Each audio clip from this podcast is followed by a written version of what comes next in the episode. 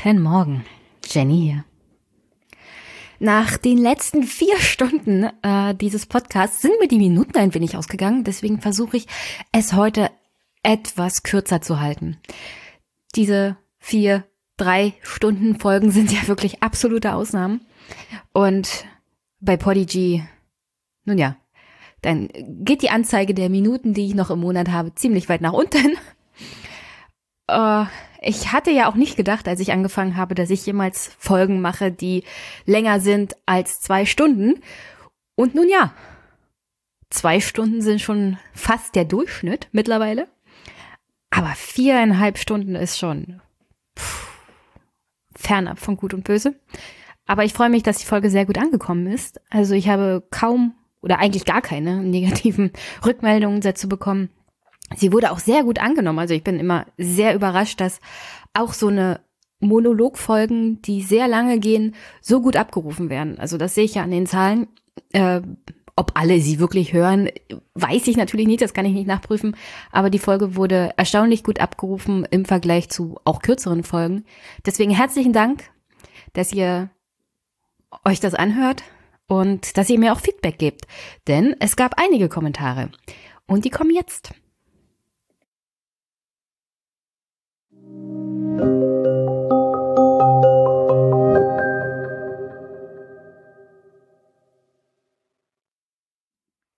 Dennis hat mir einen Kommentar geschrieben.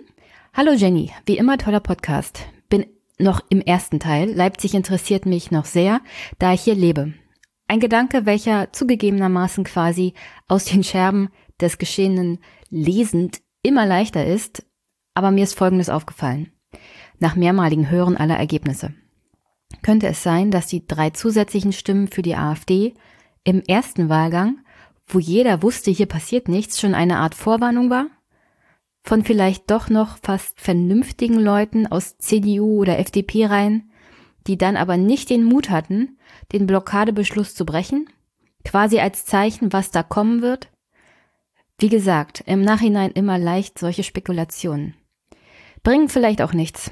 Trotzdem interessant, dein Rückblick in die MDR-Berichterstattung, dass sich die Parteien abgesprochen haben und sogar Kemmerich bei denen war ist an mir völlig vorbeigegangen und wurde nirgends wieder aufgegriffen.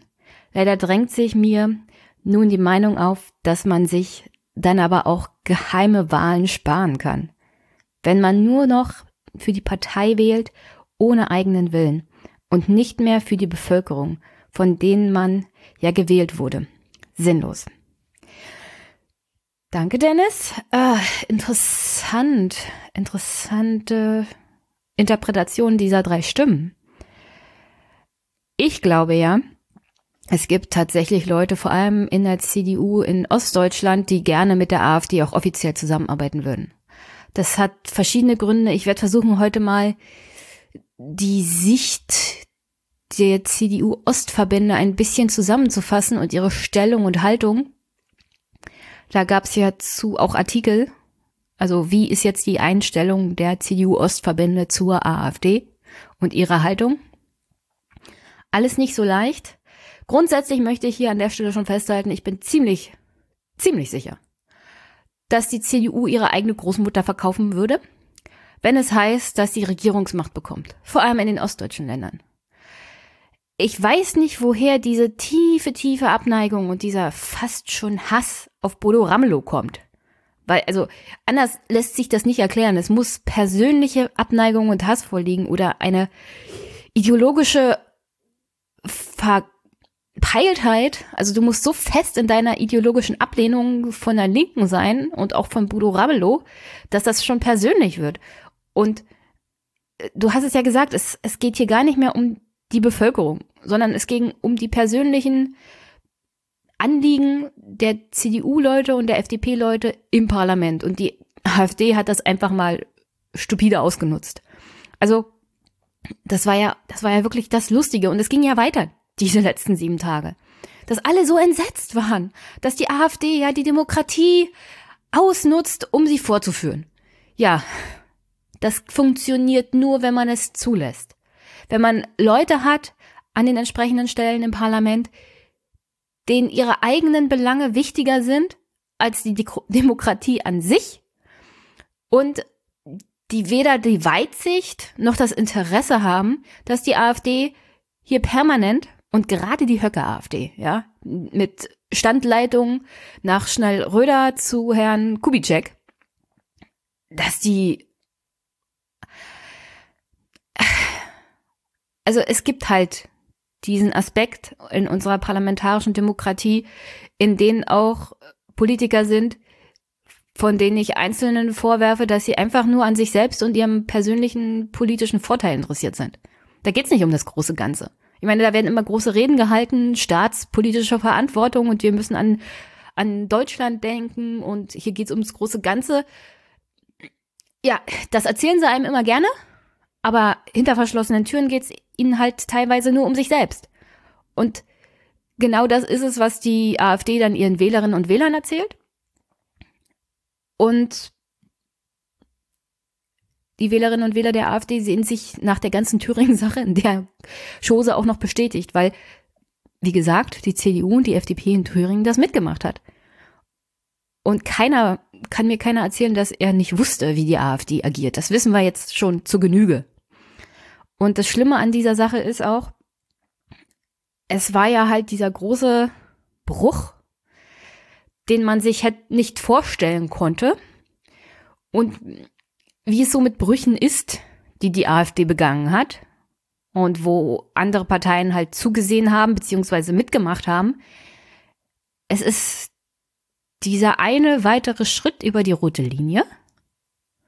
Dann zieht man wieder eine rote Linie. Und wenn diese rote Linie dann das nächste Mal überschritten wird, ist die Aufregung vielleicht gar nicht mehr so groß. So agiert auch die AfD. Also es gibt hier eine Berechnung der permanenten Brüche, die die AfD hat, vor allem der Flügel, womit sie auch immer wieder durchkommt. Ich, ich weiß nicht, ob nicht das nächste Mal, wenn die CDU mit der AfD in offizieller oder inoffizieller Art und Weise zusammenarbeitet, der Aufschrei wieder so groß sein würde. Und das sollte uns wirklich allen zu denken geben, weil diese Überschreitung der roten Linien ist auch ein roter Faden, der sich durch das politische Agieren der AfD durchzieht. Und ja, was soll ich sagen? Geheime, also geheime Wahlen im Parlament sind schon wichtig, weil du solltest Abgeordneten natürlich nicht, du solltest sie nicht vorführen. Also wenn, wenn Abgeordnete permanent, naja, so öffentliche Abstimmungen haben, dann ist es ein bisschen schwierig, in der heutigen Zeit, es gibt ja auch Angriffe auf Politiker und hm, also ich bin mir ziemlich sicher, sie würden für jedes Wahlverhalten von irgendwem zur Rechenschaft gezogen werden. Und das ist natürlich nicht angenehm. Das blockiert auch das politische Agieren, ja.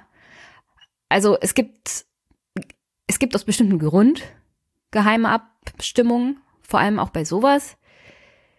Es, also der Ministerpräsident wird halt nicht direkt gewählt. Ich meine, muss ich jetzt mal eine Lanze brechen für die CDU und die FDP, die ja permanent erzählt haben, Bodo Ramlo hat ja keine Mehrheit. Ja, die Umfragen sagen, er ist der beliebteste Ministerpräsident. Und die neuen Umfragen bezüglich einer Neuwahl für das Thüringer Parlament sagen auch, die Linke würde nach diesem Agieren definitiv gewinnen. Auch dazu würde ich heute noch mal was sagen. Aber der Ministerpräsident wird halt nicht direkt gewählt. Und auch das finde ich an sich nicht schlecht. Du kannst Abgeordneten halt aufgrund der Tatsache, welche Verfassung wir haben, keine Vorschriften machen, wen sie zu wählen haben und wen nicht. Sie unterliegen eigentlich nur ihrem eigenen Gewissen. Dass man dann auch Abgeordnete haben sollte, die ein Gewissen haben, wäre natürlich von Vorteil. Und Abgeordnete, die absehen können, was ihr Handeln für Konsequenzen hat. Es gab ja Mike Moring, der mittlerweile nicht mehr, also demnächst nicht mehr Vorsitzender der CDU Thüringen ist und auch äh, auf absehbare Zeit nicht mehr Fraktionsvorsitzender der CDU Thüringen. Und der hat ja seine eigenen Leute gewarnt, welcher Tsunami da losbrechen würde, wenn sie das machen würden. Also so viel nochmal, dass es keine Absprachen gab. Alle wussten Bescheid. Mike Moring hat seine eigenen Leute gewarnt, dass sie offensichtlich nicht absehen werden können, was denn da passiert. Und er hatte im Grunde recht. Also wenn man so stupide nicht nach links und rechts gucken kann, sondern bloß das große Ziel sieht, und zwar Bodo Ramelow eins auszuwischen, und wenn man nur solche Abgeordneten hat, dann steht man am Ende da, Demokratie ist beschädigt, AfD lacht sich ins Fäustchen und wir sollten uns ernsthafte Gedanken darüber machen, oder wenigstens die CDU und die FDP, wen sie denn bei der nächsten Wahl für den Thüringer Landtag aufstellen möchte. Weil ein Großteil dieser Leute in dieser Fraktion der CDU wird natürlich rausfliegen. Aber die anderen sollten sicherlich keine Listenplätze ganz oben bekommen. Und wo ich das gerade ausgeführt habe, hat Dennis natürlich einen zweiten Kommentar geschrieben. Hallo nochmal. Nachdem ich über das gerade geschriebene nachdenke, fällt mir auf, dass die drei Stimmen auch einfach von den rechten CDU-Lern sein könnten, die es einfach nicht abwarten konnten und mit ihren Stimmen rumgespielt haben. Was ebenfalls erschütternd ist für gewählte Mandatsträger. Wie auch immer, ich ertappe mich gerade in dem zwecklosen Suchen nach einem Sinn, danke Stefan A., bei einer dummen Sache. Das tut mir leid, also weitermachen. Der zweite Absatz bleibt. Okay. Also, ja, okay, Dennis ist zu der gleichen Erkenntnis gekommen wie ich, dass es wahrscheinlich rechte CDUler waren. So, und der dritte und letzte Kommentar von Dennis geht jetzt endlich um Leipzig. Er schreibt, zu Leipzig noch was. Ich bin hier geboren, 35 Jahre, zwei Kinder. In meiner Wohnzeit bin ich hier bisher dreimal in Leipzig umgezogen. Zuletzt Plagwitz, Schrägstrich, Schleusig, Gegend. Das ist in den letzten Jahren mietmäßig explodiert. Da sind mal schnell 30 Prozent oder mehr Erhöhung drin gewesen. Die Stadtteile sind unterschiedlich. Plagwitz industriell, nach der Wende erst wieder wohnfähig geworden. Da wurde viel investiert, leider auch zum Preis der Gentrifizierung. Schleusig ist schön grün gelegen, von Flüssen und Wald umschlossen. Und dabei zentrumsnah zwei bis drei Kilometer. Hier ging es schon vorher los mit den Mieten. Der eigentliche Punkt ist aber, als ich mal meine Kinder von der Kita, ist super, aber freier Träger, wir hatten auch Glück da reinzukommen, abgeholt hatte, trafen wir an der Bushaltestelle auf eine ältere Frau.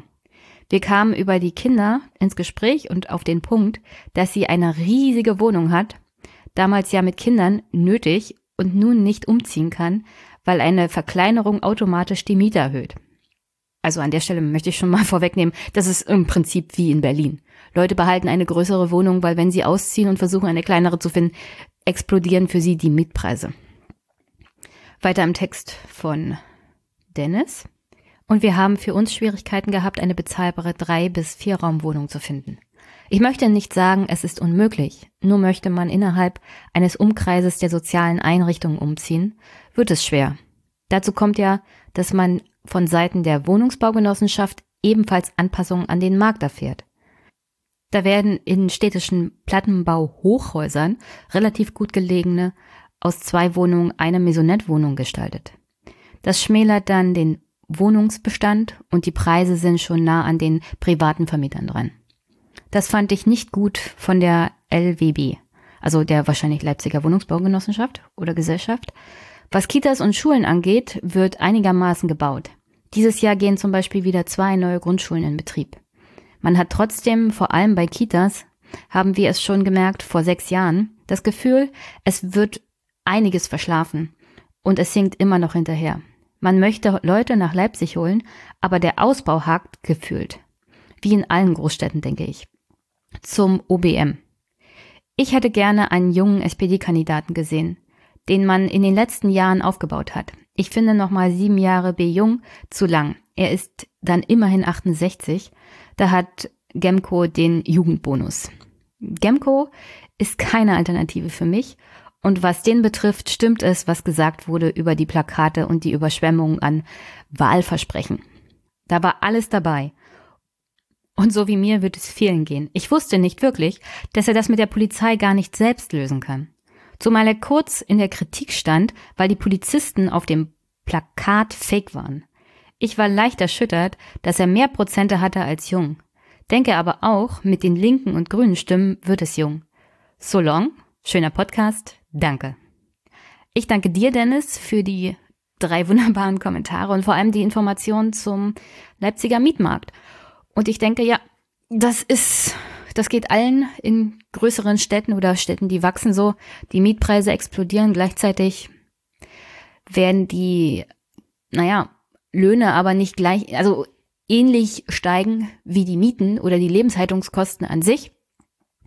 Und das führt zu den verschiedensten Problemen von Menschen, die schon in einer Stadt leben und das schon sehr lange. Das wird noch zunehmen. Diese Urbanisierung bringt eigene soziale Probleme mit sich.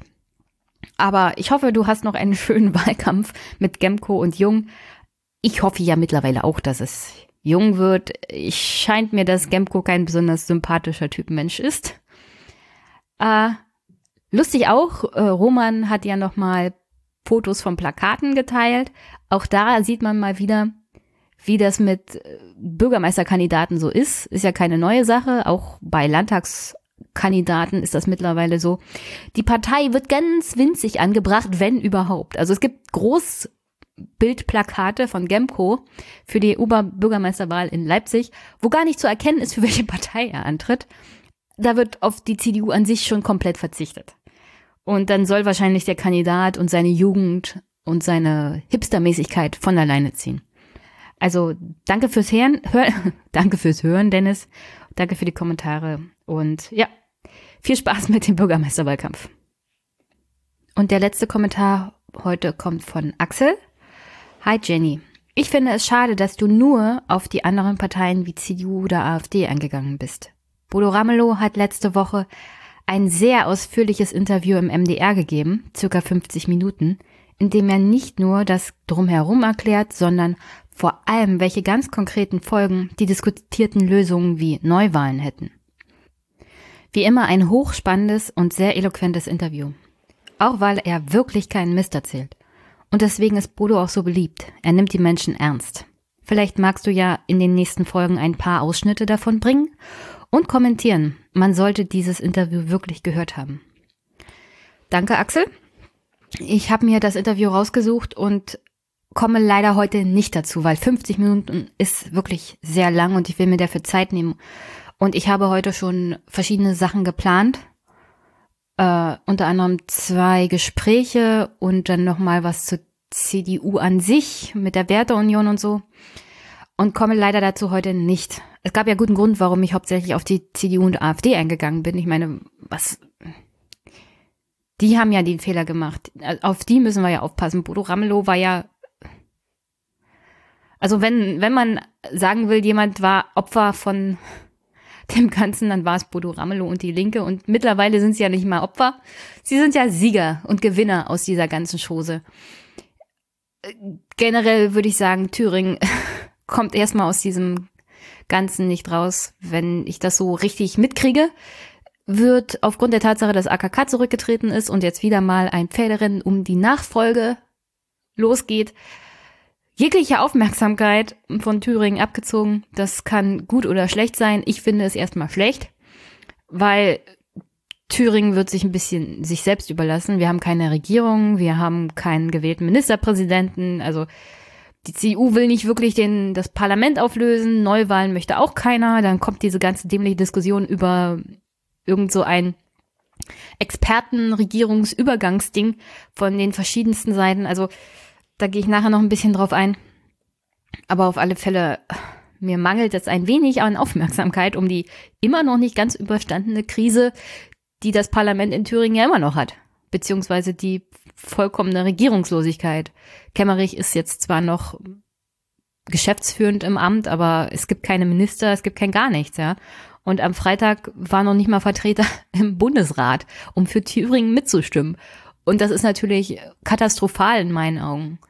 Das kann natürlich einmal passieren, aber diese Situation sollte sich jetzt nicht über mehrere Wochen und Monaten hinziehen.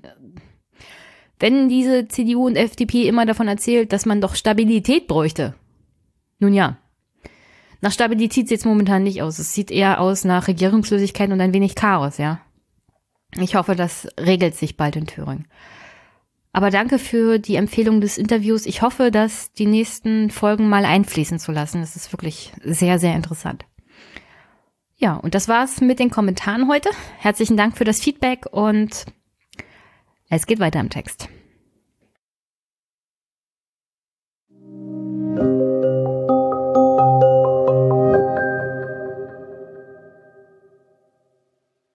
Und an dieser Stelle möchte ich nochmal dran erinnern, dass Paul vom Res Publica Podcast, der ja auch schon beim Aufwachen Podcast war, mittlerweile in Serbien ist und da zusammen mit David ein, eine Art Dokumentation dreht über Flüchtlinge noch aus dem Kosovo-Krieg, die mittlerweile aus Deutschland abgeschoben werden, zurück nach Serbien. Und aber auch gleichzeitig äh, Flüchtlingslager sozusagen besucht hat, in denen die Flüchtlinge aus dem Syrienkrieg jetzt mittlerweile an der europäischen Außengrenze feststecken und Paul hat sich bei mir gemeldet, zusammen mit David, und hat mal kurz von vor Ort berichtet. Also wir haben fast eine halbe Stunde darüber gequatscht, was sie denn so vor Ort bisher erlebt haben und was noch für die Dokumentation so ansteht. Und das möchte ich hier euch jetzt einspielen. Also gute Unterhaltung damit. Es ist teilweise auch sehr deprimierend. Tut mir leid.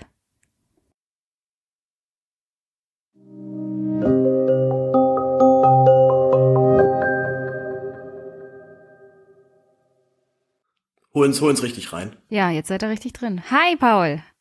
Hi, hi Jenny, grüß dich. Du hast deinen Kollegen noch mitgebracht. Stell ja. den mal vor. Ne, stell dich doch selber vor, Alter. Namen, freut mich, David. Sehr, sehr gesprächig, dein Freund. ja, das Auf ist, alle das Fälle. Ist, das ist das Problem hinter der Kamera. deswegen habe ich mir den Beruf auch ausgewählt. Ah, deswegen, ich bin deswegen hast du so Paul mitgenommen, damit der Quatsch. Genau, das, das ist richtig. So in etwa, ja. Ihr seid noch in Serbien, ja? Wir sind noch in Belgrad, ja. Wir sind noch bis Sonntag hier. Oh. Ist kalt? Nee, ganz im Gegenteil sogar. Es ist relativ warm, finde ich. Es regnet halt. Das heute war echt richtiges Scheißwetter. Gestern war richtig geiles Wetter. Es ist überhaupt nicht kalt. Also auch hier macht sich der Klimawandel bemerkbar. Das ist ein richtiger lauer Winter wohl, meinten auch schon alle. Äh, ich frage ja nur, weil ihr sendet ja hin und wieder kleine Ausschnitte von euren Filmaufnahmen und da bist du mal fett mit Schal zu sehen. Und dann denke ich immer, uh, da müssen sibirische Winter gerade sein. Ja, es sind jetzt schon so 10 Grad, sag ich mal. Ja. Aber es ist geht, es ist jetzt nicht, es ist jetzt nicht, wir hatten halt hier so mit Minusgraden und Schnee gerechnet. So gesehen ist es super. Also kommen deine Socken gar nicht zum Einsatz.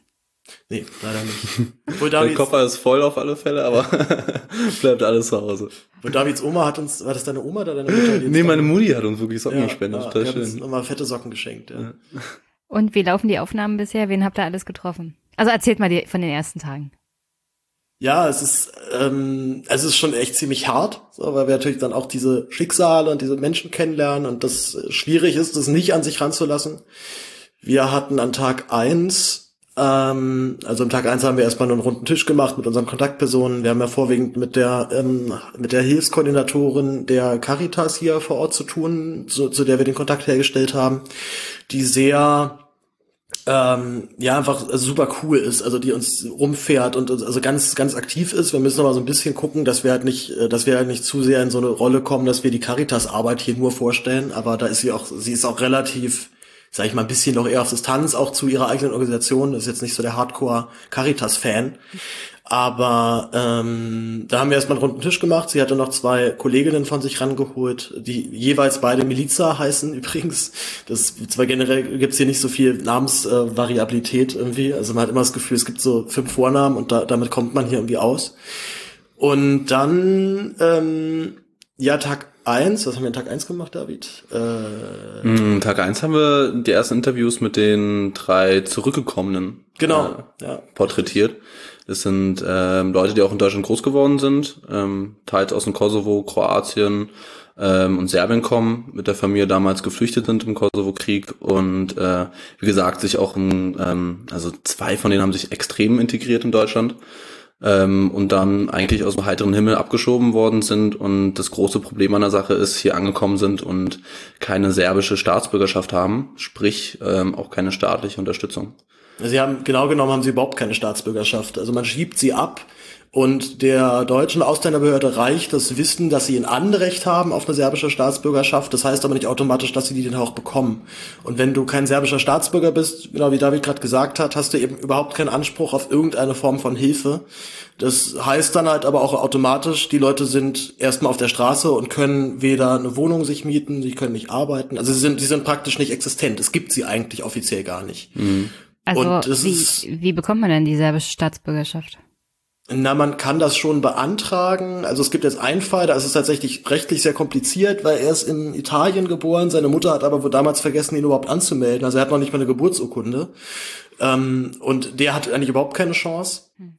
Und wie man sie genau bekommt, das hängt tatsächlich auch so ein bisschen davon ab, wie, die, wie, wie gut du mit der Polizei stehst. Also der Plan ist dann, sich irgendwann eine Wohnung zu kaufen oder vielleicht auch nur zu mieten. Aber selbst dann kann die Polizei sagen, nö, das reicht uns nicht. Also du, ist es jetzt irgendwie, das ist Schwarzgeld oder was auch immer. Also wir akzeptieren das nicht. Und solange du diese Meldebescheinigung nicht hast, hast du auch kein Anrecht auf eine Staatsbürgerschaft.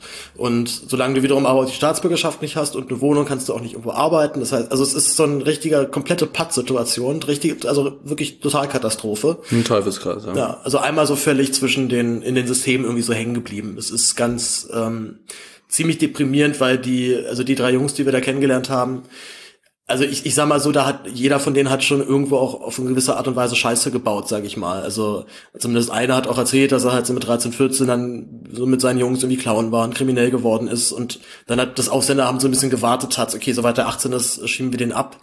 Ähm, aber also ich, ich, ich glaube, man kann so ein bisschen sagen, einfach halt nicht, nicht bewusst gewesen, was es bedeutet, wenn sie sich jetzt hier nicht darum kümmern, eine Staatsbürgerschaft zu bekommen oder sich halt generell mit diesem Amt auseinanderzusetzen.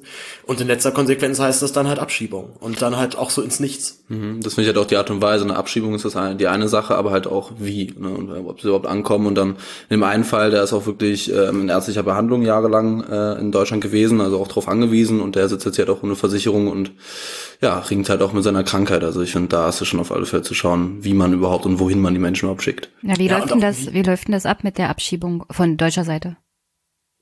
Wie meinst du das konkret? Also. Naja, wurden die Jungs einfach in den Bus gesetzt, nach Serbien verschifft und das war's, oder?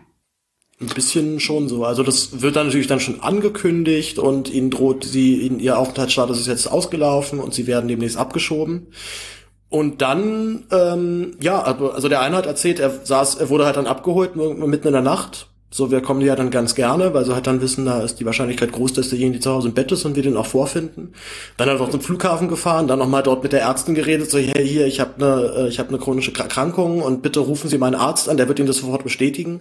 Und dann sagt sie, ja, ja, mache ich, mache ich. Und er merkt halt so in einer Stunde, nee, niemand hat die angerufen, so ab in den Flieger mit irgendwelchen anderen äh, Touristen oder mit irgendwelchen Serben, die nach Hause fliegen. Und dann stehst du halt dann da und merkst, okay, scheiße, jetzt bin ich einfach hier. Die kriegen dann alle so einen, wie, wie so ein Einwegpass. Das ist wirklich nur ein DIN A4-Blatt, wo drauf steht, äh, äh, EU-Reisepass. Das äh, kannst du halt dann genau einmal benutzen, also halt nur für deine Ausreise nach Serbien. Das wird dann hier registriert, nach dem Motto, herzlich willkommen im Land. Ja, aber einen Pass kriegen sie jetzt erstmal nicht.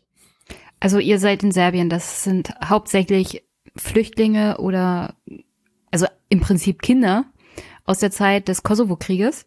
Genau. Ganz die genau. jetzt erwachsen geworden sind und die einfach so abgeschoben wurden, die nehme ich ganz stark an, niemals Serbisch oder irgendwas gelernt haben, geschweige denn ganz von genau. dem Land, dem politischen System oder der Verwaltung des Landes, dass sie abgeschoben wurden, überhaupt null Ahnung haben. Ganz genau. Kann mir das so vorstellen. Na super. Da wirst du also in ein Land gebracht, das du nicht kennst, dessen Sprache du nicht beherrschst und das war's. Und dann auch leider, sage ich mal, zum Volk der Minderheit der Romas gehörst, also auch hier keine Möglichkeit hast, dich auch sozial irgendwie zu integrieren. Also ja, nochmal eine, eine zusätzliche Ausgrenzung dadurch ja. auf jeden Fall, ja. Aber sich keineswegs so mit der Kultur dann irgendwie identifizieren können. Ne? Also ist schon ja, es ist schon krass und ähm, auch, dass diese, also natürlich sowohl die Art und Weise, wie da vorgegangen wird, aber auch, was das halt hier intern in diesem Land, in diesen Ländern ja auch nochmal bedeutet. Das war halt ein großer Vielvölkerstaat und die Staatsbürgerschaft sind aber nicht geklärt. Also die waren halt eben früher, sind sie geborene Jugoslawen gewesen dann sind sie halt ab, abgehauen nach Deutschland, dann hat sich hier das Land komplett umgewandelt und sind viele andere neue Staaten entstanden. Und dementsprechend ist aber auch die jugoslawische Staatsbürgerschaft damit hinfällig und sie hätten sich halt dann um eine neue äh, bemühen müssen. Naja, der, der ähm, Staat Jugoslawien existiert ja nicht mehr. Genau, ganz genau. Sie hätten sich ja dann darum kümmern müssen, entweder die kroatische Staatsbürgerschaft zu bekommen oder die serbische, aber wie du schon gesagt hast, die können alle kein Serbisch. Also die haben es jetzt so ein bisschen gelernt, weil die auch schon ein paar Jahre dann hier sind. Also einer ist halt irgendwie seit knapp zehn, zehn Jahren hier, ja. ne? Rocky ist glaube ich seit zehn Jahren. Immer mhm. mal ist dann auch zweimal zurück nach Deutschland, wurde jeweils wieder dann zurück äh, zurückgebracht. Hat er seinen Sohn noch da? Genau, hat noch hat auch einen Sohn auch noch, der ist neun, den er nicht sehen kann. Ähm, äh, äh, Emrach ist, glaube ich, seit vier Jahren jetzt hier. Bayram ist jetzt seit einem Jahr hier gewesen. Mhm. Und man merkt halt bei allen, das ist so ein, also das, das nagt an dir. Meine, die sind halt eben obdachlos, ne? Also jetzt geht's denen so ein bisschen besser und zumindest Bayram hat halt noch von zu Hause Unterstützung von seinen Freunden, die ihm dann so ein bisschen Geld zukommen lassen, dass er sich zumindest hier irgendwie ein Zimmer mieten kann.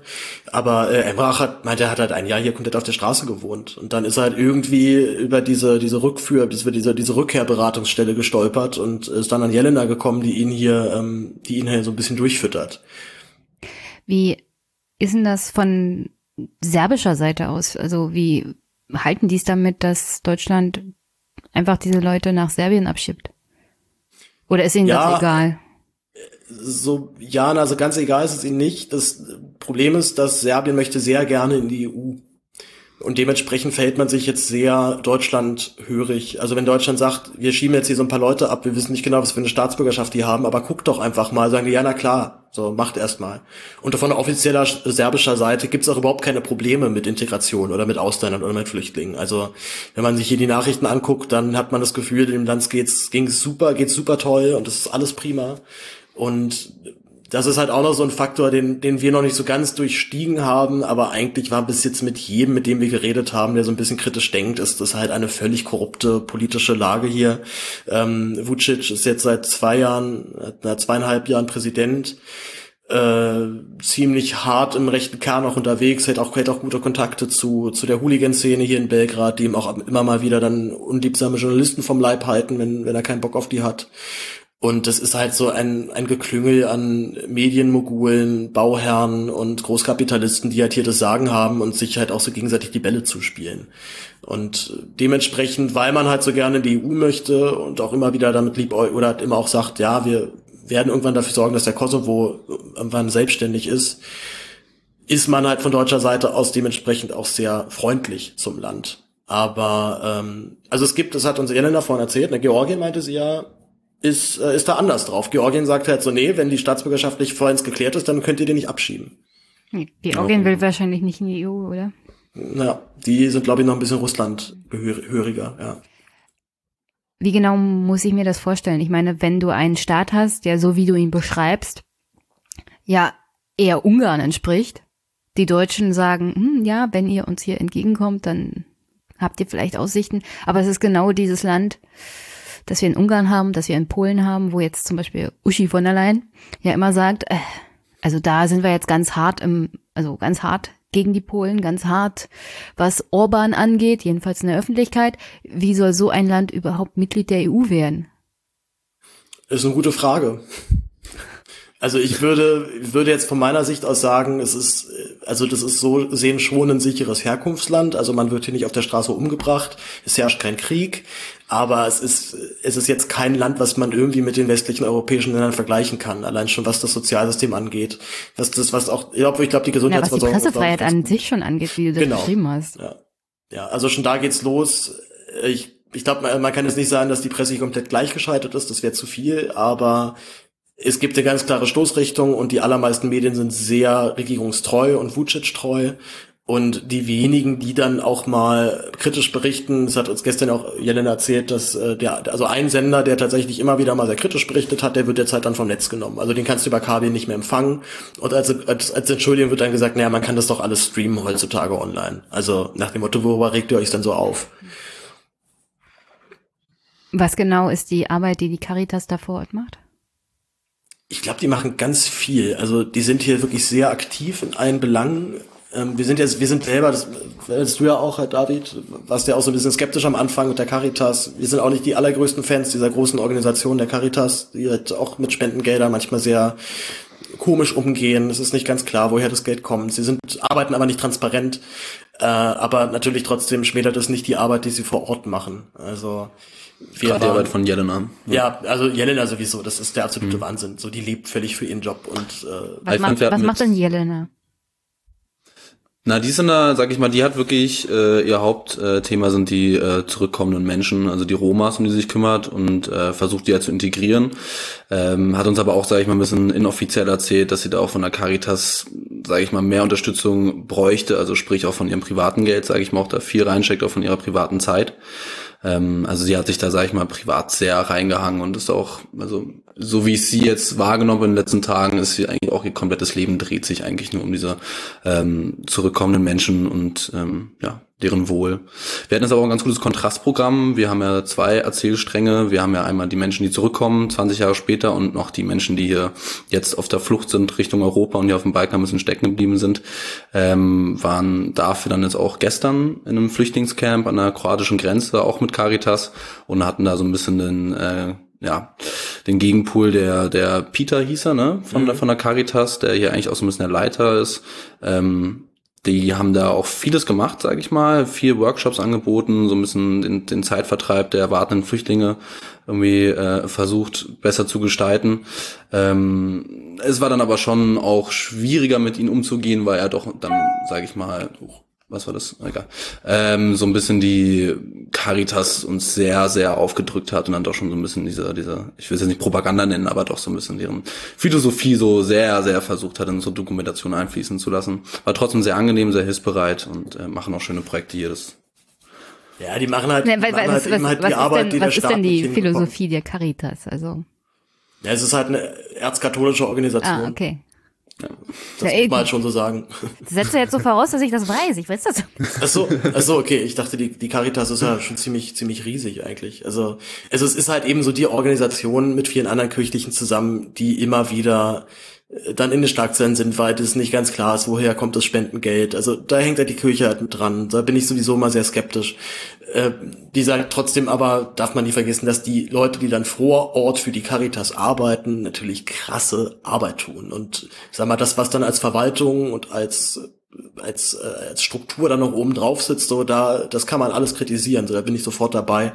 Aber die Hilfsarbeit direkt konkret vor Ort, die ist schon so großartig. Und dieses Camp gestern, das war halt ein Camp für alleinreisende Männer.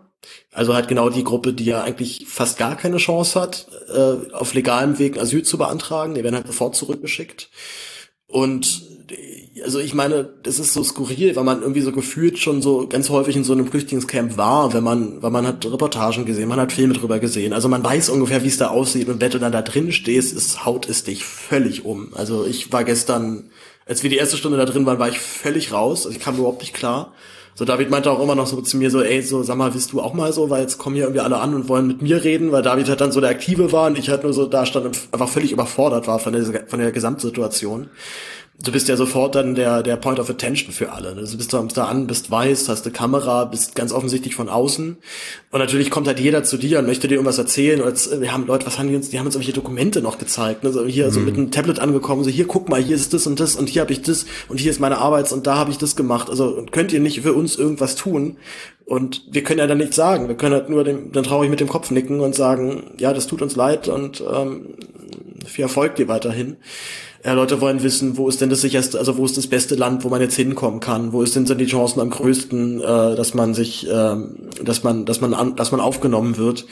Und äh, jeder von diesen Menschen hat irgendeine Geschichte, die einen völlig umhaut. Und äh, Leute, die aus, aus Afghanistan kommen, die erzählen, dass sie im Krieg ihre, ihre, ihre Verwandten verloren haben. Und äh, also es, es, es wirkt umso skurriler, habe ich jetzt auch vorhin gemerkt, als ich mal so die Spiegel Online wieder so durchgeskippt bin und irgendwie dachte, was ist das, was, was labern wir eigentlich hier für eine Scheiße? Also das ist, äh, das, die Not der Menschen ist immer noch so enorm und so groß und die Aufopferungsbereitschaft der Leute ist natürlich auch extrem, weil die haben jetzt nichts mehr zu verlieren. Die sitzen halt teilweise schon seit Jahren irgendwie hier rum und sitzen fest und wollen einfach nur noch irgendwie weiterkommen. Und wie sie das jetzt genau machen, ist denen auch egal. Also die nehmen auch in Kauf, sich halt dann mit, mit ein paar Freunden zusammen zu tun und halt dann irgendwie in einer Nacht- und Nebelaktion über diese Grenzen zu latschen. Was tatsächlich sehr gefährlich ist, weil die äh, gerade kroatische Grenzpolizei doch sehr, ja, brutal vorgeht zum Teil, ne? Ja, alle, also die ungarische ja. genauso, die rumänische wahrscheinlich auch. Und wer, wer Serbien, äh, würde Serbien seine Grenzen dicht machen und würden die die Polizei darauf drehen, dann würden die auch zu, zuschlagen. Also mhm. Äh, wir haben heute ein Interview gehabt mit einem von Ärzte ohne Grenzen, der auch erzählt, da kommen halt die Leute dann zurück und haben Knochenbrüche, haben den Arm gebrochen, Finger gebrochen, Nase gebrochen, schlimmste, also wo er dann, wo er natürlich nicht hundertprozentig sagen kann, war das jetzt die Grenzpolizei, weil er es natürlich nicht gesehen, aber das ist zumindest die Aussage und die Fälle sind extrem häufig und diese Pushback-Aktionen, die sind auch immer noch da. Also Leute werden, Leute haben es schon über die Grenze geschafft und werden halt dann festgenommen dann wieder zurückgeschubst über die Grenze. Nach dem Motto, hier, ihr blöden Serben, kümmert euch mal drum. Also das, das, das, das sorgt natürlich auch für wahnsinnige Spannung hier unter diesen Ländern. So, das, das will ich auch gar nicht wissen, was, was da hier noch so, was da hier noch so für, für Konflikte wieder aufbrechen können dadurch. Was ist denn der größte Unterschied zwischen ähm, jetzt sagen wir mal denen, die schon in Deutschland gelebt haben? Ihr habt ja gesagt, die waren teilweise schon super integriert. Ja, die waren, die waren Deutsche. Also die sprech, sprechen perfekt Deutsch. Bayram hatten, äh, ist bei Freiburg aufgewachsen und hat, mhm. hat so einen witzigen, ähm, na, badischen Dialekt gehabt die ganze Zeit. Also, also es ist total, total, schräg. So, der kommt halt dann an und ist, ist hier fremd. So, ja. aber wird, wird halt gesagt, das ist halt hier dein Herkunftsland. So viel Spaß dir. Das ist total schräg. Völlig. Und äh, was ist jetzt der größte Unterschied zwischen den Menschen halt, die eigentlich als Deutsche in ein fremdes Land abgeschoben werden und denen, die da schon seit ein paar Jahren einfach so an der Grenze festsitzen und nicht weiterkommen? Naja, erstmal natürlich die Geschichte. Also die, die jetzt auf der Flucht aktuell sind, die fliehen ja gerade vor etwas. Und die, die zurückgeschickt worden sind, die sind mit ihren Eltern damals geflohen.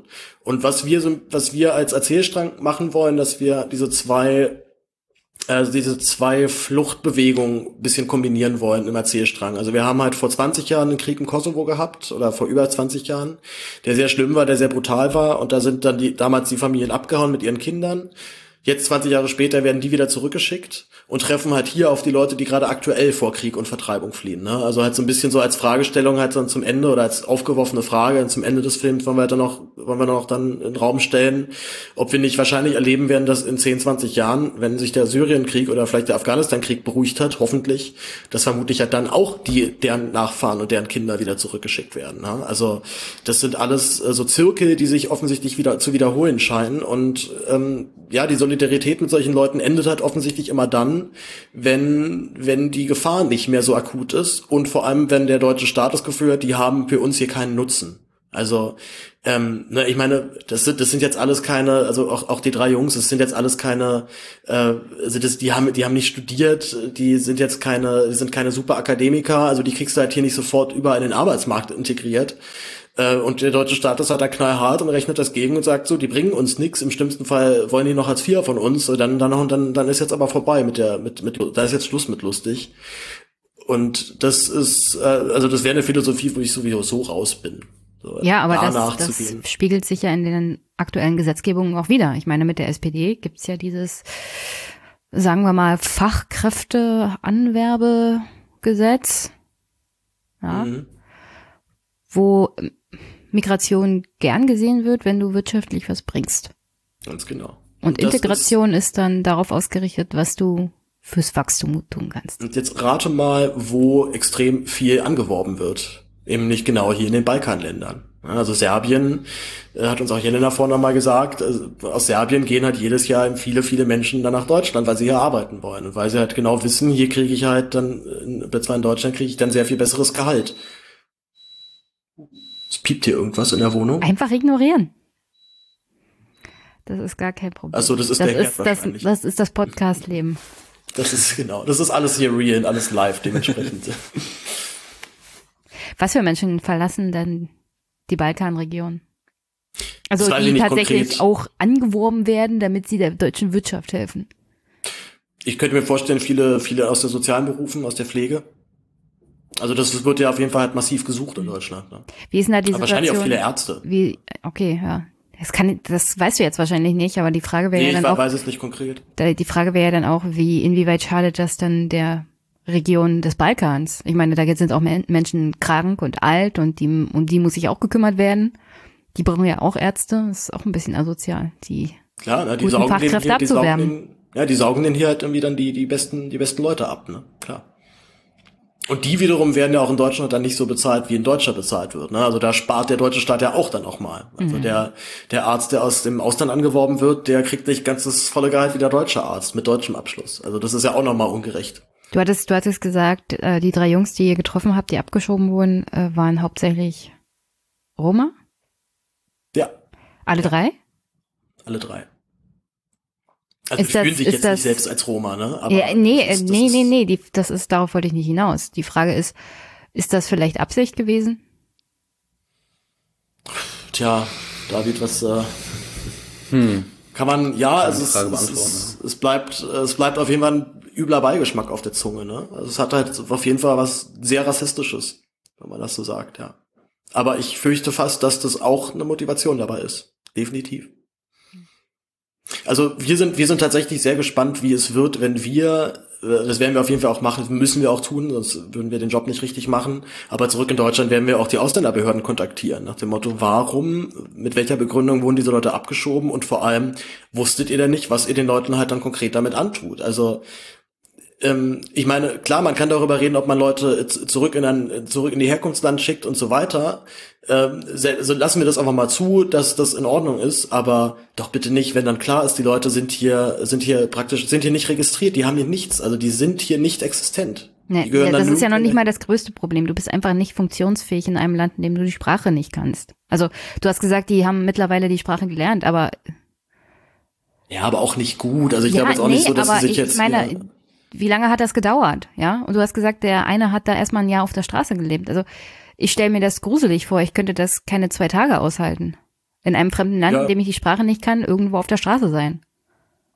Ja, und das ist ja auch noch so eine, es ist ja auch so eine asoziale Geste, ne? dass dich das, das Land, in dem du aufgewachsen bist, in dem du dich zu Hause geführt hast, ähm, dich dann so so wegschiebt nach dem Motto, wir, wir können dich hier für nichts mehr gebrauchen. Also du bist hier für uns wertlos und in dem Land, in dem du jetzt gleich, in dem du jetzt ankommst, bist du auch mehr oder weniger wertlos, weil du dort die Sprache nicht sprichst, weil du hier auch diskriminiert wirst aufgrund deiner Roma-Herkunft und eben dazu halt eben hier offiziell gar nicht existieren dürftest.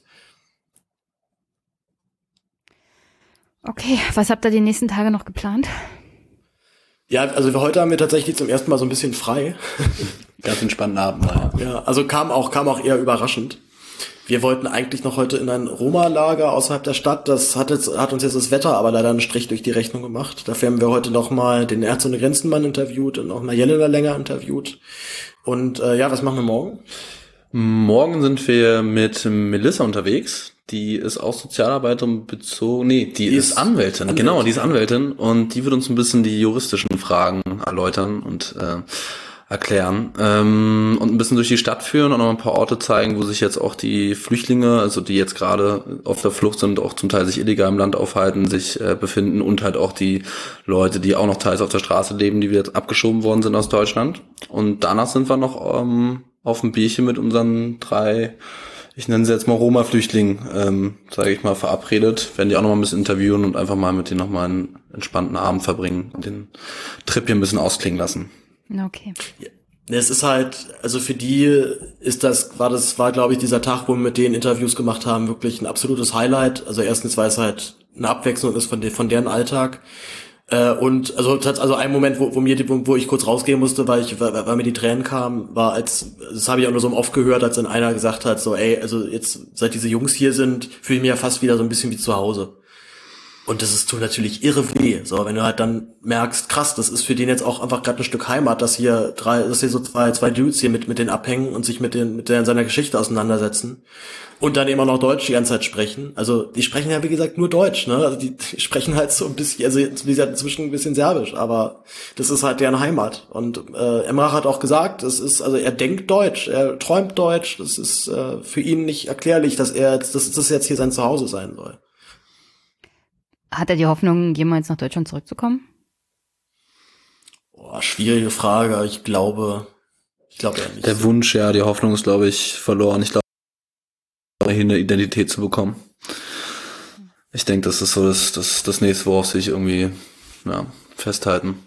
Das ist, glaube ich, auch das Einzige, was denen irgendwie was bringen würde, dass sie erstmal, zumindest in dem Land jetzt hier erstmal einfach wahrgenommen werden von staatlicher Seite und überhaupt einmal die Möglichkeit haben, sich überhaupt zu integrieren. Also ist ja das eine, dass sie sich nicht integrieren können, weil sie die Sprache nicht beherrschen, aber auf der anderen Seite, selbst wenn sie die beherrschen würden, hätten sie überhaupt keine Möglichkeit, sich hier, sich hier zu arbeiten, hier eine Wohnung zu mieten. Also man schickt sie halt mit diesem, diesem Einwegpass halt, ja, das ist wirklich ein One-Way-Ticket in die Obdachlosigkeit. Ja, damit hat ja jetzt äh, Deutschland so kein Problem, Menschen einfach so in der Obdachlosigkeit zu lassen oder sie hin reinzustecken. So generell. Ja, aber das, also das noch so zu forcieren, finde ich schon noch mal ein anderes Level tatsächlich. Also ich finde es eine halt irgendwie Leuten, die obdachlos geworden sind in Deutschland, nicht die Hilfe zuzukommen lassen, die möglich wäre, finde ich schlimm genug. Aber jemanden dahin zu schicken und ich weiß halt immer nicht, ob die Leute wirklich wissen, was sie da tun. Das wäre natürlich spannend rauszubekommen, ob sie wirklich wissen, dass das jetzt für die bedeutet, die sind im fremden Land mit der fremden Sprache und haben hier keinen Anspruch auf gar nichts und sind äh, sind halt sind gar nicht da eigentlich offiziell oder ob die wirklich halt so naiv sind und halt dann glauben, was das, was die Ausländerbehörde in Serbien erzählt, nach dem Motto, ja, ja, passt schon alles, läuft schon irgendwie. Okay, das ist alles sehr deprimierend. Habt ihr was Positives zum Ende? Ähm, es ist Valentinstag heute. Ich finde die, ich finde, ich finde, die machen die Böreks hier echt lecker. Ja, das stimmt. Gott, wir, haben, wir essen, wir essen, also wir essen wirklich sehr ungesund, aber sehr lecker. So, ich bin ja, bin ja eh so der Fan von ungesunder Scheißernährung, so trinke halt irgendwie Cola und so weiter. Also David lernt das jetzt alles erst so kennen. Also das, das läuft, aber ansonsten, äh, nee, also ich bin auch gespannt, wie es mir so geht, wenn ich hier erst so richtig raus bin, wenn ich das alles, alles so richtig setzt, was, was wir hier erlebt haben. Und also schon diesem Flüchtlingslager gestern, also ich glaube, was, was mir eigentlich am meisten irgendwie so drin bleibt, war einfach der Geruch. So, also es ist natürlich, ist nicht schön da drin. Und wahrscheinlich gibt's noch Lager, die sind viel, viel, viel schlimmer, aber also für mich wäre das die absolute, der absolute Horror. Also du wohnst halt so mit acht Männern in einem Zimmer und, äh, Und danach riecht's auch. ja. Ich frage Und- und- jetzt nicht, wonach es riecht. Ich stelle es mir aber schlimm vor. Nach, nicht nach Ex-Deo. Oh weia. Oh weh, oh weh. Gut, dann wünsche ich euch trotzdem noch einen angenehmen Abend. Viel Ja, Kraft danke. für die nächsten Tage.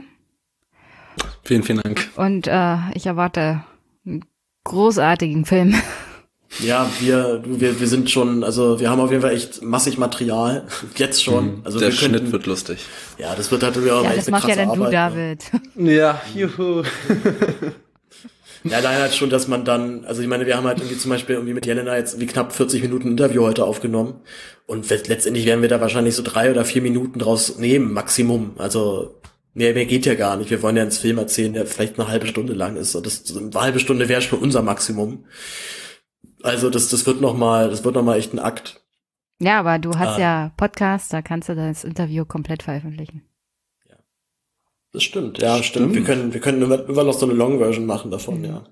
Director's Cut. Ja, auch übrigens auch noch mal, ne, also äh, ich war ja auch letzte Woche, war das letzte Woche erst? Krass, dann bin ich jetzt hier zwei Wochen hinter, zweimal hintereinander bei dir im Podcast gewesen, Jenny, oder? Nee, Quatsch, das war die Woche Vorletzte davor. Woche. Vorletzte, ja, okay, nicht ganz. Letzte, letzte Woche, ähm, oder diese Woche sozusagen, hatte ich ja Thüringen. Stimmt, richtig, ja, da war ja auch was, ne?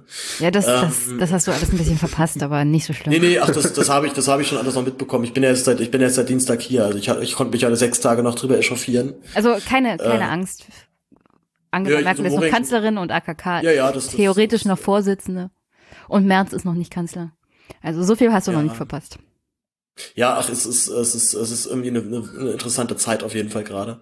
Äh, aber äh, auch nochmal, worauf ich hinaus wollte, äh, ich habe ja bei dir auch im Podcast äh, fleißig äh, Werbung gemacht. Äh, also das hat irre gut funktioniert. Auch mal danke an all deine äh, Follower und Zuhörer, die uns unterstützt haben. Denn das wir meiste wirst du ja von Tilo bekommen haben, von Tilos Hörerinnen und Hörern und Zuschauern. Weiß wahrscheinlich, ja, aber Sehr, also, also trotzdem auch nochmal, äh, wir, also wir haben halt einfach wirklich 1200 Euro inzwischen eingesammelt über Fundraising, ne? Also das ist der Wahnsinn.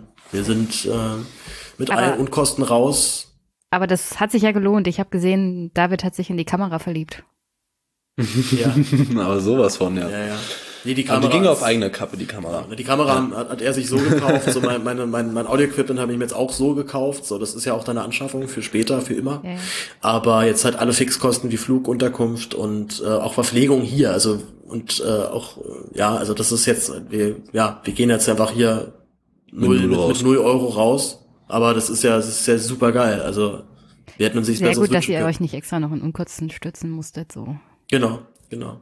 Also es war ja auch so unser Plan halt. Ne? Hauptsache wir kommen halt nicht bettelarm wieder zurück hier aus Serbien und das werden wir nicht. Dann werdet ihr als nächstes abgeschoben. Ja. Wenn ihr keinen wirtschaftlichen Vorteil für die Bundesrepublik bringt und aus Serbien kommt. Ja, also wir können auf jeden Fall echt gut über Fundraising echt nicht gut Geld reinholen. Das können wir gerne irgendwie mal der Bundesregierung irgendwie anbieten oder sowas. Ja, Okay.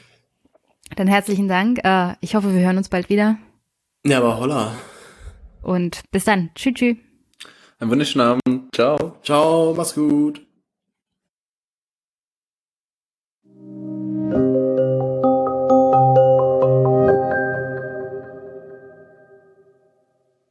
Ja, und herzlichen Dank an Paul und David an dieser Stelle. Ich hoffe, Sie kommen auch gut wieder aus Serbien zurück und können das alles ein bisschen verarbeiten.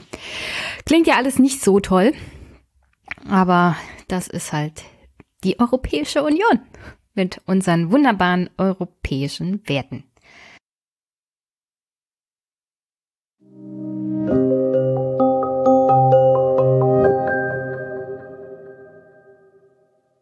Ich hatte diese Woche aber noch spontan ein zweites Gespräch und Dankeschön an die Büromitarbeiter von Anke Domscheit-Berg.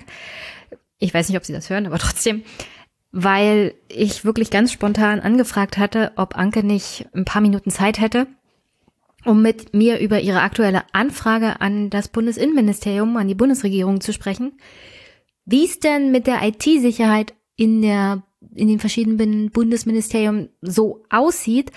Ganz speziell hat sie angefragt, wie viele Mitarbeiter habt ihr denn? Wie viele offene Stellen sind denn da noch? Also wie hoch ist die Besetzung überhaupt?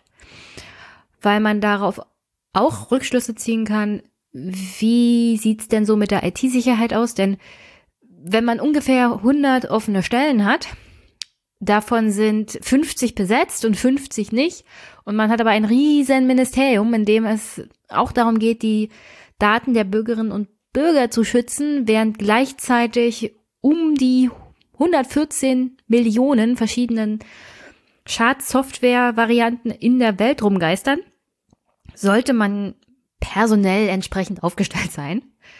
Anke hat da mal nachgefragt und ich hatte spontan Anke dann gefragt, hast du nicht mal schnell Zeit? Und ich entschuldige mich an dieser Stelle ein wenig für die Audioqualität. Anke hat mit mir aus dem Plenum, also sie war außerhalb des Plenums, aber aus dem Bundestag heraus per Handy telefoniert und deswegen ist es nicht ganz der beste Ton aller Zeiten. Aber trotzdem sehr gut verständlich, ein sehr wichtiges Thema. Und hier kommt gleich das Gespräch. Bevor ich das hier aber einschalte, noch eine Sache, über die wir uns auch unterhalten haben. Und zwar die Firma Novartis hat ein Medikament entwickelt, das pro Dosis zwei Millionen Euro kostet. Es soll gegen die spinale Muskelatrophie helfen, SMA, das, wenn es Kinder haben, dazu führt, dass sie bis zum zweiten Lebensjahr in der Regel sehr wahrscheinlich sterben. Und die Firma hat jetzt gesagt, also dieses Medikament ist sehr teuer.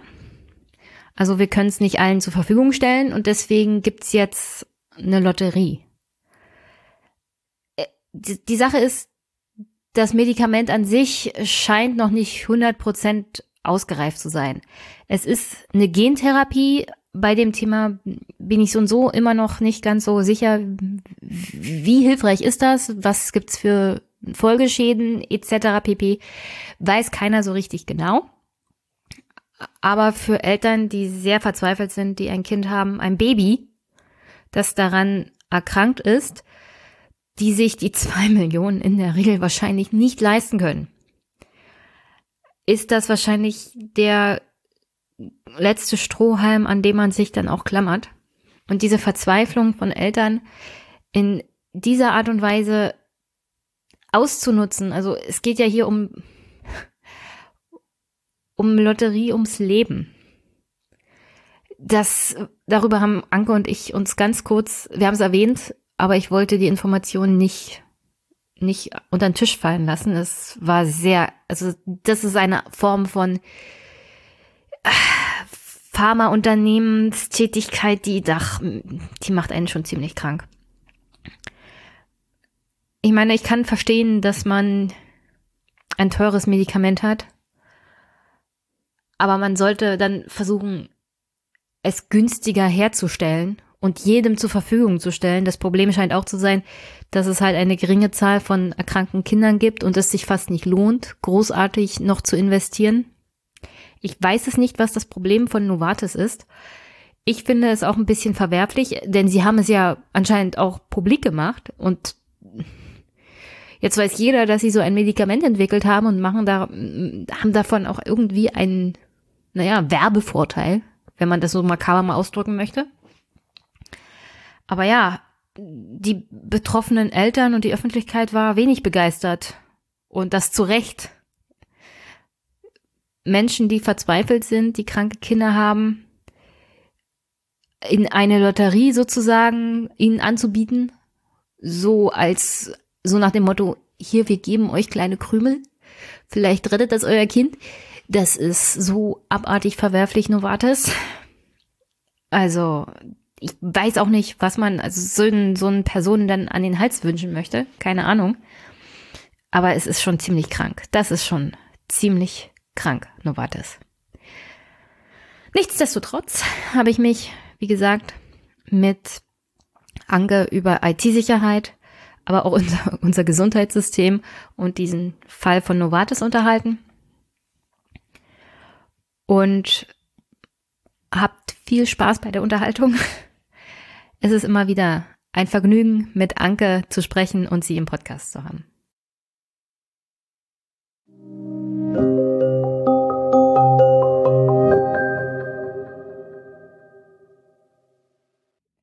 Guten Abend, Anke. Hallo Jenny. Schön, dass du wieder in den Podcast gekommen bist. Tut mir leid, dass ich dich gerade im Plenum gestört habe, aber ich habe gehört, in Berlin sind gerade stürmische Zeiten. Oh ja, das kann man sagen. Aber wir haben ja in der gesamten politischen Landschaft gerade stürmische Zeiten, also nichts Besonderes in Berlin. Das stimmt, aber nichtsdestotrotz arbeitet ja das Parlament trotzdem noch, auch wenn vielleicht Bernd Höcke das nicht so gerne sieht. Es gibt noch einigermaßen vernünftige Arbeit, unter anderem auch vom, von der Opposition. Du hast gerade eine sehr interessante Frage gestellt an die Bundesregierung bezüglich IT-Sicherheit. Worum ging es denn da genau? Bei mir ging es darum, inwieweit hat man eigentlich erkannt, dass IT-Sicherheit ein wichtiges Feld ist und man macht das ja unter anderem daran fest, ob man dafür Ressourcen zur Verfügung stellt oder nicht. Und genau das wollte ich an, auf eine bestimmte Art und Weise prüfen, nämlich durch eine schriftliche Frage. Man darf als Bundestagsabgeordnete jeden Monat bis zu vier schriftliche Fragen stellen. Das ist ganz genau reglementiert, wie die aussehen dürfen. Die dürfen also maximal eine Unterfrage haben und sie dürfen niemals mehr als 28 Antworten hervorrufen. Das heißt, ich habe äh, in diesem Fall wissen wollen, wie viel Personal befasst sich eigentlich mit IT-Sicherheit. Und ähm, ich wollte vor allem auch wissen, wie viele Stellen gibt es dafür eigentlich und von diesen Stellen, wie viele sind denn da besetzt. Das heißt, die Frage lautete mehr oder weniger wörtlich, sortiert nach Bundesministerien und nach geordneten Behörden. Das musste ich zusammenfassen, weil es sonst mehr als 28 Antworten äh, geworden wären. Wie viele Stellen gibt es im Bereich IT-Sicherheit in dem jeweiligen Geschäftsbereich? Wie viele davon sind besetzt? Und die Antwort kam dann vielleicht zwei Wochen später. Kleiner Vortext. Die Daten vom Verfassungsschutz erzählt man mir nicht, weil total geheim und würde zu viel verraten. Alle anderen Daten, siehe folgende Tabelle. Und da standen dann wirklich überraschende Zahlen drin. Ich habe wirklich schon damit gerechnet, dass sie schlecht sind, aber ich hätte nicht gedacht, dass sie so schlecht sind. Sie sind aus zwei Gründen schlecht. Der erste Grund ist, es sind sehr, sehr viele Stellen unbesetzt, also über alle ähm, hinweg. Es ist jede vierte Stelle im Bereich IT-Sicherheit, als wäre das nicht ein extrem wichtiger Bereich, wo man wirklich sehen muss, dass man die Leute auch kriegt. Und im Zweifel muss man dann halt mehr zahlen oder sich mehr Mühe geben, die zu kriegen. Aber der zweite Aspekt ist eben nicht nur, dass die Stellen, die es gibt, nicht besetzt sind, sondern dass etliche Ministerien super wenig Planstellen haben. Die haben nicht mal erkannt, dass sie Leute brauchen. Also das BMAS zum Beispiel, das Bundesministerium für Arbeit und Soziales, ist ja nicht nur selber ein großes Ministerium, es ist auch für sehr, sehr große nachgeordnete Behörden zuständig, für das Arbeitssozialgericht, für äh, das Bundesarbeitsgericht, für die Bundesversicherungsanstalt, genau, und noch ein paar andere. Und die alle zusammen haben nicht mal sieben Personen, die zuständig sind für IT-Sicherheit. Obwohl da super viele Daten von Bürgerinnen und Bürgern, die sehr sensibel sind, ja auch ver verarbeitet werden. Also das muss ich sagen, hat mich schon echt beunruhigt. Also um das nochmal äh, aufzudröseln, die Leute für die IT-Sicherheit gehen ja auch, ähm, also sollen ja auch sicherstellen, dass die Daten, die der Staat sammelt, von Bürgerinnen und Bürgern, also ich bin aus der Finanzverwaltung, also auch wir sammeln ja mhm. Daten mhm. elektronisch von Bürgerinnen und Bürgern, mhm. beziehungsweise kriegen sie von anderen Stellen zugeschickt. Und wir müssen sicherstellen, dass diese Daten nicht an irgendjemanden rausgehen, der darauf keinen Zugriff haben darf. Und äh, unser System muss sicherstellen, dass niemand von außen eingreifen kann und diese Daten abrufen kann. Und dafür sind diese IT-Stellen ja da. Die sollen sicher gehen, dass keiner Zugriff hat auf die Bürgerdaten. Mhm. Und äh, du hattest es ja schon gesagt, gerade, also es gibt gerade diese sensiblen Bundesministerien, wo man denkt, also ich weiß nicht, zehn Stellen zum Beispiel beim Auswärtigen Amt nur mhm. und davon sind aber auch schon vier unbesetzt. Und am allerschlimmsten, also den, äh, am allerschlimmsten ja, scheint es, das Bundesinnenministerium ja. zu treffen, wo man denkt, äh, ja, Seehofer. Nominell, nominell, genau. Aus dem, aus dem, ich habe ja zwei Probleme genannt, ne? Die Anzahl Stellen und die Unbesetzten. Bei den Unbesetzten, da ist tatsächlich das BMI am gruseligsten, hat aber auch die meisten Stellen, weil dann ist ja auch das hm. ähm, Bundesamt für äh, Sicherheit in der Informationstechnik, das BSI. Die haben also insgesamt 1800 Stellen und von denen haben sie aber 577 umgesetzt, also wirklich viele und wollten sich damit rausreden, äh, dass sie ja gerade einen total großen Stellenaufwuchs haben. Das dauert natürlich, bis man die Leute rekrutiert hat und vor allem das BSI baut ja aus. Aber da sind die Stellen sind ja bekannt, die das BSI mehr kriegt. Das sind in 2020 145 Stellen. Das erklärt ja nicht, warum da 577 nicht besetzt sind. Nee. Und, ähm, und ich habe mal nachgeguckt, 2017 noch, da gab es die erste mhm. öffentliche Anhörung der äh, deutschen Geheimdienstchefs vor dem parlamentarischen Kontrollgremium. Und die haben mhm. damals gesagt, wir brauchen mehr Geld und mehr Stellen, aber die Leute bewerben sich ja. Und da hatte damals der Verfassungsschutzchef Maaßen noch gesagt, äh, auf die Frage, was müsste denn die Regierung demnächst tun? Naja, Vorratsdatenspeicherung. Und jetzt meine Frage an dich. Sind diese Daten überhaupt sicher im Bundesministerium fürs Innere? Können die überhaupt sicherstellen bei der geringen Zahl an IT-Mitarbeitern, dass meine Daten dann, also wenn die Vorratsdaten gespeichert werden, nicht von irgendjemand abgerufen werden? Naja, gespeichert werden wollen ja zuallererst bei den Telekommunikationsunternehmen. Aber das Bundesministerium hat ja auch die ganzen Geheimdienste, da hängen ja auch äh, Bundespolizei, weiß ich was alles hinten dran. Und äh, die sind ja allgemein bekannt dafür, dass sie sehr viel beitragen zur IT-Unsicherheit, indem sie Sicherheitslücken in die Schubladen legen, von Hackbacks fantasieren und dass man sich gegenseitig im Übrigen Konkurrenz macht und die eine Behörde, die für Sicherheit sorgen soll, nämlich das BSI, ganz schwer Leute kriegt, weil ja eine andere Behörde, das CITES, die auch dem BMI untersteht, aber Hackbacks machen soll und überhaupt Hackerangriffe vorbereiten soll von Staatswegen, muss man sich mal reinziehen. Die sind also offensichtlich der Anschauung, dass Angriff die beste Verteidigung ist. Das ist leider Blödsinn in der IT-Sicherheit. Wahrscheinlich auch in anderen Zusammenhängen. Aber in der IT-Sicherheit kann man sagen, die beste Verteidigung ist eine richtig gute Verteidigung. Die ziehen sich gegenseitig selber die Leute ab. Und ich habe da überhaupt gar kein Vertrauen, dass das, was die machen, sicher ist. Die wollen ja zum Beispiel auch fantasieren die davon, total viele Kameras im öffentlichen Raum rumzuhängen. Da haben sie jetzt gerade noch mal einen kleinen Rückzieher angetreten. Aber jeder, der den Seehofer ein bisschen länger anguckt oder im politischen Leben beobachtet, der weiß, der hat jetzt mal für ein paar Monate oder Wochen hat er da vielleicht einen Rückzieher gemacht. Das kommt sowieso wie Kasper aus der Kiste. Und dann wollen sie wieder überall die Kameras aufhängen. Wo diese Daten dann bleiben und wie sicher die sind, das ist eine absolut berechtigte Frage. Und da habe ich so meine Zweifel. Und übrigens, es gibt ja viele Überlegungen, warum haben die denn so viele offene Stellen, die besetzt werden? Und zu Recht sagen manche, ist total schlecht bezahlt. Das stimmt, da muss man was machen. Aber es gibt auch andere Gründe. Und ein Grund, den ich mehrfach gehört habe von IT-Experten, zum Beispiel aus dem Umfeld des Chaos Computer Club, wo ja sehr, sehr viele organisiert sind, die sagen sich, sie sind doch nicht irre. Sie gehen doch im Leben nicht zu einem Bundesinnenministerium, das gleichzeitig so massiv zur IT-Unsicherheit beiträgt gerade wenn sie IT-Sicherheitsexperten sind, weil sie sagen, dann gehen sie ja quasi zu einem Arbeitgeber, der das Gegenteil macht von dem, was wichtig ist. Da gehen sie dann lieber woanders hin.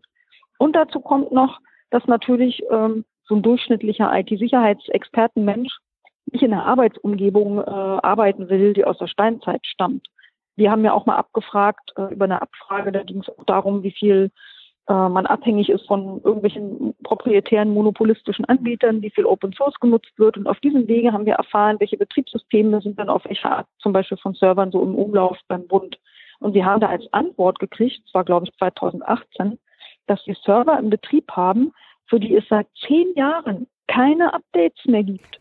Also jeder Sicherheitsexperte rauft sich da die Haare, der kann da nicht arbeiten, der leidet körperlich. Und da müssen die sich nicht wundern, wenn die keine Leute kriegen. Aber Anke, Zehn Jahre, das ist doch Luxus. wenn ich mir meine, oh. wenn ich mir angucke, mit was für IT ich arbeite, also jetzt alleine von der Hardware her, sind zehn Jahre ja gar nichts. Sag's, sag's, sag's mir lieber nicht, sag's mir lieber nicht. Ich meine, bei Kammer, Kammergericht wissen wir ja auch, dass es da also wahrscheinlich ähm, dieser total Fallout da in der IT passiert ist, weil da irgendeiner einen USB-Stick reingesteckt hat, der da nicht reingehört hätte, mit irgendeiner Schadsoftware drauf. Aber wir haben auch gehört, dass da zum Beispiel Windows 95 PCs ja, ja. aktiv sind, ja, und man, also um ehrlich zu sein, ich habe mit Windows 95 angefangen. Ich bin ja sozusagen schon abgedatet, was die Arbeit angeht. Mm. Es hat aber auch Vorteile, Anke. Also in die hm. alten Computer kommt doch gar keiner mehr rein, weil keiner mehr weiß, wie die überhaupt IT-technisch noch funktionieren. Ja, man weiß es nicht. Also ja. das Bundesinnenministerium ist jedenfalls allein durch, durch die hm. große Menge und weil sie zuständig sind innerhalb des Bundes für IT-Sicherheit, ist es besonders dramatisch, dass die jede dritte IT-Sicherheitsstelle nicht besetzt haben. Aber es gibt noch ein anderes Ministerium, was mir wirklich Kopfweh macht.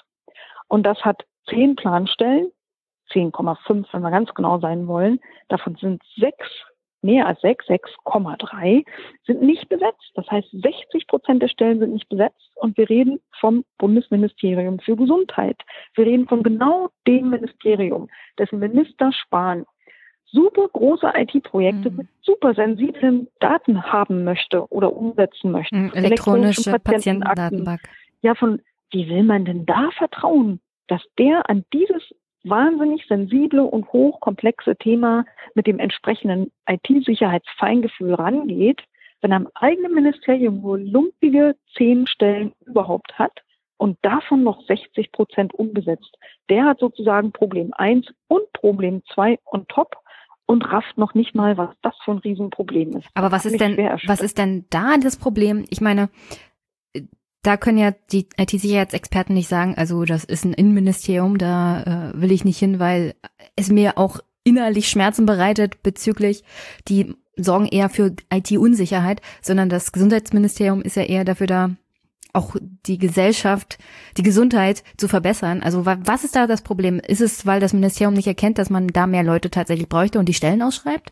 Auch in dem Haushaltsplan ein, naja, einkalkuliert? Das ist für das na, die haben ja beide Probleme. Die haben das Problem viel zu wenig Stellen. Zehn reicht einfach nicht. Mhm. Das hast du gerade beantwortet. Offenbar Problem nicht erkannt, Priorität nicht gerafft. Mhm. Und das zweite Problem ist, warum sind dann selbst von diesen wenigen zehn Stellen, die sie haben, 60 Prozent nicht besetzt?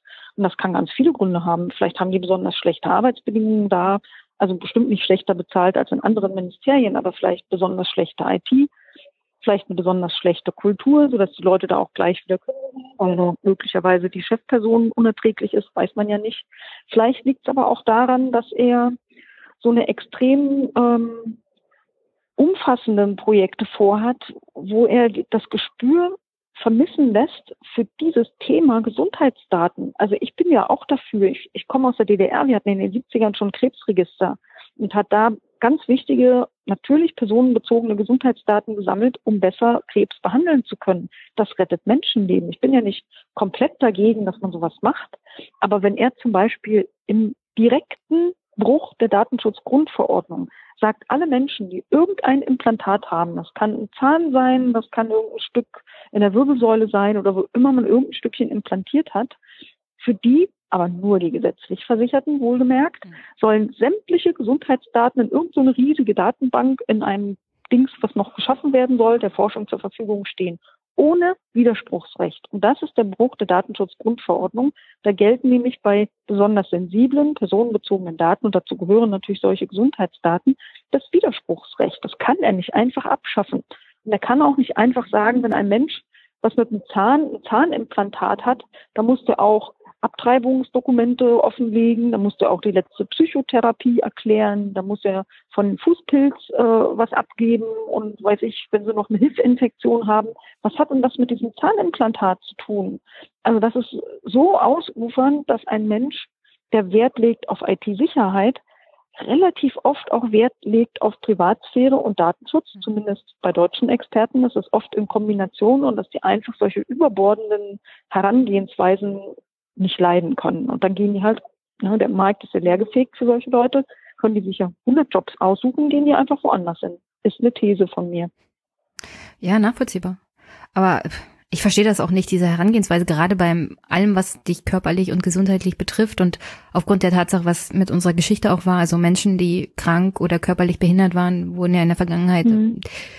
also wir hatten ja gerade erst die Diskussion Befreiung von Auschwitz, was in Thüringen passiert ist Hm. und dass da die Sensi Sensibilität teilweise dafür fehlt, dass die Deutschen vielleicht nicht unbedingt in einer direkten, ohne dass man dagegen widersprechen kann, Datenbank einfach mal alles aufführen müssen, was sie bei körperlichen Wehwehchen betrifft.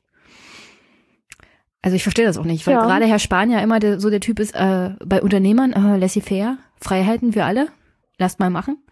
Da muss der Staat sich raushalten, aber bei, bei ja. Menschen, die darauf angewiesen sind, dass das Gesundheitssystem auch leistet, da sagt man also, aber ihr seid jetzt hier dran mit voller Überwachung und alles muss aufgezeichnet werden. Ja, das ist also total interessant, dass das ja nur für die gesetzlich Versicherten gilt und für die Privatversicherten nicht. Also quasi die Reichen, die kriegen Privatsphäre und die anderen nicht. Ja. Sichere, sichere Daten muss man sich leisten können. Ja. Das ist das unglaublich. stimmt. Ich war heute bei einer äh, total interessanten Informationsveranstaltung, die ähm, Initiative D21 organisiert hat. Mhm. Da war der Bart de Witte da, der hat äh, seine frisch gegründete Stiftung Hippo AI, also Hippo wie das, wie das Tier, Nas, na, nee, wie, heißt es? Flusspferd, Flusspferd, Hippo. Hippo. Ein Hippo und AI wie Artificial Intelligence. Das ist eine Foundation, die soll gemeinwohlorientiert äh, quasi Open AI machen und nur in dem Feld Gesundheit äh, offene Daten sammeln, die dann jedem zur Verfügung stehen, die dann aber, also jeder, der das macht, hat, äh, die geben diesen Datensätzen sozusagen die Hippo AI Lizenz. Und diese Lizenz bedeutet, kannst du zwar benutzen, aber dann musst du alles, was deine künstliche Intelligenz gelernt hat, zurückgeben, sodass alle anderen das auch nutzen können. Bisschen wie so Open Source Lizenzen. Ja, das finde ich total interessant. Und der hat nämlich zu Recht gesagt, wenn man einfach nur, äh, zum Beispiel gab es eine Studie, die hat mal Leute gefragt, würdet ihr, wenn ihr krank wärt und behandelt werden würdet, danach der Forschung eure Gesundheitsdaten zur Verfügung stellen? 70 Prozent sagen dazu ja. Der hat allerdings von Hippo AI gesagt, dass Leute natürlich das auch aus Gemeinwohlinteresse machen. Was sie aber gar nicht ahnen, ist, dass ein Großteil der Forschung heutzutage privatisiert ist für irgendwelche großen Konzerne und die dann selber entscheiden, wer die Ergebnisse kriegt, ob damit jemandem geholfen wird oder nicht, ob das in der Schublade landet und für immer verschwindet und das überhaupt nicht klar ist, ob die Forschungsergebnisse, die mit deinen eigenen Krankheits- und Gesundheitsdaten gemacht, äh, gewonnen worden sind, ob da die Menschheit tatsächlich was davon hat. Und das will er quasi mit dieser Hippo AI-Initiative umkehren und will sagen, wir stellen Daten bereit, andere Leute können das mit KI benutzen, aber was sie lernen, die Ergebnisse dieser Weiterentwicklung und der Forschung, das muss dann wirklich allen Leuten nutzen und glaubt, dass auf diese Weise dann auch eher Menschen bereit sind, ihre Daten für sowas zur Verfügung zu stellen. Und das hat der ja auch nicht berücksichtigt. Der sagt in dieser riesigen Behörde, alle diese Daten sollen für Forschung zur Verfügung stehen, aber mir ist noch keine einzige äh, Planung dazu in Kenntnis gegeben worden, wie denn da geguckt werden soll, wer denn da forscht, wofür da geforscht wird, wer Zugang zu den Forschungsergebnissen hat. Die sind ja garantiert nicht alle Open Access. Da geht da irgendeine so Novartis rein oder wie die ganzen Pharmaunternehmen alle heißen und forscht da halt friedlich mit den Daten rum, aber Nutzen für die Bevölkerung kommt halt nicht wirklich bei rum. Hauptsache Profit und wenn kein Profit, dann Schublade. Na, wollte ich gerade sagen. Wahrscheinlich, wenn dann bei der Forschung was draus wird, dann macht man dafür raus ein Medikament, das ein paar Millionen kostet, und dann macht man daraus eine Lotterie und dann überlebt dein Kind vielleicht, wenn es das Glückliche loszieht. Du, den Fall hat er uns heute erzählt. Ja, Den ich weiß. nicht. Das, das habe ich heute im, in einem Podcast gehört. Das war so abartig. Oh, ich habe da echt Gänsehaut gekriegt. Das ist so eine ekelhafte Vorstellung. Ja, ich, ich werde ich werd das mal am Anfang des Podcasts erklären, damit die Hörerinnen und Ja, ja. Hörer auch wissen, wovon ich rede. Aber das war so was abartig. ganz, ganz Tolles erzählt. Wir kennen ja alle Artikel 3 des Grundgesetzes, Männer und Frauen sind gleichberechtigt. Heute habe ich einen anderen Artikel 3 gelernt, nämlich in der europäischen Grundrechte, ähm, Grundrechte, ja was eigentlich, Grundrechte, Dingsgedöns von der EU. Äh, und da in Artikel 3 soll drinstehen, dass keine Teile des Körpers irgendwie kommerzialisiert werden dürfen. Mhm. Also damit ist gemeint, man darf jetzt keine Nieren verkaufen und so. Aber da steht Teile des Körpers. Und der hat gesagt, Daten sind also mitnichten irgendwie das neue Öl und man kann die dann so als Ware verkaufen, sondern eigentlich sind sie auch nicht nur Spiegelbilder deines, deines Lebens, sondern auch deines Körpers und damit eigentlich auch Teil deines Körpers. Hm. Zum Beispiel dein Herzrhythmus oder sowas alles.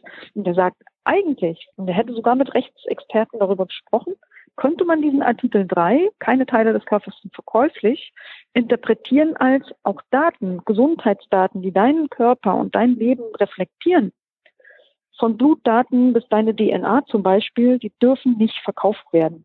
Und das wäre natürlich sensationell, wenn sich so eine Art von Rechtsinterpretation durchsetzen würde. Fände ich großartig. Ja, vor allem auch, ähm, es muss sich ja bei den Menschen auch endlich durchsetzen, dass sie mehr Rücksicht auf ihre persönlichen Daten nehmen, auch was die körperlichen Daten angeht. Ich meine, das ist ja gesagt, wenn die Menschen es freiwillig tun, geben sie auch gerne ihre Krankheitsbilder her, damit die Gemeinschaft was von hat. Aber wenn es dann darauf hinausläuft, dass es nur ein finanzieller Vorteil für große Pharmafirmen wird, dann hat man auch davon nichts. Und das, ah, das ist so ja, aber es ärgerlich. Muss ja auch, es muss ja auch dezentrale Lösungen geben, die den Wunsch, den man auch als, als ähm, Mensch hat, dass einem vielleicht eher irgendwas entdeckt oder geholfen wird, mhm. dass man dafür auch eine Lösung hat. Also ich kriegte da heute so eine, war wahrscheinlich so eine Art Apple Watch gezeigt von einem Typ, der auch an diesem Lunch teilgenommen hatte. Und der hat mir diese Uhr gezeigt und hat gesagt, er trägt die halt, weil er öfter mal irgendwelche Störungen in seinem Herzrhythmus äh, hat. Und er sagt, er weiß, dass zum Beispiel ähm, ein bestimmtes Kammerflimmern, wenn das bei einem auftritt, man merkt es selber gar nicht, die Uhr merkt das aber, dass man dann ein erhöhtes Schlaganfallrisiko hat. Und er sagt, ihm sagt die Uhr das nicht. Die sagt nicht, du hattest letzte Nacht so ein kleines Kammerflimmern und das war jetzt schon das dritte Mal in drei Wochen. Also du hast ein erhöhtes hm. Schlaganfallrisiko, geh mal zum Arzt nimm mal irgendwas. Sondern diese Daten gehen einfach nur an den Hersteller dieser Uhr die Daten werden gesammelt. Irgendwann kriegt er dann vielleicht mal eine Werbung für Schlaganfallprophylaxe oder seine Krankenkasse hat die Daten gekauft und er weiß gar nicht, was damit passiert, aber er kriegt sie nicht. Und das müsste doch auch, das müsste es doch auch in Gemeinwohl orientiert geben, so ähnlich wie diese Cards.io, diese äh, Open Hardware Uhr, die der Chaos Computer Club beim letzten Summercamp äh, in Zedelig-Mildenberg quasi als Badge um, zur Verfügung gestellt hat. Das ist eine Open Hardware, wo die Community jetzt diverse Anwendungen entwickelt, die zum Beispiel auch Herzrhythmus messen kann und äh, wo aber keine Daten irgendwo hingesendet werden. Und wenn da jetzt eine größere Community, gemeinwohlorientiert zum Beispiel genau so eine gleiche Anwendung entwickeln würde, die guckt, ob ich Kammerflimmern habe und mir dann nur mir und sonst keinem sagt, du, da ist aber was Auffälliges, kümmere dich mal drum. So eine Lösung bräuchten wir echt viel mehr. Ist auch ein Grund, warum ich die ganze Zeit, seit ich seit ich im Bundestag bin, diese gut zweieinhalb Jahre inzwischen, äh, in den Ohren liege und sage, es braucht einen Social Innovation Fonds. Irgendein Fonds, der soziale Innovationen finanziert, weil sowas nicht interessant ist für Venture Capitalisten. Ne? Die investieren in Sachen, die Wachstum haben und Profite bringen, aber nicht in Dinge, die einfach nur einen total großartigen Mehrwert für die Gesellschaft haben, aber wo du keine Hand aufhalten kannst darunter. Da muss halt irgendjemand anders da sein die Gemeinschaft sind ja unser aller Steuern und dann sowas finanzieren, dann haben wir es quasi bezahlt und wir haben aber auch was davon. Ja, aber alleine schon diese Apple Watch Uhr ist ja aus Forschungsergebnissen an Universitäten entstanden, die auch steuerlich finanziert sind. Also das, dieses Venture Capitalism, worauf die sich alle aufbauen, ja. das kommt ja nicht aus dem leeren Raum. Das ist ja schon durch überhaupt staatliche Forschung möglich gewesen. Mhm.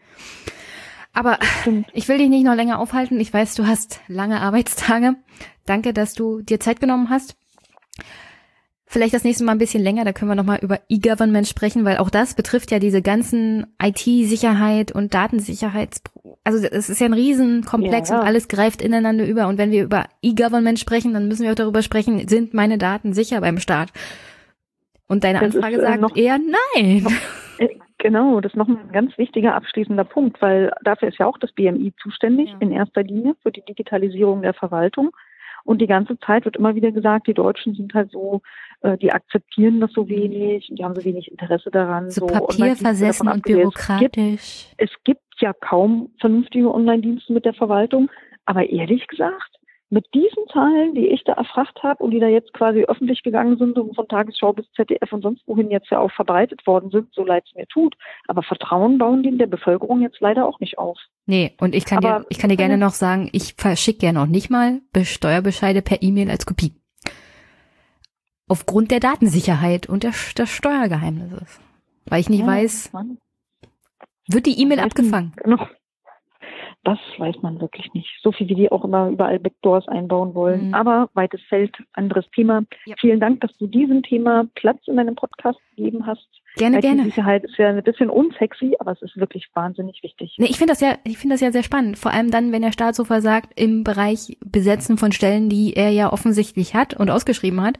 Wie kann das sein, dass so viele offene Stellen sind? Das ist ja jetzt vor allem dein Bereich, IT-Sicherheit, aber das ist ja so generell die, meine Frage auch. Ist der Staat überhaupt noch funktionsfähig? Wie viele Verwaltungsstellen sind überhaupt besetzt? Sind sie da hinterher? Wie ist der Kranken- und Altersstand an sowas alles? Und da ist gerade deine Anfrage auch sehr interessant gewesen. Und deswegen danke, dass du in den Podcast gekommen bist. Hast du noch eine abschließende Botschaft an meine Hörerinnen und Hörer? Naja, dass äh, diejenigen, die IT-Sicherheit noch nicht sexy finden, sich dafür trotzdem interessieren, denn wir leben in einer digitalen Gesellschaft. Alles ist mit allem vernetzt. Und wenn da irgendwo was schief geht, dann kann es eben auch passieren, dass ganze Stadtverwaltungen offline sind, Krankenhäuser offline sind. Und das ist für uns auch extrem unlustig. Also als jetzt gerade die Stadt Potsdam wegen einem so einem Virus, äh, den sie sich da eingefangen haben in ihrem IT-System, wahrscheinlich wegen fehlender IT-Sicherheitsexperten, äh, da die Stadt offline gewesen ist, die konnten nicht mal einen Pass beantragen, die konnten keinen, also einen Haufen Alltagskram nicht machen, die konnten nicht mal Formulare ausdrucken, weil die waren auch am Computer und die haben überall die Stecker gezogen. Da bist du halt auch als Bürger irgendwie angeschissen, wenn du da mal dringend eilig was brauchst. Ne? Also sowas ähm, ist wichtig, geht uns alle an und man sollte sich kümmern. Herzlichen Dank. Und ja, äh, das Thema öffentliche Sicherheit haben wir noch gar nicht besprochen, wo wir ja gerade den Coronavirus haben, wo Ransom-Software Krankenhäuser lahmlegen kann. Das wäre dann ungünstiges Timing miteinander. Aber wie gesagt, herzlichen Dank. Hab noch einen schönen Abend. Ich hoffe, wir hören uns bald wieder. Bis bald, Anke. Ja, gerne. Sehr gern. Bis dann. Tschüss, Jenny.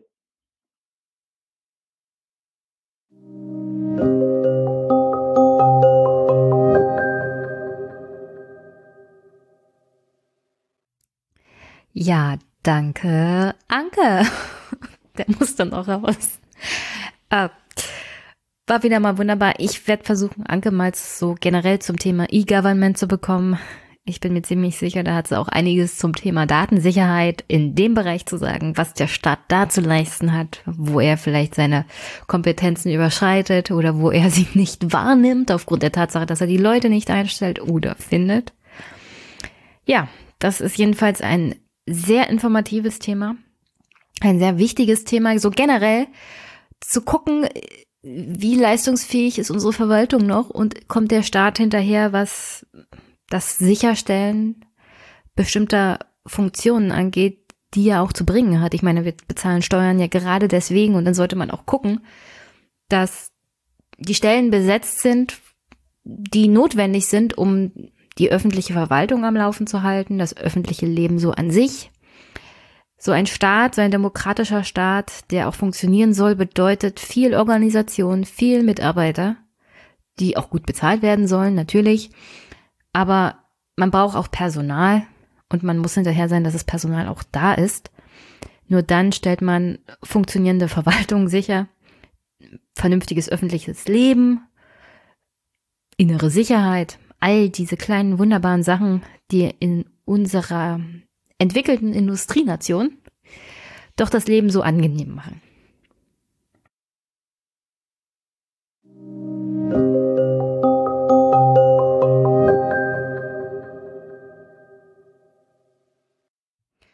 Okay, und an dieser Stelle bemerke ich, ich werde wahrscheinlich nicht dazu kommen, die Ostverbände der CDU heute zu besprechen, weil ich jetzt schon wieder bei eineinhalb Stunden sind und mir meine Minuten einfach davon rennen. Nichtsdestotrotz will ich hier noch was zur CDU sagen. Und zwar vor allem das, was ich schon im September mit Ines gesagt habe. Ich werde hier gleich mal einspielen, was wir damals besprochen haben. Wir haben auch die Werteunion behandelt. Ich dachte mir noch, dieses Wochenende gucke ich mir mal die Werteunion an. Ja, nix da. Haben Ines und ich ja schon im September getan. Und deswegen werde ich hier und heute einfach mal das Gespräch nochmal hochladen, weil sich seitdem in meinen Augen und in auch den Augen von Ines anscheinend nicht viel geändert hat, denn auch sie hat das Gespräch nochmal geteilt. Und ich finde, wenn man schon so ein gutes Gespräch zu dem Thema Werteunion und Rechtsdrall vielleicht der CDU hat, sollte man das auf alle Fälle nochmal aufgreifen. Aber bevor ich das hier nochmal einspiele. Es gab ein neues Pferderennen von den öffentlich-rechtlichen zum ganzen Thema, wer folgt denn jetzt auf AKK und eigentlich wer ist jetzt der eigentliche Thronfolger von Merkel. Und ich bin mir ziemlich sicher, ich werde in den nächsten Folgen dann tatsächlich nochmal das Thema im größeren Maße aufgreifen können. Auf alle Fälle hier an der Stelle, ich finde es ein bisschen komisch, dass das Thema Thüringen jetzt völlig abgemeldet ist. Es geht wieder nur um Berlin. Also selbst die Wahl in Thüringen von Kemmerich war im Grunde nur eine Frage, wie geht's denn jetzt mit der Republik weiter? Wie geht's mit AKK weiter? Was ist mit Merkel? Und zerbricht jetzt die Berliner Republik? Und was ist nur los? Ähm, wird dabei leiser vergessen, dass wir immer noch ein Bundesland Thüringen haben, in dem ist mir egal, was andere sagen, immer noch zwei Millionen Menschen leben, die denen das vielleicht nicht ganz egal ist, dass sie keine Regierung haben, dass sie kein Parlament haben, das funktioniert, in dem momentan reichlich Chaos herrscht und in dem sich fernab von der Linken und SPD und Grüne alle irgendwie ein bisschen wie kleine Kinder benehmen. Und ein furchtbar schlechtes Bild für die Demokratie abliefern, während die AfD da sitzt und sich ins Fäustchen lacht. Also es sind keine guten Tage für die Demokratie, so generell auch in Thüringen nicht. Und Mag ja sein, dass NRW das bevölkerungsreichste Land in Deutschland ist und dass man da Wahlen gewinnt und dass deswegen Herr Laschet die besten Chancen hat. Aber nicht vergessen, das Bundesland ist nur ein Bundesland. Wir haben hier 16 und keiner ist irgendwie wichtiger als der andere. Ob Landbewohner oder Stadtbewohner.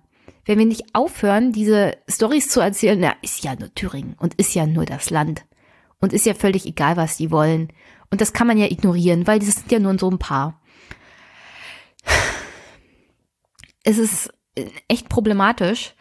Warum sollten die Leute sich dann noch auf in irgendeiner Art und Weise einbringen? Warum sollten sie den Gesetzen aus dem Parlament noch in irgendeiner Art und Weise folgen?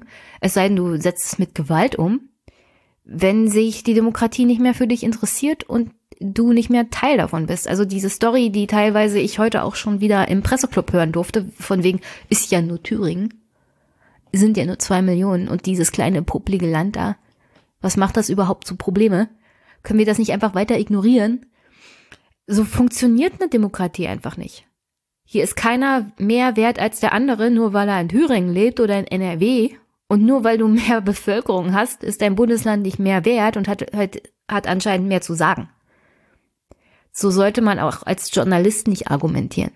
Das treibt Menschen auch vom Journalismus weg. Also ich weiß nicht, was sich manch, manche Menschen denken, bevor sie den Mund aufmachen. Reichlich wenig anscheinend. Aber wie gesagt, es geht ja hier um Angela Merkels Erbe und deswegen gibt es ein neues Pferderennen, weil es gibt ja drei Kandidaten. Und zu der Frage, wen denn die Union als Kanzlerkandidaten oder Kandidatin ins Rennen schicken sollte, dazu haben wir heute einen aktuellen Deutschland-Trend extra. El Neni, was meinen denn die Bürgerinnen und Bürger dazu?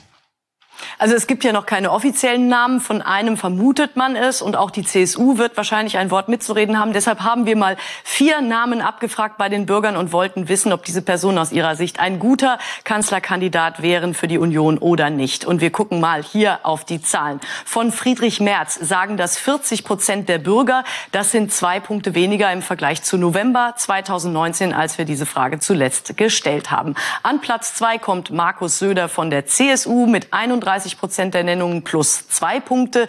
Dicht auf Armin Laschet 30 Prozent, der NRW-Ministerpräsident plus sieben Punkte im Vergleich zu November und Jens Spahn mit 24 Prozent der Nennungen minus drei Punkte hier auf diesem Ranking an Platz vier. Das ist der Blick der Deutschen auf diese Namen. Interessant ist es jetzt aber auch bei, auf die Unionsanhänger zu gucken, weil die dürften ja vielleicht dann doch am Ende noch ein Wörtchen mitzureden haben. Und interessant ist, die Reihenfolge bleibt dieselbe, aber die Zahlen ändern sich etwas etwas. Nämlich von den Unionsanhängern sagen 69 Prozent, Friedrich Merz wäre ein guter Kanzlerkandidat der Union. Von Markus Söder sagen das 53 Prozent der Unionsanhänger, von Armin Laschet 43 Prozent und von Jens Spahn 24 Prozent. Da ist also der Wert bei den Unionsanhängern genauso hoch wie bei den Deutschen allgemein.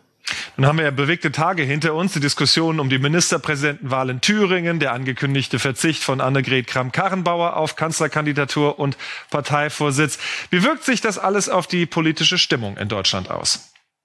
Also ich denke, die Stimmung im politischen Umfeld ist tatsächlich sehr nervös und aufgeregt. Bei den Bürgern ähm, habe ich so meine Zweifel, ob das so eins zu eins ankommt. Denn wenn man von denen wissen will, ähm, sollte jetzt möglicherweise die GroKo vorher enden, dann sagen 61 Prozent Nein, die sollte ganz normal bis zum Ende der Legislaturperiode weitermachen. Und auch bei der aktuellen Sonntagsfrage dieser Woche haben wir relativ wenig Veränderung. Wenn am Sonntag Bundestagswahl wäre, käme die Union auf 26 Prozent, ein Punkt weniger im Vergleich zur Vorwoche, wo wir diese Frage zuletzt gestellt haben. Die SPD verbessert sich um zwei Punkte, kommt auf 16 Prozent. Die AfD ist stabil bei 14 Prozent. Die FDP verliert einen Punkt, kommt auf 7 Prozent. Die Linke stabil bei 9 Prozent und auch die Grünen sind stabil bei 22 Prozent. Hier in dieser ersten Sonntagsfrage von Infratest DIMAP seit den Ereignissen in Thüringen. Okay, also März. Warum fragt man die Bundesbürger überhaupt danach, wer der beste Kanzlerkandidat wird? Liebe Medien, erstmal ist das so und so ein Ergebnis von Medienwirkungsforschung hier. Denn natürlich sagen die meisten März, die meisten kennen März ja auch dank eurer Berichterstattung und weil er viel im Fernsehen ist, die meisten kennen wahrscheinlich außerhalb von NRW Amit Laschet noch nicht so doll. Ja. Und Jens Spahn, na gut, der ist halt Gesundheitsminister, aber so viel Berichterstattung, es sei denn, wir haben es gerade mit zum Beispiel dem Thema Organspende zu tun, ist jetzt für ihn auch nicht. Und machen wir uns nichts vor, trotz seiner soliden Arbeit scheint er nicht sonderlich die Person zu sein, die jetzt größte Sympathien hervorruft. Also er wirkt halt manchmal auch ein bisschen unnahbar. Sagen wir es mal so. Unterscheidet ihn jetzt nicht großartig von Merz, aber der ist halt auf dem Fernsehen. Friedrich Merz, ähm, ich kann mir gut vorstellen, dass er bei der Basis immer noch sehr beliebt ist. Deswegen die Ergebnisse bei der CDU, die wollen den halt zurück. Die wollen in die gute alte Zeit, als die CDU noch die CDU war, für Atomkraft stand und Unternehmersteuern runter und so generell alles ein ganz einfaches Weltbild hatte. Und es keine Probleme gab. Außer, wie hoch gewinnt denn jetzt unser Kanzlerkandidat? Also vor Merkel, also unter Kohl, als sie total abgeschmiert sind. Whatever. Tatsächlich ist Merz auch bei den jungen Unionsmitgliedern immer noch sehr beliebt gewesen. Er war praktisch nie weg. Also innerhalb der Union war er immer Thema. Auch bei der jungen Union. Er war ja bei der Wirtschaftsunion Vorsitzender. Er hat die Kontakte immer noch irgendwie gehalten und man hat sich halt immer noch groß Stories erzählt. Als ich in der CDU, JU aktiv war, äh, wusste ich überhaupt nicht, wer Friedrich Merz ist, aber alle haben total von ihm geschwärmt. Also äh, er war immer irgendwie präsent. Immer im Vergleich zu Angela Merkel, so nach dem Motto, also mit Friedrich Merz wäre das nicht passiert und Merz hätte das besser gemacht und oh, wann kommt er endlich zurück? Also es bestand immer diese unterschwellige Hoffnung, dass er eines Tages zurückkehrt. Und das war bei mir vor ungefähr zehn, zwölf Jahren als ich in der Jungen Union war, als da März immer wieder mal Thema war. Im Großen und Ganzen, dass er tatsächlich auf öffentlicher Bühne, Bühne wieder wie Kai aus der Kiste gesprungen ist, hat mich schon überrascht. Hätte ich nicht gedacht, dass er sich das traut damals gegen AKK und Spahn. Und es war ja sehr knapp. Aber intern war er, wie gesagt, nie wirklich weg. Und er hat irgendwie diesen Nimbus-Mythos ähnlichen Zustand erreicht, der ihm ja dann in der, in dem Wahlkampf gegen AKK und Spahn auch extremst geholfen hat. Und wenn er nicht so eine grottige Rede gehalten hätte, hätte er tatsächlich den Posten erreicht, den AKK dann aber bekommen hat. Also es lag am Ende an dieser wirklich schlechten Rede, die er 2018 gehalten hat, wo AKK wesentlich besser aus diesem Zweikampf sozusagen herausgegangen ist. Will sagen, dieser Nimbus ist immer noch nicht ganz weg. Und auch bei der Jungen Union nicht. Und selbst wenn Herr Kuban großer Fan von Spahn ist, wird er den Teufel tun, sich für Spahn auszusprechen, wenn es tatsächlich mehrere Kandidaten geben sollte, wird er seine Basis befragen und die Basis wird sagen März. Weil sie ihn irgendwie anbeten. Diese Anbetung habe ich nie ganz verstanden, aber sei es drum. Wenn es hart auf hart kommt, würde sich Kuban halt für März aussprechen, weil seine Mitglieder sagen März. Die wollen irgendwie alle März. Ich glaube aber nicht, dass es mehrere Kandidaten geben wird, weswegen Kuban nicht in die Verlegenheit kommen wird, sich für irgendjemand anders als für Laschet auszusprechen. Die CDU hat hier einiges gelernt von der SPD. Vor allem, wir lassen uns mal nicht von unserer Basis überraschen, weil die können wir anscheinend nicht mehr einschätzen. Machen alles hinter verschlossenen Türen, was eigene Probleme mit sich bringt, wie wir auch bei der SPD gesehen haben. Aber überlassen wir mal die CDU ihren eigenen Problematiken. Vorerst.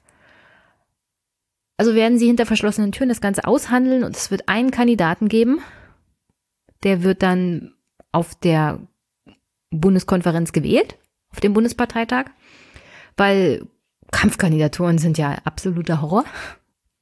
Oh mein Gott, Konflikt. Die Realität ist, diese CDU ist in sich gar nicht mehr so homogen. Also selbst wenn Laschet jetzt den Laden übernimmt,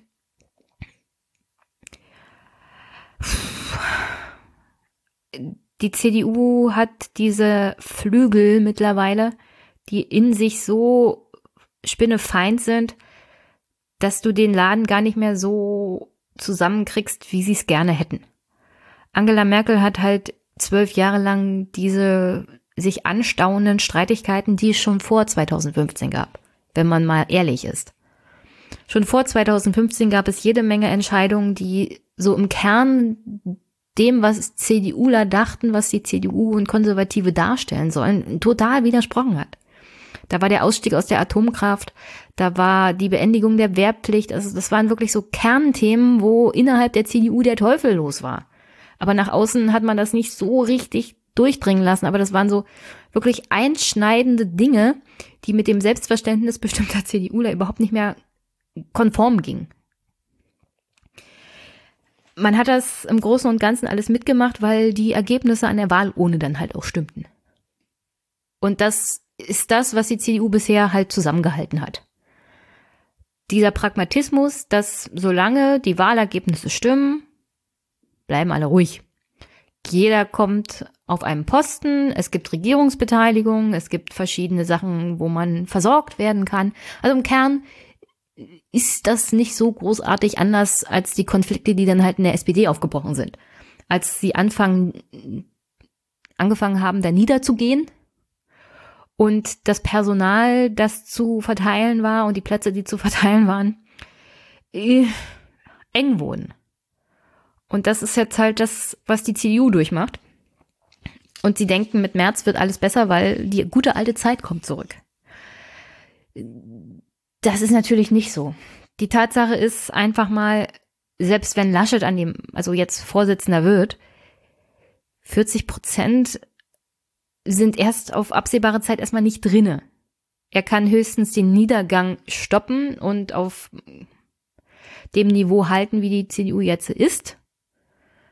Vielleicht sind auch wieder 30 Prozent drinne, aber die 40 fast absolute Mehrheitszeiten, die unter Angela Merkel tatsächlich mal drinne waren, sind vorerst vorbei.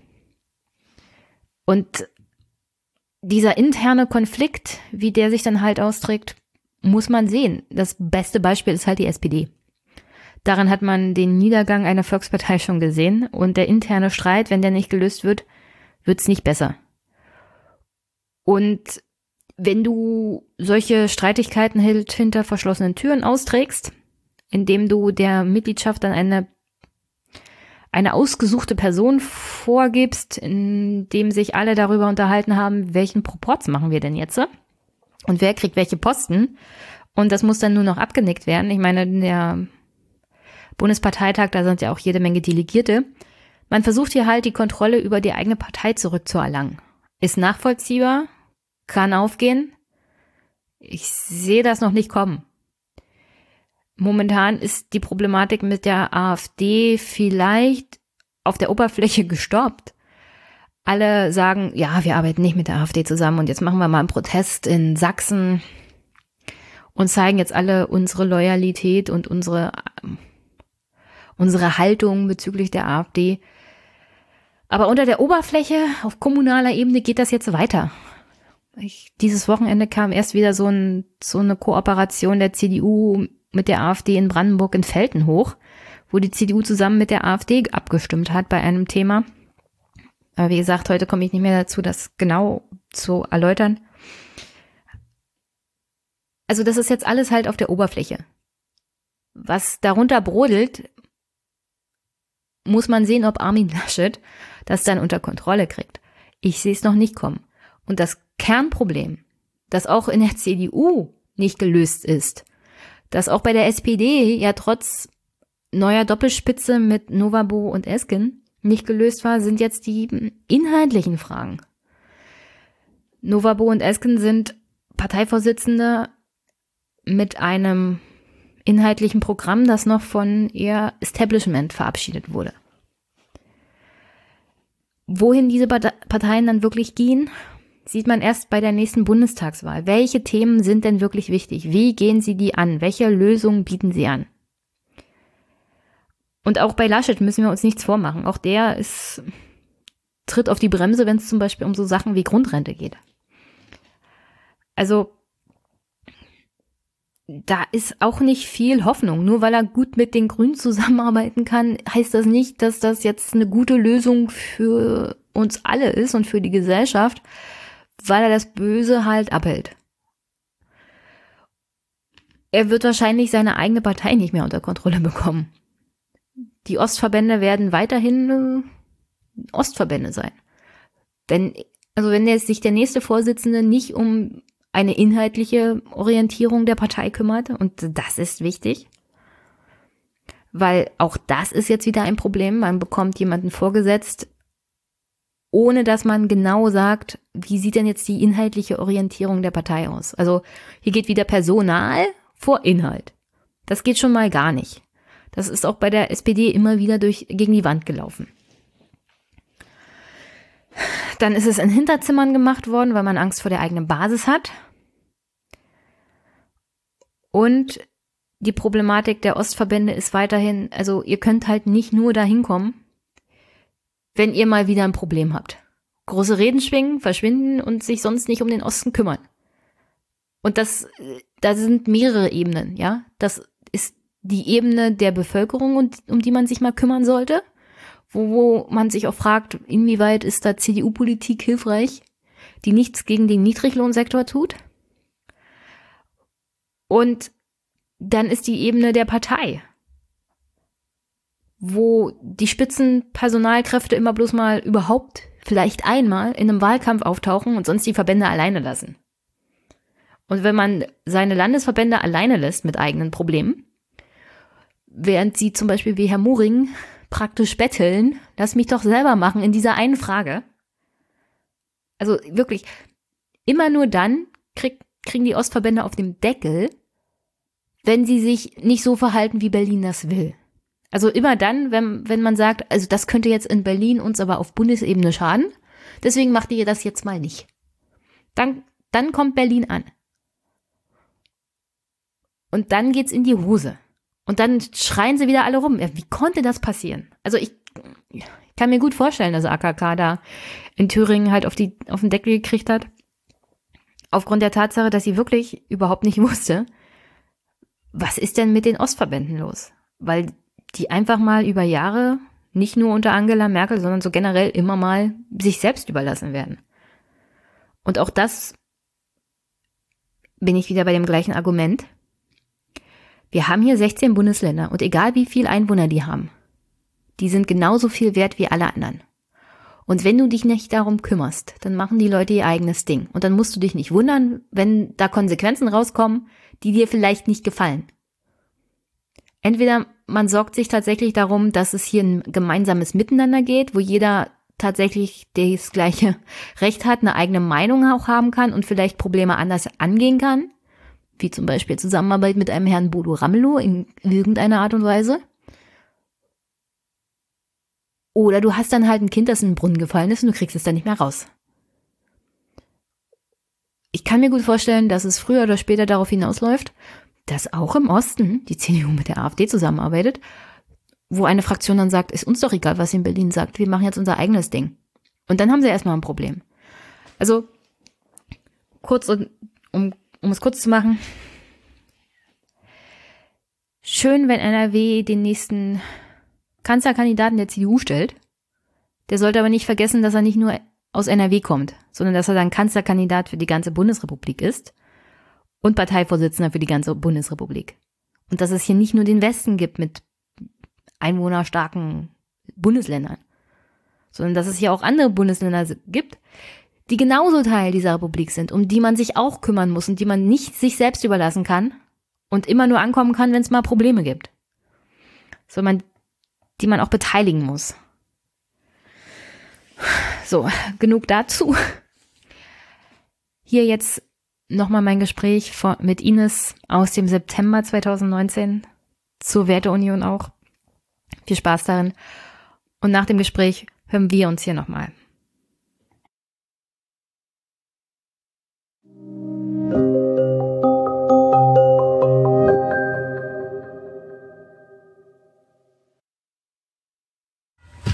Hallo Ines.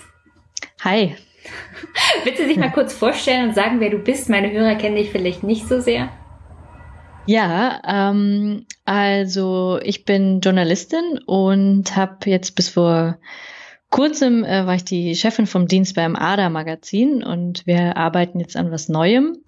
Und äh, vielleicht kennt ihr mich und Steve schon über den äh, Podcast Halb zehn, wo du ja auch schon zu Besuch warst, Jenny. Und wir haben zusammen die Wahlanalyse gemacht der letzten Wahlen in Brandenburg und Sachsen. Ja, das mache ich hauptsächlich.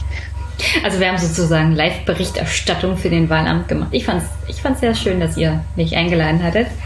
Aber ich, ich kenne ja Steve, also ich bin ja über Steve gestolpert, als ich meinen Podcast auch angefangen habe. Mhm. Und war dann ganz begeistert, dass er auch seinen eigenen macht mit dir zusammen. Mhm.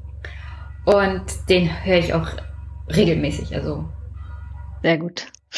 Ist uns so total zu empfehlen. halb zehn am Morgen. Auf jeden Fall.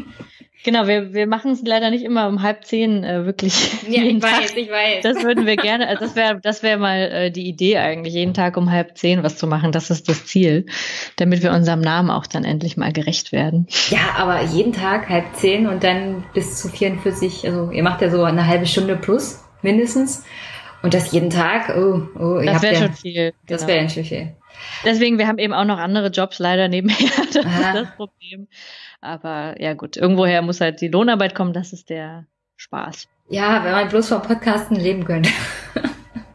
ich werde meinen, äh, meinen Alltagsjob auch schon längst aufgegeben. Ja.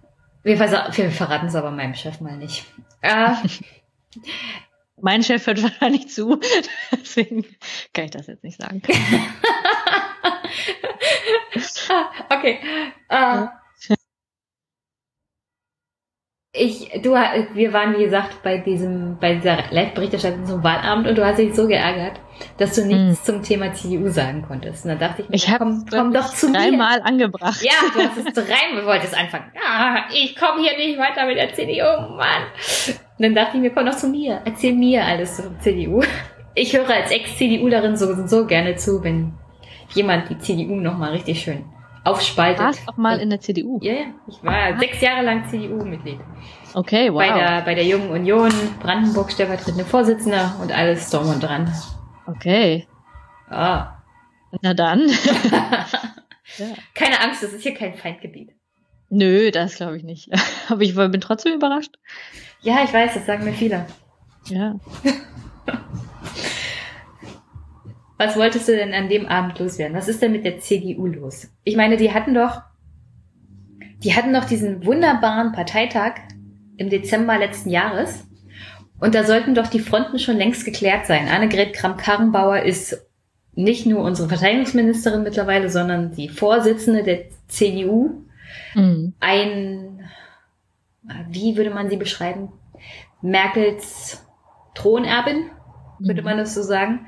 Und sie war doch eigentlich die die Person, die Merkel nachfolgen sollte, den Mittekurs beibehalten sollte und aber gleichzeitig die Konservativen wieder, also alles so ein bisschen rechts der Partei wieder einfangen und alle ein bisschen ein. Das scheint mir momentan nicht so richtig der Fall zu sein. Was ist denn passiert? Genau, also ich habe da zu dem Zeitpunkt auch so einen Artikel geschrieben, wo ich die drei Favoriten äh, mal so vorgestellt und charakterisiert habe, weil da ging es ja darum, eben Annegret Kramp-Karrenbauer und dann Friedrich Merz, der aus dem Nichts gefühlt äh, nach irgendwie zwölf Jahren Abstinenz wieder zurückgekommen ist, äh, der ja mal als größter Gegner auch von Angela Merkel galt und eben nach langer Zeit wieder zurückgekommen ist. Er war, er war ganz kurz wieder da. Genau, und ich, ich würde auch sagen, er ist immer noch so im Windschatten. Ja. Also er hat ja. noch nicht aufgegeben. Das ist ähm, jetzt so meine These. Oh, und die, ist, also ja? ich will dich ja nicht großartig unterbrechen, aber das fällt mir auch extrem auf, wenn ich mir zum Beispiel die CDUler in Brandenburg angucke. Also es gibt mhm. sehr viele in dem Dunstkreis von Merz, die mhm. gehofft hatten, er wird der neue Vorsitzende und die, mhm. also wirklich bei Twitter ist das sehr gut nachvollziehbar, wie sie sich sozusagen an ihn ranwanzen und unbedingt wollten, dass er Wahlkampf in Brandenburg macht und so. Und ich würde sagen, also selbst wenn er Wahlkampf gemacht hätte, hätte das eher geschadet als genützt. Weil er ist ein absolut Neoliberaler und das kann die CDU in Brandenburg schon überhaupt nicht vertragen. Aber weiter, weiter.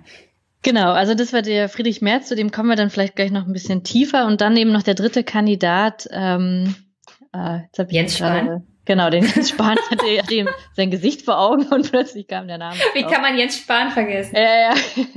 Und Jens Spahn. Und alle drei äh, standen eben für bestimmte Flügel, kann man sagen, wobei sich Jens Spahn und Friedrich Merz insofern ähnelten, dass sie eben aus dem sehr wertkonservativen Spektrum ähm, zum Teil kommen, muss man sagen. Und äh, also den eher konservativen im engeren Sinn, also so äh, diesen Flügel ja, wie soll man sagen, also diesen Flügel, für diesen Flügel stehen und ähm, relativ früh war ja dann klar, dass Jens Spahn in, in so Vorgesprächen, die er geführt hat, ist klar geworden, er hat eigentlich keine Chance. Ähm, aber er war auch ein krasser Gegner eben auch von dieser Merkel-Linie und auch von diesem Wunsch, dass Annegret Kramp-Karrenbauer die Nachfolgerin sein würde. Also die drei und die Gruppen, die hinter ihnen stehen, sind sich schon ziemlich spinnefeind, muss man sagen. Also ähm, der Jens Spahn wurde eben schon unterstützt von der Jungen Union, aber einige von denen haben sich auch Friedrich Merz gewünscht. Und eben die äh, Werteunion, zu der wir dann vielleicht gleich nochmal kommen, haben sich eben auch eher die beiden äh, gewünscht. Und den Mittelstand, also die ganzen Wirtschaftsliberalen, sowieso auch. Also die waren natürlich sehr hinter Friedrich Merz, weil er, wie du sagst, eher für den sehr neoliberalen Kurs steht. Und was ich beeindruckend fand in der Pressekonferenz, wo er sich vorgestellt hat, ähm, hat er eben nochmal gesagt, zum Beispiel, wie er damit umgehen würde, äh, dass er sich selbst zwar als sehr sozial und er ist immer an dem, an der Sozialpolitik interessiert, schon immer gewesen. Und im nächsten Satz kann er sowas sagen wie, die Renten sollten auf den Aktienmärkten irgendwie, äh, also per Dividenden sozusagen finanziert werden. Und was natürlich, also mehr Deregulierung von so sozialen äh, ja, sozialen Zahlungen wie Renten kann man sich ja fast nicht vorstellen. Also der Mann ist wirklich interessant, weil er diese Widersprüche von einem sehr konservativen äh, Bild, er hat ja auch die ähm, Leitkultur, er hat ja sogar diese Debatte geprägt, das vergisst man manchmal, dass er ähm, nicht nur diesen, die Steuererklärung auf dem Bierdeckel erfunden hat, sondern auch diese Leitkulturdebatte äh, geprägt hat. Das heißt, er verbindet eben sehr neoliberale Wirtschaftspolitik dann doch mit einem wertkonservativen fast schon sozial konservativen äh, so so Bild. Und das ist macht ihn sehr spannend und hat ihn eben auch wirklich zu einem, starken Gegner gemacht von Annegret Kamp-Karrenbauer, die eben eher für diesen Merkel-Flügel stand, das eher gemäßigten ähm, wobei man sagen muss, dass sie natürlich auch offen neoliberale Politiken, also das auch vertritt und hatte auch gesagt, dass sie an der Schöpfung hängt und so. Also sie hat schon sehr versucht, da ähm, auch genau diese Art äh, Pfade zu gehen. Ähm, und sie hat sich dann ja letztlich durchgesetzt, aber es war ja wirklich sehr, sehr knapp. Und was jetzt passiert ist seitdem, dass sie so viele Fehltritte hatte und ihr auch wahrscheinlich zusätzlich viele Gegner im eigenen Haus begegnet sind. Also der Paul Ziemiak zum Beispiel, der jetzt als Generalsekretär danach eingesetzt wurde und gewählt wurde, ist auch nicht wirklich ihr Freund, ne? weil er auch ähm, von der Jungen Union kommend halt sich wahrscheinlich eher den Friedrich Merz oder den Jens Spahn gewünscht hätte. Und das muss man halt sehen, dass diese Fronten da immer noch nicht geklärt sind. Aber was Fehltritte angeht, passen die beiden zusammen wie Topf und Deckel, würde ich sagen. Fehltritte machen sie alle, das stimmt, aber natürlich auf ihr liegt äh, noch mal mehr die Aufmerksamkeit, ja. ne? weil sie muss halt in diese wahnsinnig großen Fußstapfen von Angela Merkel treten, die es wie keine andere geschafft hat, Gegner ähm, auf eine Art und Weise auszuspielen, eben zum Beispiel den Friedrich Merz, aber auch andere vor ihm, ähm, dass sie da alleine ihre Macht weiter beanspruchen konnte. Und wir sehen, dass das Annegret Kamm-Karrenbauer nicht so richtig gelingt. Ähm, und jetzt in der Frage zur Abgrenzung äh, zur AfD noch mal viel weniger gelingt. Ne? Also dass äh, in einer solcher Kernfragen jetzt dieser Zeit sie ähm, nicht glücklich gehandelt hat, kann man sagen.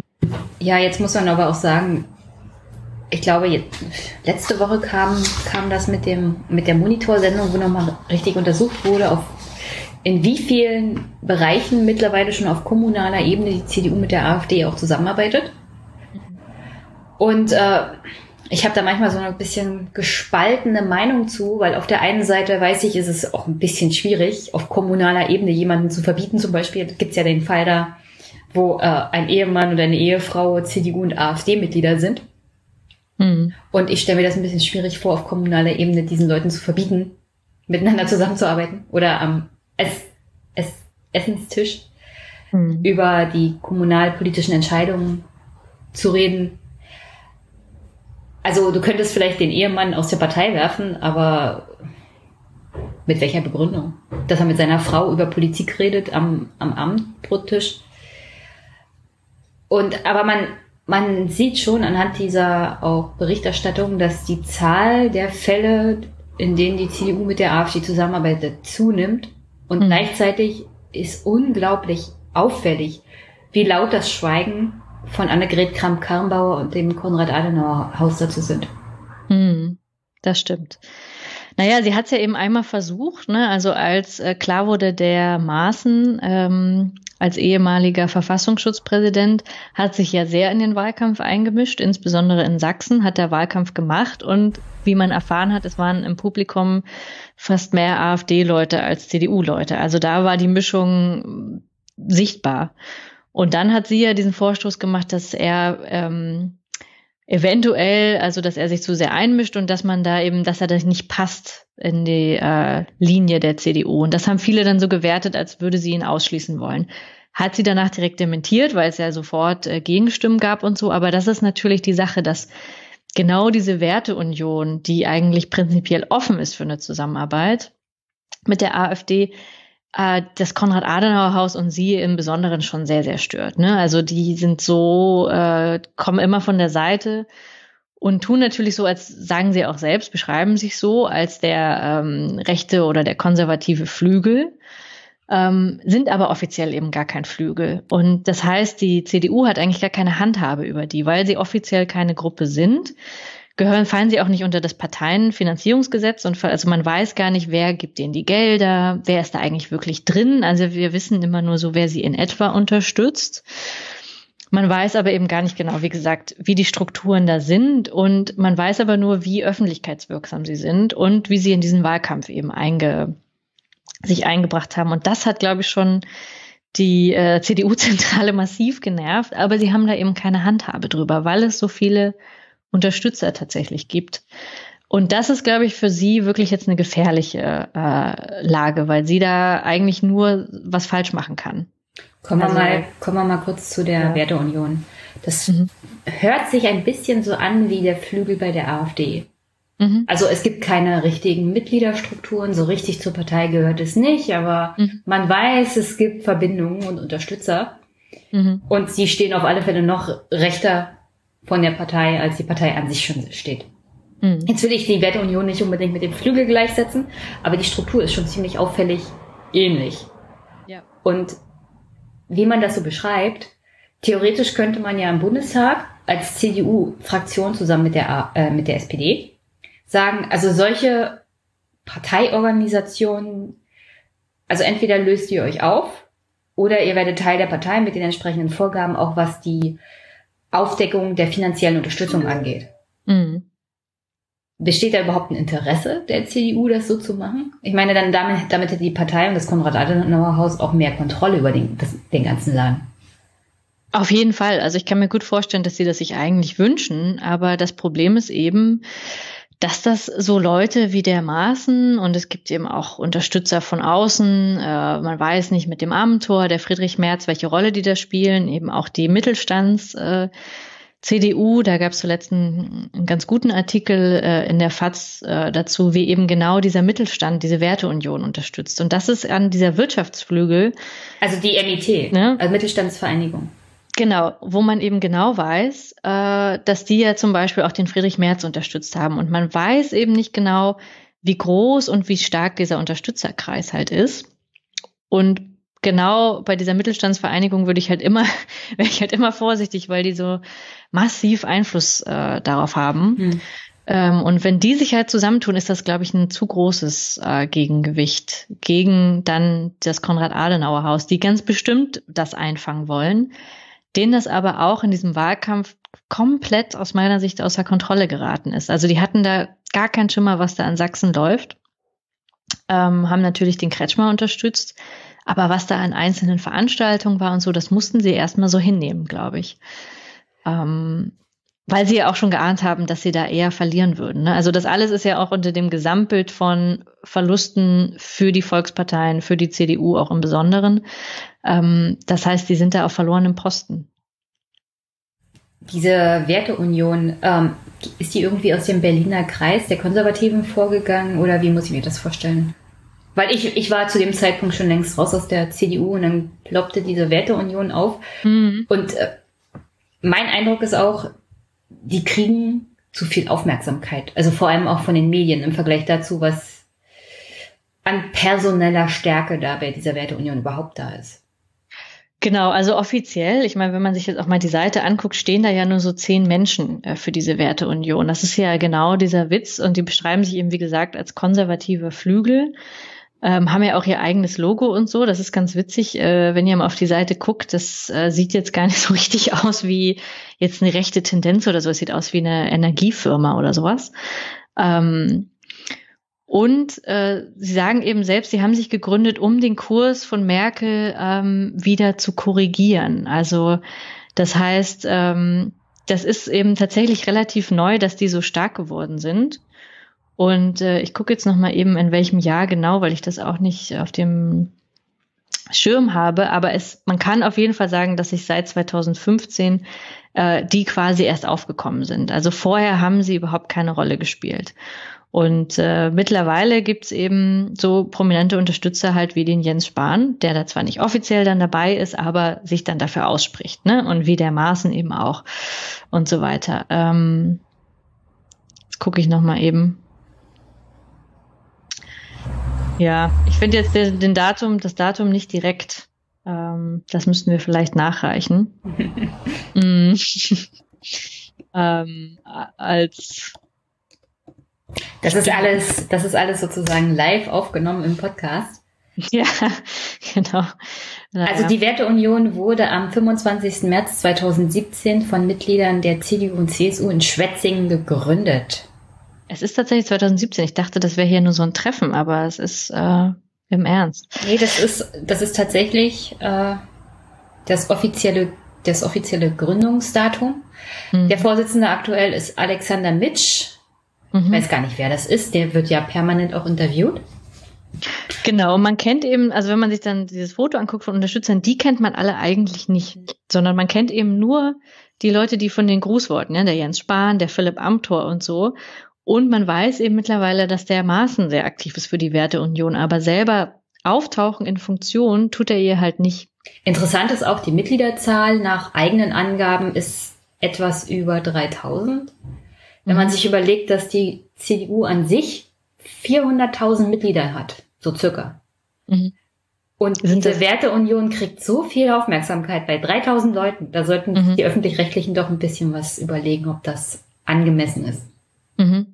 Und es ist eben auch wirklich so eine Schattenstruktur. Also das sieht man ja auch direkt, dass man eben Vollmitglied werden kann oder auch Fördermitglied, wenn man parteilos ist. Also das ist sozusagen, man kann der Werteunion nochmal extra was spenden oder Mitglied der Werteunion sein, ohne Mitglied der CDU-CSU zu sein. Und das ist schon eben auch spannend, ne? Also, dass man wirklich so eine Art ähm, eine Schattenpartei da entwickelt. Das ist so ein bisschen. Ich, äh, ich glaube, die, ja, halt, ich ne? glaube, die, die Amerikaner würden dazu sagen Grassroots oder Tea Party, ja, Tea Party-Bewegung, wie du sagst. Ja. Um auf die Mutterpartei sozusagen Druck auszuüben, mhm. Masse zu sammeln. Aber wie gesagt, mich erinnert das ganz stark an das, was der Flügel bei der AfD macht. Mhm.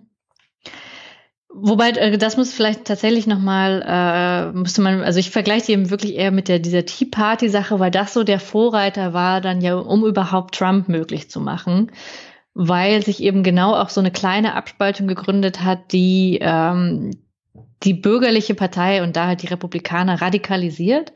Die Tea Party spielt mittlerweile keine wirkliche ähm, Rolle mehr, aber sie hat eben Trump möglich gemacht. Und sowas ähnliches könnte ich mir eben vorstellen für deutsche Verhältnisse, dass diese Werteunion, ob jetzt ganz bewusst oder unbewusst, ich glaube nicht, dass alle unbedingt tatsächlich mit der AfD zusammenarbeiten wollen, aber mindestens unbewusst ähm, bereiten sie sowas natürlich damit vor. Ne? Also weil sie einfach diesen bürgerlichen Diskurs so radikalisieren und denken damit eigentlich, sie könnten vielleicht äh, Leute, die sonst AfD gewählt haben, äh, quasi dazu bringen, jetzt doch wieder CDU zu wählen. Was sie aber im Gesamtdiskurs machen, ist ja wirklich den Diskurs nach rechts zu verschieben. Mhm. Ähm, und also inhaltlich, wofür stehen die überhaupt? Genau, Sie sagen ja selber, ähm, die, die Politikwende für Deutschland, also wie gesagt, seit 2015 sind das die, die gesammelt quasi mindestens den Migrationskurs von Angela Merkel kritisieren, wobei das ja auch wieder so eine Sache ist, die Migration. Äh, es hat sich ja eigentlich einiges schon verschärft und Angela Merkel ist ja auch gar nicht so äh, migrationspositiv, aber die halt immer noch sagen, allein zuzulassen, dass die Grenzen nicht geschlossen werden, war schon einer der Grundfehler. Und daran hängen jetzt eben so ein paar mehr Sachen. Also es geht jetzt nicht mehr nur darum, äh, die Flüchtlingspolitik zu kritisieren. Das ist auf jeden Fall der Kern. Aber es geht auch darum, wie konnte Angela Merkel das öffnen, die Entscheidung zur Homo-Ehe zum Beispiel. Also alle diese wertkonservativen äh, Politiken, wo die Werteunion sagen würde, da hat Angela Merkel, da war sie zu liberal, da war sie fast schon zu links. Das ist ja diese typische Kritik, die Sozialdemokratisierung der CDU und so weiter durch Angela Merkel äh, das, das steht da im Fokus. Also einerseits dieses wertkonservative Familienbild, zum Teil aber auch die Wirtschaftspolitik, die noch eindeutiger Unternehmerinteressen folgen könnte und dann eben sehr die Flüchtlingspolitik. Also diese Melange. Und dann genau da drin bewegt sich eigentlich Friedrich Merz als Person. Ähm, insofern, und aber auch Jens Spahn. Insofern ist das gar nicht untypisch eben, dass die beiden dann auch denen so nahe stehen. Ähm, und die junge Union, die ja sowieso immer sehr typisch äh, eher rechter sogar ist als die Mutterpartei, ähm, bewegt sich eben auch dann eher in dieser Nähe. Ähm, genau, das sind so die, die Grundfesten, würde ich sagen. Und ansonsten eben wahnsinnig intransparente Strukturen. Also ähm, äh, man sieht hier den Mitgliederzuwachs zwar ähm, über die letzten Monate, aber man weiß, wie gesagt, nichts über die Finanzierung und man weiß auch eigentlich nicht genau, ähm, wie die arbeiten und wie die Einfluss nehmen auf die Politik in Berlin. Aber hat die Wahl in Sachsen gerade nicht gezeigt, vor allem da, wo Maaßen ja dann aufgetreten ist, hm hat er die Leute eher dazu bewogen, AfD zu wählen, als die CDU. Also diese, diese Idee zu sagen, wir sind die CDU, wir sind das Original und wenn wir bloß auf diese Politik wieder einschwingen, dann holen wir uns die Leute zurück. Das funktioniert ja nicht, weil das Original mittlerweile beim Thema äh, wir sind gegen Migration und wir sind gegen Ausländer ist ja nun mal die AfD. Hm. Genau, also eigentlich hätte das Ergebnis für Annegret Kramp-Karrenbauer nicht, nicht besser sein können in dieser Hinsicht, weil sie eben sagen könnte, genau dieser Kurs hat ja offensichtlich war nicht erfolgreich. Hm. Das heißt, wir müssten viel mehr diese klare Abgrenzung machen und eben nicht einfach versuchen, äh, da so eine AfD-Kopie zu werden. Ähm, insofern das stimmt. Ich fürchte aber tatsächlich, dass es trotzdem, trotz dieser Ergebnisse dazu führen wird, dass sich dieser ähm, diese Debatte jetzt darum überhaupt nicht beruhigt. Also das ist jetzt überhaupt kein Deckel drauf, sondern das wird noch weitergehen. Das wird über Thüringen hinaus auf jeden Fall noch weitergehen, dass diese Werteunion weiter Rummel macht. Und was eben passieren kann, ähm, dass sich das irgendwann tatsächlich abspaltet und so die Werteunion so ein bisschen Teile davon aufgehen in die AfD. Das kann passieren. Ähm, das wird jetzt halt sehr darauf ankommen, wie sich überhaupt in der CDU die Kräfteverhältnisse entwickeln. Also, wie gesagt, ich glaube nicht, dass AKK sehr fest im Sattel sitzt und dass sie in Zukunft eher von jemandem abgelöst werden könnte wie den Armin Laschet, weil er viel, viel mehr noch für so eine grün-schwarze Regierung steht. Und wenn das auf der Tagesordnung steht, hätte sich halt dieser gemäßigte Flügel, sage ich jetzt mal, durchgesetzt. Oder aber eben äh, Leute um Friedrich Merz und auch der Mittelstandsvereinigung Werteunion, äh, Junge Union ähm, setzen sich durch und setzen zum Beispiel ihn halt als Gegenkandidaten nochmal. Ich hielte das, ich halte das nicht für ähm, unwahrscheinlich.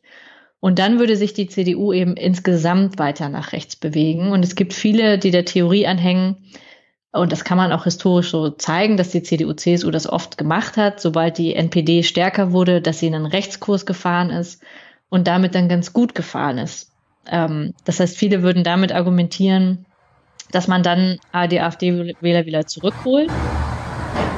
Ich glaube allerdings, dass wir jetzt eigentlich halt eine historisch andere Situation haben und dass die NPD eben nicht die AfD ist. Und dass es halt in dieser Situation jetzt eher so wie in Sachsen ausfallen würde, dass man eher noch die AfD dadurch tatsächlich stärkt.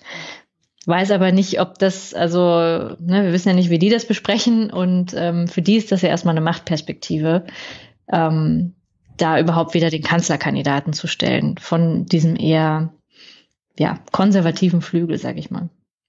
Was ist denn eigentlich mit Themen wie sozialer Gerechtigkeit? Ich kann mich erinnern, vor langer, langer Zeit, irgendwann, als die Dinosaurier noch über diesen Planeten streiften, gab es eine CDU mit sozialen Anwandlungen. Mhm.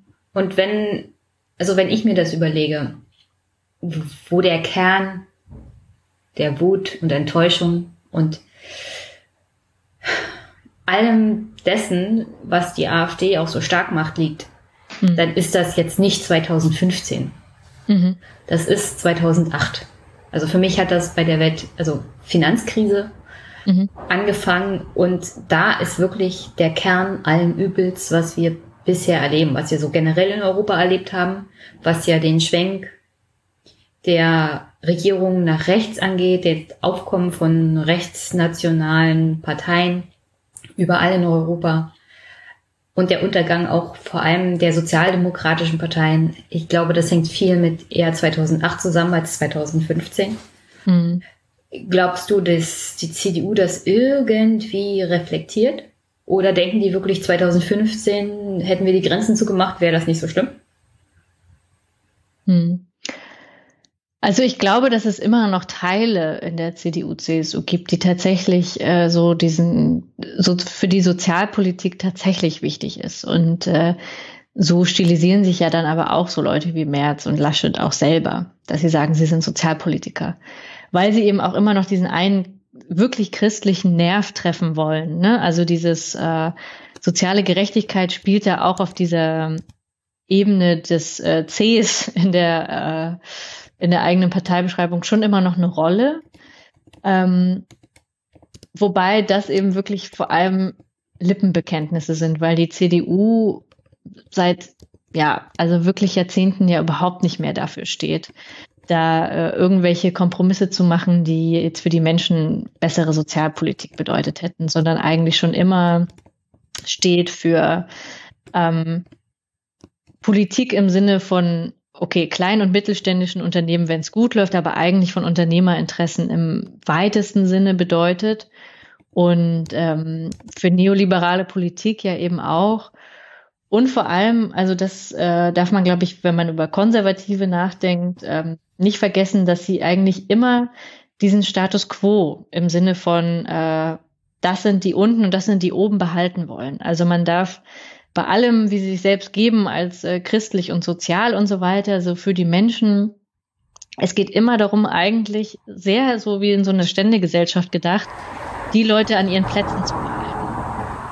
Ähm, also die hatten nie, wie die SPD, jetzt so den Riesensprung, wir wollen jetzt unbedingt, dass alle aufsteigen oder so. Sowas ist für die, sowas ist für Konservative ja sowieso so ein Grundproblem, dass es so groß Bewegung gibt in der Gesellschaft. Ne? Und insofern dieses Konservative von ähm, so bestimmte Machtverhältnisse behalten wollen, das haben die auf jeden Fall alle. Und ähm, das heißt, an dieser großen Ungleichheit und an der wachsenden Ungleichheit würden wahrscheinlich Konservative überhaupt gar nicht rütteln wollen, außer dass sie einsehen, wir können es nicht ganz so schlimm werden lassen, weil sonst radikalisieren sich die Leute. Also ich glaube, wenn sie mittlerweile Sozialpolitik machen, dann nur, weil sie Unruhen vorbeugen wollen und weil sie wollen, dass eigentlich alle erstmal so ruhig bleiben und nicht wie in Frankreich auf die Straße gehen oder so. Also da haben sie natürlich schon Schiss, ne, dass man den Leuten zu sehr äh, da irgendwo rangeht und sagen dann, okay, wir machen den Leuten möglich, dass sie ihr kleines Häuschen bauen und beschmücken das ein bisschen mit einem schönen Heimatdiskurs und sagen, hier die Häuslebauer und die Leute sollen doch noch ihr Auto fahren können und so weiter.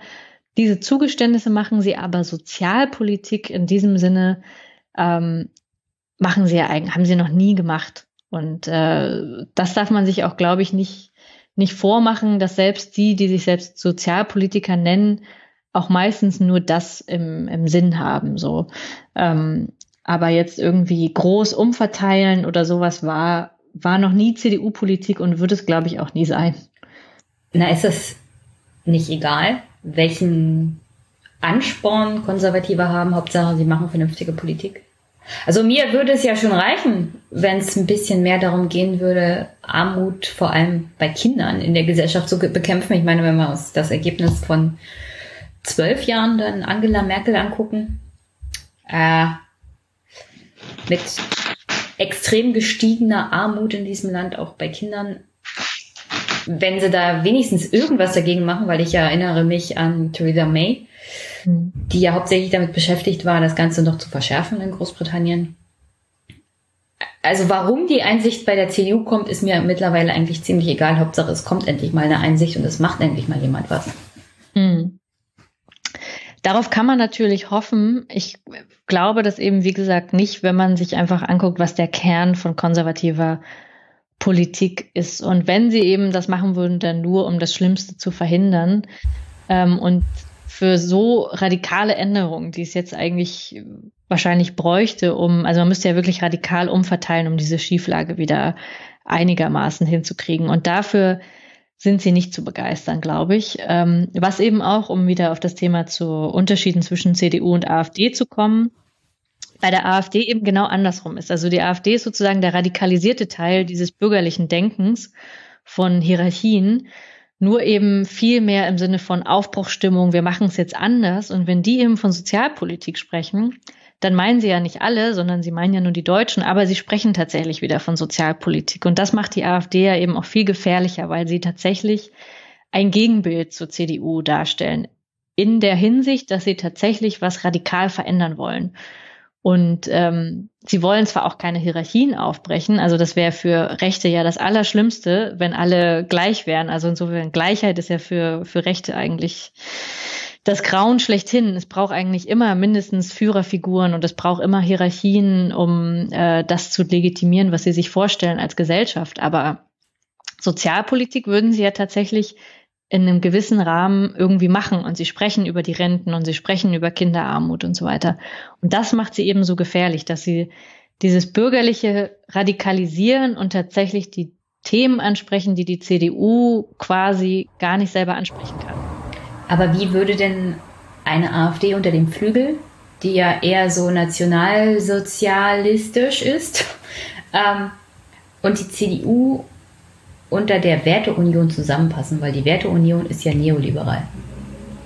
Genau, das und das sind, glaube ich, die, die ganz, also das sind die ganz starken Fronten, die sowohl die CDU durch durchziehen, als auch die AfD. Es gibt eben auf der einen Seite die Wirtschaftsliberalen, die gibt es bei der CDU genauso eben wie bei der AfD es sie immer noch gibt. Und dagegen äh, stehen dann ähm, diejenigen, die tatsächlich die Märkte ja eigentlich verkleinern wollen und eigentlich eben nicht, also eher diese Staatsmacht erhöhen wollen und halt diese Art Sozialpolitik machen wollen, aber mit starker, starker Ausgrenzung eben nach außen. Und äh, diese beiden Fronten werden, glaube ich, in beiden Parteien noch dafür sorgen, dass es wirklich, äh, ja, die werden aufeinandertreffen und es wird da auch früher oder später da eine Entscheidung kommen. Also keine der Parteien wird es auf langfristig aushalten können, diese zu befrieden, glaube ich, weil das dafür sind jetzt einfach die Fragen zu groß und dafür ist die Unruhe auch in der Bevölkerung zu groß. Also man merkt eben, es braucht jetzt eigentlich einen anderen Gesellschaftsentwurf und es konkurrieren eigentlich in beiden Parteien krass widersprüchliche Vorstellungen davon, wie das gemacht werden soll. Ähm, und wie sich das entwickelt, ist wirklich eine der großen Fragen. Und es ist da, äh, kommt, wird jetzt sehr darauf ankommen, wie sich dieser Flügel durchsetzt in der AfD. Wenn der sich durchsetzt, haben die Marktliberalen finden dann wieder einen Platz in der CDU. Ähm, und so, also weißt du, ich glaube, das ist so ein, so ein Ding, das kann man jetzt nicht vorentscheiden, sondern es wird sich sehr, wird sehr darauf ankommen, wie das sich in der einen Partei oder in der anderen entwickelt. Weil wenn sich die CDU wiederum eher auf so einen Schwarz-Grün-Kurs, der sehr wirtschaftsliberal und halt grün ist, also so im Sinne von grüner Wirtschaft, grüne Innovation und so, viele bereiten das jetzt schon vor, hat man in der Haushaltsdebatte auch wieder gemerkt. Darum geht es jetzt sehr, sehr viel. Ähm, wenn sich das andeutet äh, als nächste politische Regierung, dann hat natürlich der Flügel in der AfD sehr viel Raum. Also dann können die natürlich so gegen dieses Schwarz-Grün können die natürlich wettern. Ähm, ich das hab, denen dann mehr. Ich habe so, Entschuldigung, dass ich dich unterbrochen habe. Ich habe so ein bisschen die Befürchtung, dass genau das passiert. Also dass sich die CDU zusammen mit den Grünen wirtschaftsliberal mit aber Klima Schutzpolitik, teilweise aber auf Kosten sozialer Maßnahmen. Also es gibt ja auch Vorschläge unter anderem von Annalena Baerbock und Herrn Habeck. Was ich jetzt sagen würde, ja, das sind halt bürgerliche Vorschläge, was sozial, mhm. soziale Politik angeht, die auch nur dazu da sind, die Bevölkerung zu befrieden und ruhig zu halten und den Status quo einigermaßen zu bewahren, während sie sich um die grüne Wirtschaft kümmern. Mhm. Und ich sehe das auch eher kritisch, vor allem wenn man befürchten muss, dass sich tatsächlich in der AfD der Flügel durchsetzt. Und dann kommen die mit einer Sozialpolitik, die nur für Deutsche ist. Aber das mhm. interessiert die Bürger dann reichlich wenig. Mhm. Da muss man sich, glaube ich, nicht viel vormachen. Irgendwann, jeder ist sich selbst der Nächste, so. Bin halt ein bisschen negativ, was das angeht. Ähm, und dann würde diese AfD einfach alles, was so noch links steht, mit dieser Politik zermalmen. Aber ich glaube nicht, dass viel von den Linken und der SPD übrig bleiben würde. Und das wäre dann der große Kampf halt, die AfD gegen den Rest des mhm. Parteienspektrums, was dann noch im Bundestag sitzt. Ja. Und das ist dann nicht mehr viel. Genau, also das ist auch ein bisschen äh, mein Horrorszenario tatsächlich ist wirklich, dass gerade die beiden äh, roten Parteien, wenn man so will, äh, dann unter die Räder kommen, weil sie es nicht geschafft haben, sowohl gegen dieses grün-schwarze Wirtschaftsgrün ähm, was zu sagen zu haben, als auch gegen die AfD nichts zu haben. Weil eigentlich müssten sie ja wirklich Sozialpolitik vorlegen und sagen, warum sie jetzt auch mit wirtschaftlicher Kompetenz, äh, aber vor allem auch die soziale Komponente jetzt diese Klimakatastrophe geregelt kriegen. Aber sie schaffen es ja an allen Ecken und Enden nicht, die Menschen dafür zu überzeugen. Und ähm, das ist, glaube ich, wirklich ein Problem. Und deswegen meine ich eben, wenn sich das, diese Konstellation so dahin entwickelt, gibt es dem Flügel in der AfD viel mehr Legitimität, weil tatsächlich alle Wirtschaftsliberalen dann viel besser in der CDU wieder aufgehoben werden. Und äh, viele sind ja jetzt ja auch schon ausgetreten im Zuge dieser Radikalisierung, weil sie eigentlich mit äh, völkischen äh, Gedanken nichts zu tun haben wollten ähm, und dann eben austreten, weil das nicht mehr ihre AfD ist. Und so wird sich dieser Prozess wahrscheinlich schleichend äh, weiter bewegen, weil man eben auch dann sieht, die Ostverbände sind jetzt erfolgreicher und dieser eher ähm, ja, neoliberale äh, Westen so, naja, und da wird es dann eben auch ähm, auch personell natürlich, ähm, das ist jetzt vielleicht nicht Schwerpunkt der Sendung ähm, und da gibt es bestimmt noch andere Experten zu, aber auch personell wird sich das natürlich niederschlagen. Und da weiß man nicht, ob sich dann solche Leute wie Meuthen oder Weidel überhaupt dann noch halten lassen. So Figuren wie Gauland sind dann natürlich spannend, weil sie eben tatsächlich, also für mich ist Gauland so jemand, der eigentlich, der könnte auch in der Werteunion jetzt sein. Also ja, so, deswegen, deswegen ne? hatte ich ja am Anfang nach dem Berliner Kreis gefragt, weil Gauland Genau. war ja da unter anderem mit Saskia Ludwig im Berliner Mhm. Kreis. Die Saskia Ludwig kenne ich noch aus meiner Zeit in der CDU Brandenburg, die jetzt äh, in Brandenburg unter anderem mit dem Bommert den Sturz von Ingo Senftleben mit auf die Mhm. Beine gestellt hat. Und die auch mit dabei ist, wenn es darum geht zu verhandeln, wer führt denn in Zukunft diese Partei? Also in Mhm. Brandenburg, in die CDU. Mhm. Und da ist ganz klar, dass der neue parlamentarische Geschäftsführer war das mal, jetzt ist es der Fraktionsvorsitzende, der heißt Jan Redmann. Da ist ganz klar, der muss einen, für einen Burgfrieden 50-50 die Fraktion, den Fraktionsvorstand besetzen, also mit Liberalen Mhm. und mit aber auch gleichzeitig diesen eher rechtskonservativ eingestellten Leuten in der Fraktion besetzen. Und im November wird dann der Vorsitzende neu gewählt. Mhm. Und ich glaube nicht, dass das Jan Redmanns werden wird. Mhm. Also wer dann genau die CDU führt Mhm. in Zukunft in Brandenburg, wird dann auch ganz interessant sein, weil für mich ist das dann eher so eine Richtungsentscheidung. Ja, total, genau. Und das und auch in Sachsen ähm, und in Thüringen ja sicherlich auch. Also ähm, das ja, aber ich würde, ich würde Kretschmann da ein bisschen rausnehmen. Also der ist, der macht da ein bisschen sein eigenes Ding, habe ich so das Gefühl. Wenn er eben noch bleibt, ne? Also das ist ja auch ähm, so eine Sache, ob er wirklich so fest im Sattel sitzt. Ähm, gut, er hat jetzt natürlich bessere Chancen, weil er sozusagen in der Wahl jetzt am Ende nochmal aufgeholt hat und äh, das Schlimmste vermieden hat, kann man natürlich sagen. Aber das meine ich eben mit diesem Rumoren. Also ich glaube, die Sache ist dann nicht abgeschlossen, weil er jetzt nochmal dann doch fünf Prozentpunkte geholt hat. Das ist so eine Sache, ähm, das wird die CDU äh, auf kurz oder lang halt nicht aushalten, dass es noch so eine Werteunion im Schatten gibt.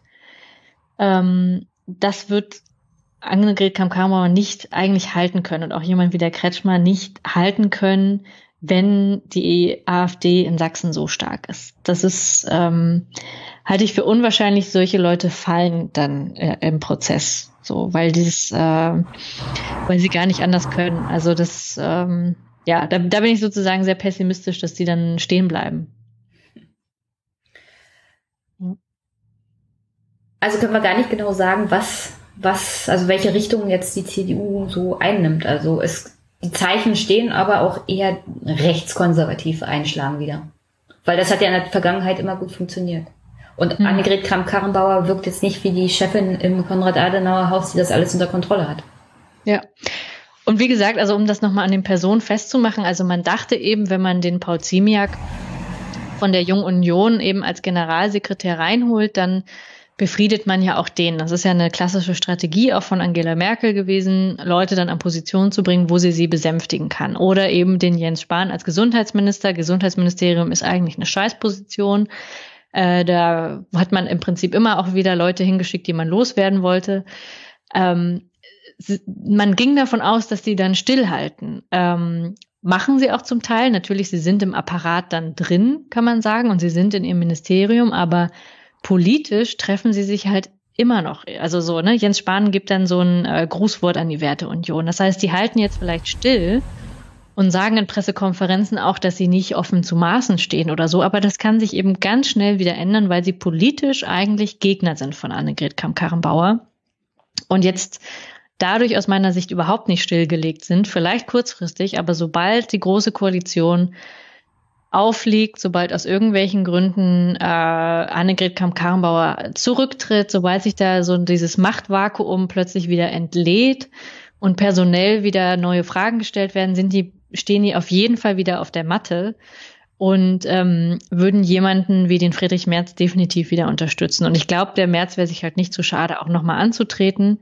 oder Jens Spahn oder so. Also das, ich will das gar nicht an einer Person festmachen. Ich glaube einfach nur, dass diese wertkonservative äh, Teil wirklich äh, sich durchsetzen wird und dieser sehr unternehmerfreundliche eben auch.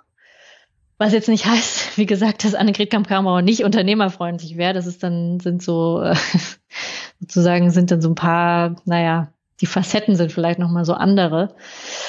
Ähm, aber insgesamt waren die drei, wenn man das so sehen will, im Vergleich zu Angela Merkel schon auch eher, also stand schon rechts von Angela Merkel. Also alle drei bedeuten ja sowieso schon so einen leichten Rechtsschwenk. Ähm, und wahrscheinlich Friedrich Merz und Jens Spahn eben noch mal mehr. Und äh, die warten, glaube ich, einfach auf die Möglichkeit, auf die nächste, auf den nächsten Parteitag, auf den nächsten Punkt, wo sie wieder zurückkommen können. Aber an der Stelle möchte ich nochmal zurückkommen. Also ist das nicht ein ziemlich großes Risiko, was die Werteunion oder die Politiker mit der Werteunion eingehen, weil du kannst doch als CDUler, und das hat sich bei den letzten Wahlen immer wieder gezeigt, nur verlieren. Also du verlierst doch nur Wähler Richtung Grüne, als dass du mehr Wähler von der AfD dazu gewinnst. Also wenn die CDU auf Bundesebene zu sehr mit der AfD Thematik, also auch seinen, ihren Inhalten klüngelt oder wenn sie tatsächlich irgendwie mit der AfD zusammenarbeiten will, auf welche Art und Weise auch immer. Und das ist ja so immer wieder mal Unterton der Werteunion dann könnte das die gesamte konservative Partei CDU zerschießen. Mhm. Weil deine Wähler, deine bürgerlichen Wähler laufen dir zur, zu den Grünen weg. Und das ist wirklich der irrationalste Teil eigentlich. Ich meine, das, das ist doch so, ja, du sagst, das ist so irrational. Für ja. das sind die Konservativen eigentlich nicht bekannt, dass sie so dumm ja. handeln.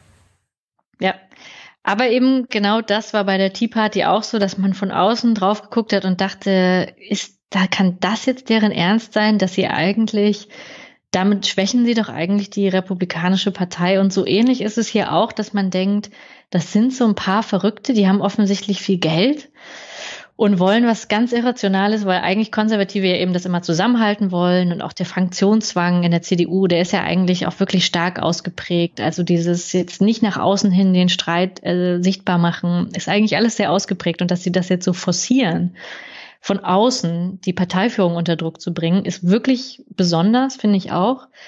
Und äh, auch neu und irrational, weil sie tatsächlich das tun, was überhaupt nicht in ihrer Tradition steht, was aber allerdings, und ich bin immer vorsichtig mit der Analogie zu Weimar, aber was auch nicht das erste Mal wäre, dass sich Konservative selbst entmachten. Also, dass sie ähm, auch wieder bewusst, unbewusst, sie versuchen eigentlich stärker zu werden, aber merken gar nicht so richtig, dass sie, dass sie ihren eigenen Boden abgraben. Ne? Also, wie du sagst, eigentlich ist es irrational. Die Werteunion schickt mehr Wähler zur AfD die anderen schicken sie zu den Grünen. Eigentlich bauen sie sich ihre eigene Grundlage ab und sie machen trotzdem noch weiter. Und genau das, also die Grünen gab es in Weimar noch nicht, aber genau das passierte ja auch, dass man dachte, okay, wir rücken jetzt nach rechts äh, von der ähm, von der Zentrumspartei und auch von den sehr sehr konservativen äh, Traditionalisten in Weimar hat man gedacht, na ja, wir können ja die Nazis einhegen und dann wird's irgendwie besser und innerhalb von kurzer Zeit ähm, wurden sie selbst entmachtet. Und wie gesagt, ich würde nicht sagen, dass das jetzt eins zu eins gerade wieder passiert, aber es wäre nicht ganz untypisch, dass auch Konservative zu so irrationalem Verhalten in der Lage sind. Wahrscheinlich, weil sie sich auch selbst überschätzen und glauben, dass sie das jetzt irgendwie gewinnen könnten. Aber eigentlich glaube ich tatsächlich, dass, dass sie da nichts zu gewinnen haben. Also mich mich fasziniert das ein bisschen und also man guckt wirklich mit mhm. irgendwie angewiderter Faszination zu. Mhm. Wobei ich manchmal den Gedanken habe, es geht hier eigentlich nur bestimmten Personen um ihre eigene Macht, vor allem mhm. in der CDU. Und das ist so ein totaler Widerspruch zu dem, was man mittlerweile doch schon von Angela Merkel kennt, die ja klar auch eine totale Machtpolitikerin ist, aber die immer diesen schmalen Grad gefunden hat zwischen Macht bewahren und gleichzeitig rationale Entscheidungen treffen, um genau diese Macht halt zu behalten für die CDU. Mhm. Und gerade solche Leute wie Amthor, wie Spahn, wie Maaßen und auch wie Merz sind eigentlich so auch totale Ideologen. Und die CDU ist ja keine Partei für Ideologen mehr. Oder war es ja eigentlich auch noch nie, sondern das war eine Partei mit dem Anspruch, also uns, das ist unser Staat. Hm. Wir, wir sind die Schwarzen, das, das ist unser Bums hier und wir machen das schon richtig für euch, keine, keine Sorge. Und seit den Ende der 90er Jahre, Anfang 2000er, diese neoliberale Politik und seit Angela Merkel hier wirklich jahrelang Kanzlerin war und Parteivorsitzende, scheint auch die CDU da so dermaßen teilweise verquer in ihrem Denken und auch äh, festgefahren teilweise, hm. dass da kein Platz mehr für rationale Handlungsweisen mehr ist. Und das ist schon, also das ist jetzt nicht die Zeit für hm. verquere, für verquere Ideologen an der Spitze einer der letzten Volkspartei, muss man ja so sagen.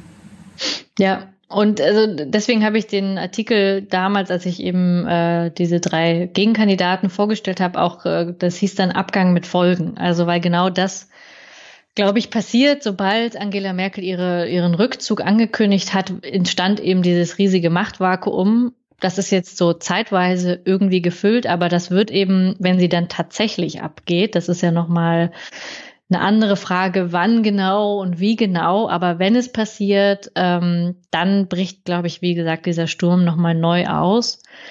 Ähm, und in diesem im Zuge dessen werden die Karten eben nochmal neu gemischt und ich kann mir wirklich, wie gesagt, sehr gut vorstellen, dass da auch viele irrationale Sachen passieren werden. Das Rationalste wäre tatsächlich das Machtbündnis mit den Grünen zu suchen und jemanden, äh, der dafür steht, wie der Laschet, dem die Leute vertrauen, der hat einen großen Verband, in Nordrhein-Westfalen hinter sich und so weiter. Da würden viele Sachen zusammenpassen. Das wäre das Rationalste für die CDU wahrscheinlich.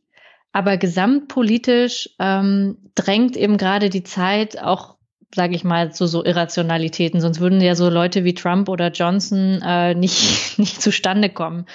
Insofern würde mich das eben auch nicht wundern, wenn das auch der CDU passiert. Also warum, wenn das bei den Republikanern passiert, wenn es äh, bei den konservativen Tories passiert, ich hielte das nicht für unwahrscheinlich, dass wir das auch bei der CDU erleben. Man denkt immer, weil wir eben Angela Merkel gewohnt waren, klar, solider geht's eigentlich gar nicht. Ähm, Gerade da besteht vielleicht jetzt die Gefahr, dass was, was ganz Irrationales passiert. Mhm. Ähm, ja, wir können uns das vielleicht wirklich nicht vorstellen, weil wir jetzt diese, ähm, ja, so viele Jahre Angela Merkel hatten. Ähm, aber ich bin mir da mittlerweile nicht mehr so sicher und würde sagen, wir müssen uns da auf äh, auch verrückte Ideen wappnen. Ich bin ja auch immer noch Anhängerin der Theorie, dass jemand wie Gutenberg hätte, der sich nicht selber abgesägt, so eine Figur gewesen wäre. Also der ist jetzt Gott sei Dank nicht mehr in der Lage, äh, gefährlich zu werden, weil er sich. Ah, der war definitiv auch ein Populist, ja. Aber der war definitiv ein Populist und der hat was bedient, was ähm, so komisch wie das klingt, mit seinen äh, sozusagen, er, er ist irgendwie äh, so eine Art Monarchiebedürfnis bedient bei den Deutschen. Das fand ich ganz abstrus zu der Zeit, aber der war ja wirklich populär und ähm, hätte, wenn er, wie gesagt, da nicht äh, sich selbst rausgekegelt hätte, wäre der jetzt so ein Kandidat, der definitiv äh, Chancen hätte. Und das finde ich, also beunruhigend. Ähm, und auch, dass jemand wie der Amtor jetzt so beliebt ist. Also man guckt sich das an und denkt, das kann eigentlich nicht sein. Bei wem, bei wem ist der beliebt? Also nicht mal meine Großeltern finden den ansprechend und der ist vom mentalen her eigentlich im Alter meiner Großeltern. Ja. Also, wer mag den Amtor? also ich, ich habe auch Schwierigkeiten, das zu verstehen, aber der bedient eben wirklich, weil der so stramm konservativ ist und eben so, ähm, der ist ja selber, der sagt ja selbst von sich auch, dass er halt so viel arbeitet und so viel Leistung was bringt. Der, der personifiziert so ein paar Grundtugenden der Konservativen, das darf man nicht unterschätzen, dass er eben so zielstrebig ist und dass er ähm, aber auch so gegen Abtreibung ist und so. Der ist ja noch sehr, sehr konservativ in seinem Familienbild und der ist trotzdem im Anzug und ist irgendwie so. Ähm, ja, also da ja, frage ich mich aber auch immer, also er ist ja nicht der einzigste Mitte 20-Jährige, der viel arbeitet, weißt du? Ich habe ja, mit 14 das erste Mal in einem Schichtsystem gearbeitet. Der soll mir nicht erzählen, dass er überarbeitet ist. Und konservativ im Familienbild, wie viele Kinder hat er denn schon auf die Welt gebracht? Mal ganz ehrlich. Ist, ich, ist er überhaupt verheiratet? Nee, ich, glaub ich glaube nicht. Aber, ist, aber, aber Frauen vorschreiben, wie, ja. wie sie und wann sie ihre Kinder zu kriegen haben. Also sowas kann ich so überhaupt nicht leiden. Ja, aber das ist ja der Witz, dass er einfach so eine Projektionsfläche ist. Und insofern ist er ja wirklich auch so der Gegenspieler von äh, Kühnert eben zum Beispiel, der eine Projektionsfläche für andere äh, linke Ideen ist. Und er ist eben diese junge Figur, die für den Konservatismus steht, aber für diesen sehr modernen, dass er sagt, wirtschaftlich, es geht nach vorne und gleichzeitig eben super wertkonservativ. Und das, das passt eigentlich gerade perfekt in die Zeit und vielleicht auch sogar besser als bei Friedrich Merz, der ähm, der ist popul auch auf seine Art Populist, also so diese Bierdeckelnummer, ähm, darauf kann man ja nicht kommen, wenn man nicht irgendwie Verkürzung auch gut finden würde. Aber der hat sich so ein bisschen, also da würde ich halt sagen, dass die Deutschen ihm mehr misstrauen, weil sie sagen, okay, BlackRock, das ist uns schon eine Nummer zu hoch. Ne? Also so, der ist ja nicht traditionell konservativ, sondern der ist halt, äh, der ist im Vorstand von der Schattenbank. Das ist den meisten schon ein bisschen, also das haben schon, glaube ich, schon viele verstanden, dass sie denken, nee, okay, also das ist schon, schon nicht ganz geheuer. Also wir wissen ja, dass die Lobby den Kanzler beeinflusst oder die Kanzlerin, aber macht's doch nicht bitte so offenkundig also wenn sich eine Lobby schon einen Kanzler aussucht, dann vielleicht ein bisschen verdeckter und nicht gleich so. ja, aber, das, verstehe, aber auch das, ne, also auch da wieder Trump ist auch das perfekte Beispiel, wie man eigentlich äh, überhaupt nicht äh, wertekonservativ unterwegs ist, sondern eigentlich so, so, so ein Playboy ist und irgendwie mit Milliarden einfach irgendwelche Geschäfte macht und mal verliert mal, mal gewinnt man. Ähm, insofern, ich halte das alles, wie gesagt, für, für nicht unmöglich. Und deswegen könnte ich mir genauso gut vorstellen, dass der Amtor sich irgendwann durchsetzen würde, jetzt vielleicht noch nicht direkt, aber dass der sich durchsetzen würde oder eben äh, auch der März. Ich halte das alles nicht für unwahrscheinlich. Ähm und die Frage ist aber tatsächlich, wie offen, und da kommen wir zu diesem, äh, das sollten wir vielleicht jetzt am Ende noch mal kurz anreißen, zu diesem äh, glänzenden Begriff bürgerlich, was jetzt halt äh, nach den Wahlen so, so wichtig geworden ist, weil ähm, ja, was heißt denn bürgerlich ja. überhaupt? Also ich finde es immer lustig, dass Konservative sagen, also wir sind die bürgerliche Partei, aber bürgerliche, weißt du, so der Bürger kann alles sein. Also du kannst ja nicht eine Partei haben und sagen, wir sind die Bürgerlichen oder wir vertreten die Bürgerlichen oder wir machen bürgerliche Politik. Die Bürger können verschiedene politische Ideologien verfolgen. Genau, also erstmal ist das wie so ein leeres Gefäß, das kannst du tendenziell mit allem füllen. Aber viele fühlen sich ja trotzdem davon angesprochen. Also du kannst ja bürgerlich sein im, im, Sinne so von wirtschaftlich, du gehörst zum Mittelstand, das wird oft damit assoziiert, oder bürgerlich, du hast gewisse, du folgst gewissen Tugenden äh, oder so, einen gewissen Lebensstil. Ähm, oder bist halt äh, Bürger im politischen Sinne, dass du halt äh, so rechtschaffen deine Steuern zahlst und wählen gehst und so. Also das kann mehreres bedeuten. Bedeutet aber immer ja auch so bürgerlicher irgendwie zivil, ziviler Umgang, ne? also so rechtschaffen. Und wenn das die AfD, was sie jetzt ja macht und was Gauland aktiv gemacht hat, sich selbst so bezeichnet, dann versucht sie eben immer mehr alles, was an, an Illegalem eigentlich dahinter steckt, und wir wissen das jetzt von Kalbitz, wir wissen das von, von anderen, die eigentlich in, äh, mit Untergrundnetzwerken zu tun hatten und in der Bundeswehr, ähm, waren und Kontakte, ne, an, also an der Demonstration teilgenommen haben von Rechtsradikalen und so weiter. Wir wissen das alles und sobald sie sich selbst als bürgerlich bezeichnet, versucht man das natürlich so zu zivilisieren und zu sagen, hey, wir gehören doch zu euch, zu dem bürgerlichen Konsens. Hm. Das ist also auf der einen Seite sehr gefährlich und jetzt gibt es eben diesen riesigen Streit darum, was, was bürgerlich überhaupt wieder bedeutet.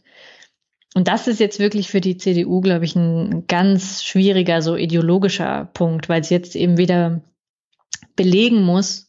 Ähm, und das versuchen jetzt ja auch alle in, in langen Artikeln. Der Peter Altmaier hat das gemacht, äh, in der FAZ zu erklären, was für ihn dann bürgerlich bedeutet. Ähm, oh, was hat er denn geschrieben? Ähm, ja, das war so ein, so ein ganz langes Stück und ich fand das äh, beeindruckend, weil er das sehr so, also ja, fast schon philosophisch kann man sagen. Wirklich, also auf einem hohen Niveau. Ich war da ähm, schwer beeindruckt eigentlich eher so das Zukunftsgewandte und das sozusagen, die wir Bürgerlichen sind die, die die Moderne für uns sich entdeckt haben. Also er hat das sehr, sehr tiefgreifend erklärt, was bürgerlich bedeutet. Ähm, ja, vielleicht kannst du das äh, nochmal verlinken. Ich hoffe, der ist jetzt mittlerweile frei zugänglich. Oh nein, wenn es Patz Plus ist, wahrscheinlich nicht. Ja, schade. Also ich, darüber wollte ich noch mal eine längere Diskursanalyse machen zu dem Beitrag im Gegensatz halt zu dem Beitrag von dem Gauland. Das fand ich tatsächlich spannend, wie definieren jetzt eigentlich die unterschiedlichen Parteien und Gruppen da drin dieses bürgerlich? Das scheint mir jetzt ein Punkt zu sein, der wirklich plötzlich wieder umkämpft ist. Also der jetzt jahrelang, würde ich sagen, fast keine Rolle gespielt hat. Kannst du, kannst du mir beide Artikel mal per Direct Message bei Twitter schicken. Dann würde ich mir das gerne mal angucken und vielleicht im Vorfeld zu unserem Gespräch in einem Monolog nochmal für mich verarbeiten. Ja, das, das wäre wäre super, ja. Ja, mhm. Ja kann ich nochmal machen. Ähm, genau, also das ist jetzt äh, sozusagen das, der nächste Punkt, wo es, glaube ich, äh, wo es darum geht, wieder die Deutungshoheit zu haben. Und da sieht man jetzt eben auch, die AfD dringt da in Gefilde vor, wo man eben die letzten Jahre, Jahrzehnte eigentlich immer bürgerlich, würde ich sagen, mit der CDU verknüpft hat. Hm.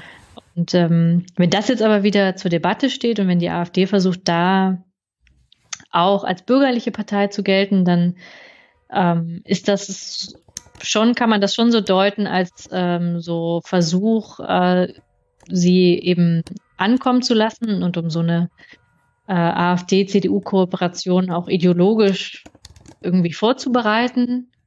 Kann man so deuten, ähm, kann man so deuten wie so ein bisschen äh, der Wolf im Schafpelz, ne? Also so die, die äh, Radikalen kommen eigentlich in die Parlamente, geben sich aber als bürgerlich. Das ist auch eine typische Strategie. Ähm, also das ist so gesehen erstmal sehr, sehr klug von der AfD, das zu machen, weil jetzt, wie gesagt, die CDU da sehr in Bedrängnis kommt und erstmal wieder für sich definieren muss, was bürgerlich bedeutet. Ähm, und da weiß ich halt gar nicht so sehr, also ich fand den Artikel von dem Altmaier eben beeindruckend, aber jetzt ist er ja halt auch in der FAZ erschienen. Der war dann gar nicht so viel diskutiert, der war eher so, würde ich sagen, an Intellektuelle gerichtet oder sowas, aber jetzt nicht an die breite Masse. Ähm, und da fände ich es jetzt wirklich interessant zu sehen, wie die CDU das versucht, irgendwie breiter noch wieder aufzustellen und zu sagen, wir sind eigentlich die bürgerliche Partei. Das könnte jetzt so ein nächster Move sein von Annegret Kramp-Karrenbauer und anderen, das wieder stark zu machen. Ja, aber dafür müsste tatsächlich Annegret Kramp-Karrenbauer in fast, fast ein Knoten in der Zunge. Also dafür müsste sie tatsächlich diese Diskussion auch philosophisch als allererste führen. Also sie müsste die mhm. Vorkämpferin sein, zu definieren, mhm. was ist bürgerlich, wofür steht die CDU überhaupt. Und das ist der Kern unserer parteipolitischen Identität. Also es bringt ja gar nichts, wenn Altmaier diese Diskussion in der FAZ führt, bei einem Artikel, von dem ich annehme, dass er noch hinter der Paywall ist. sie muss das machen. Also mhm. in also ich verstehe das dann noch nicht. Also das zeigt eher für mich, dass sie eine sehr schwache Vorsitzende ist. Jedes Mal, wenn sie in einem Interview ist, leistet sie sich einen Fauxpas, auch bezüglich der Wählerschaft. Und sie scheint da ein bisschen herumirrend durch die Gegend zu stolpern. Und ihre Aufgabe wäre es eigentlich wie Angela Merkel jetzt, hm. also von dieser Ideologie loszukommen und das große Ganze zu sehen und auch selber zu definieren was bedeutet bürgerlich und die AfD ist das nicht und das ist für mich bürgerlich und das ist für mich die CDU-Politik. Du hast total recht, äh, das hätte sie machen müssen und ich finde es aber nicht überraschend, dass das Altmaier gemacht hat, weil er eben auch so ein enger Vertrauter ist von Merkel, schon seit Jahren. Ja, aber dann und ja er ja die äh, Kohlen aus dem Feuer für AKK. Also das bringt ja jetzt wirklich für die CDU in Zukunft gar nichts und für AKK noch weniger. Das stimmt. Es ist aber, wie, also wie gesagt, genau diese wichtigen Grundpfeiler ähm, macht in letzter Zeit oft der Altmaier. Also man erinnere sich jetzt nicht nur an diese Diskussion um das Bürgerliche, sondern auch sein Vorschlag zur nationalen Industriestrategie, die von Altmaier kam und jetzt auch sein Vorschlag, wie man die Schuldenbremse umgeht, aber trotzdem grüne Investitionen macht. Das kam jetzt auch gerade von ihm diese Woche. Also alle solche wichtigen Vorstöße, wo man eigentlich denkt, das müsste von AKK kommen, kommt äh, aus dem Kanzleramt oder von Altmaier aus dem Wirtschaftsministerium. Die sind sehr, sehr eng verzahnt. Und man darf auch nicht vergessen, jetzt im Klimakabinett spielt er wahrscheinlich als Wirtschaftsminister auch eine sehr große Rolle und das Kanzlerinamt sowieso ja auch. Ähm, Annegret Kramp-Karrenbauer ist daran überhaupt nicht beteiligt an diesem äh, Klimakabinett, an diesem, ja, man muss sagen, also so wichtigstes Organ jetzt äh, dieser Zeit gerade, sondern sie wurde abgeschoben, so muss man das ja vielleicht sagen, in das Verteidigungsministerium. Das ist keine gute Ausgangsposition und es kann gut sein, dass äh, das würde ich Angela Merkel zumindest zutrauen in ihrer äh, ja machtpolitisch wirklich Sensibilität dafür, dass sie gemerkt hat, dass es nicht so gut läuft, mit ihr als Nachfolgerin und dass sie deswegen jetzt auch schon andere Optionen sich offen hält. Also ich, ich glaube jetzt nicht, dass Altmaier jemals die CDU von, führen würde, aber sozusagen, dass sie eher ihrem vertrauten das in die Hände gibt als Annegret Kamm-Karrenbauer. Das kann sehr gut sein. Ich kann mir das gut vorstellen. Ähm, das heißt aber eben noch mal umso mehr, dass die Nachfolge überhaupt noch nicht klar ist. Hm. Also nur weil AKK gerade Vorsitzende ist, heißt das nicht, dass sie es auf absehbare Zeit noch sein wird. Genau, es kann sehr gut sein, dass äh, dieser Kreis um Angela Merkel sich überlegt, ähm, wen können wir jetzt stattdessen vielleicht aufbauen, weil es die Erfahrung ist, dass, dass sie an so vielen Punkten eben wirklich sich nicht bewährt hat. Ich kann mir das eben vorstellen, weil es geht ja nicht darum, dass die Freundinnen sind oder sowas, sondern da ist Merkel einfach ganz kühle Machtpolitikerin und sucht sich dann die aus, die die Rolle am besten äh, füllen können. Und ich bin mir ziemlich sicher, dass nicht Altmaier von allein auf die Idee gekommen ist, sondern dass im Kanzleramt, dass es Gespräche gab, wie man das jetzt, äh, wie man das jetzt abfedert und dass dann so ein Beitrag von klugen Mitarbeitern geschrieben wird, die äh, alle aus dem Kanzleramt kommen. Da bin ich mir eigentlich ziemlich sicher, ohne jetzt genau das zu wissen, aber ähm, ich kann mir das nicht anders vorstellen. Da wäre noch interessant zu erwähnen, dass in der Historie der CDU-Vorsitzenden und Vorsitzenden ähm, es so eine Art Interimsvorsitzenden immer gab. Also mhm. vor dem großen Kanzler oder der großen Kanzlerin oder dem großen Vorsitzenden äh, wie wie Konrad Adenauer ist jetzt nicht der Fall, aber Helmut Kohl oder vor mhm. Angela Merkel, da gab es immer mal so einen kleinen Interimschef, mhm. für ein paar Monate oder äh, eine Wahlperiode und danach kam der richtig große Chef sozusagen mhm. und hat dann die Partei auch jahrelang geführt. Also das ist ein bisschen anders als bei der SPD, die ja alle zwei Jahre neun haben. Aber auch die Übergangsphasen der CDU waren nie so ganz eindeutig. Da mhm. gab es immer mal so eine kleine Zwischensache, mhm. wo sich das alles nochmal äh, parteiintern wahrscheinlich auch richtungstechnisch entschieden hat. Und danach war aber wieder Ruhe im Karton sozusagen mhm. für die Partei. Also es kann gut sein, dass AKK auch vor allem, weil sie ja jetzt dieses Bild abgibt, das sie abgibt, mhm. nächstes Jahr schon weg vom Fenster ist, weil nächstes Jahr werden die Vorstandswahlen ja stattfinden. Ja. Ja, wie gesagt, das kann ich mir gut vorstellen. Und ähm, im Moment ist es halt so, dass halt dieser Merkel-Flügel, wenn man das jetzt mal so sagen will, eigentlich außer Laschet keine wirklichen Kandidatenmails noch übrig hat, würde ich sagen. Während eben die, der konkurrierende Flügel genug willige Kandidaten hat. Wir haben sie jetzt ja alle über die Sendung hin aufgezählt, ähm, dass sich da keiner zu schade ist, nochmal anzutreten und dass die alle ähm, so machthungrig sind, das zu tun. Das heißt, allein auch schon von dieser Kandidatenlage sind die ein bisschen besser aufgestellt. Also ähm, Laschet wäre jetzt aus meiner Sicht zwar ein ähm, sozusagen, wie gesagt, äh, guter Kandidat, weil er aus NRW kommt und erfolgreich ist, aber eigentlich so richtig kann ich ihn mir auch nicht als Kanzler vorstellen. ja, fällt mir auch ein bisschen schwer.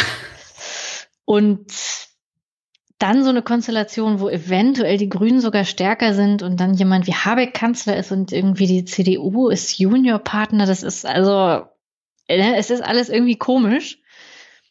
Ähm, aber wahrscheinlich müssen wir uns darauf einstellen, dass das so eine Konstellation geben würde. Oder es gibt eben diesen großen Krach. Also zwischenzeitlich gab es ja sogar mal, und die CSU haben wir jetzt fast noch gar nicht genannt, ähm, es gab ja zwischenzeitlich von einem Jahr sogar mal so Gerüchte, dass sich die wieder abspalten würden, als sich das so hochkochte in der Debatte um Seehofer und äh, Merkel. Hm. Also abspalten in der Fraktion. Genau, dass sich die beiden Fraktionen, das gab es ja auch schon mal, ähm, spalten würden. Das war zwischenzeitlich, schien das sehr realistisch. Mittlerweile ist das alles wieder eingedämmt, aber auch da, selbst wenn Seehofer keine Ambitionen mehr hat, ähm, das kann man sich schon vorstellen, ne? dass also die Jungs äh, Scheuer und Dobrindt und Söder, das sind auch keine Freunde der Merkel-Linie. Ne? Also man kann jetzt sagen, jetzt gerade ist es, äh, gibt es jetzt gerade Ruhe, aber auch da würde ich sagen, die CSU als ein Spieler in dieser äh, ja, auf diesem Spielfeld zwischen äh, diesen Flügeln ähm, die sind natürlich auch, also das können wir uns ja auch schnell vorstellen, ähm, sind natürlich auch schnell bei der Hand, da ähm, jemanden wie AKK zu stürzen, könnte ich mir vorstellen. Okay.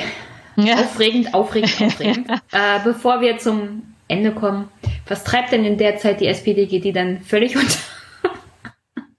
Ja. Ist die dann noch existent, wenn AKK nicht mehr Vorsitzende ist oder könnte das ja SPD neues Leben einhauchen, wenn sich die CDU nach rechts verschiebt? Das würde ja, das müsste ja gleichzeitig müsste dann ein Linksschwenk passieren. Ähm, und im Moment, also ich will jetzt auch nicht nur auf Zahlen rumreiten, aber wenn man sich jetzt die letzten Umfragen anguckt zum SPD-Parteivorsitz, äh, liegt ja, liegen ja Scholz und Geiwitz immer noch vorn. Und dahinter Pistorius, beides ist nicht wirklich ein Linksschwenk, sondern das könnten auch fast CDUler sein. Ähm, lustigerweise wird äh, Olaf ja. Schäuble von ja. CDU-Lern unterstützt. Also die wünschen sich, ja, dass Olaf vor genau. der SPD wird. Ja. Was eigentlich für SPDler der Beweis dafür sein sollte, dass Olaf es nicht werden sollte. Genau. Und also in früheren also, Zeiten wäre das so gewesen. Ja, auf jeden Fall. Aber als ich das gesehen habe, diese, diese Umfrage, und da kann sich natürlich noch was tun, habe ich schon gedacht, okay, also mindestens die Hälfte der SPD-Mitglieder ist entweder für Scholz oder Pistorius. Da sehe ich dann, also das ist schon, schon arg. Ähm, und dann nur bei 14 Prozent oder so waren jetzt äh, Norbert Walter Brojans und Saskia Esken.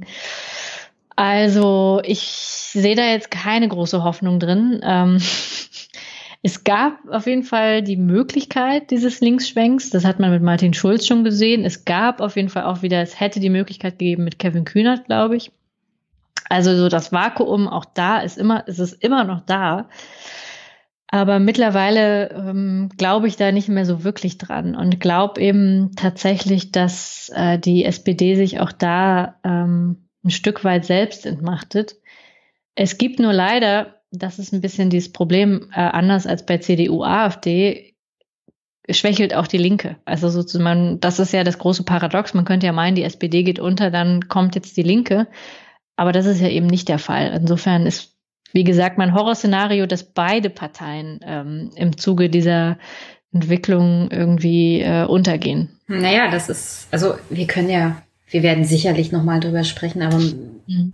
auch das zeigen die Zahlen da wo vor allem finanziell schwache Leute auch in den Städten wohnen. Da wo früher die SPD Hochbogen waren, wo man meinen würde, da bricht jetzt die Zeit der Linken an. Ja. Da steigen die Umfragewerte und die Ergebnisse der AfD.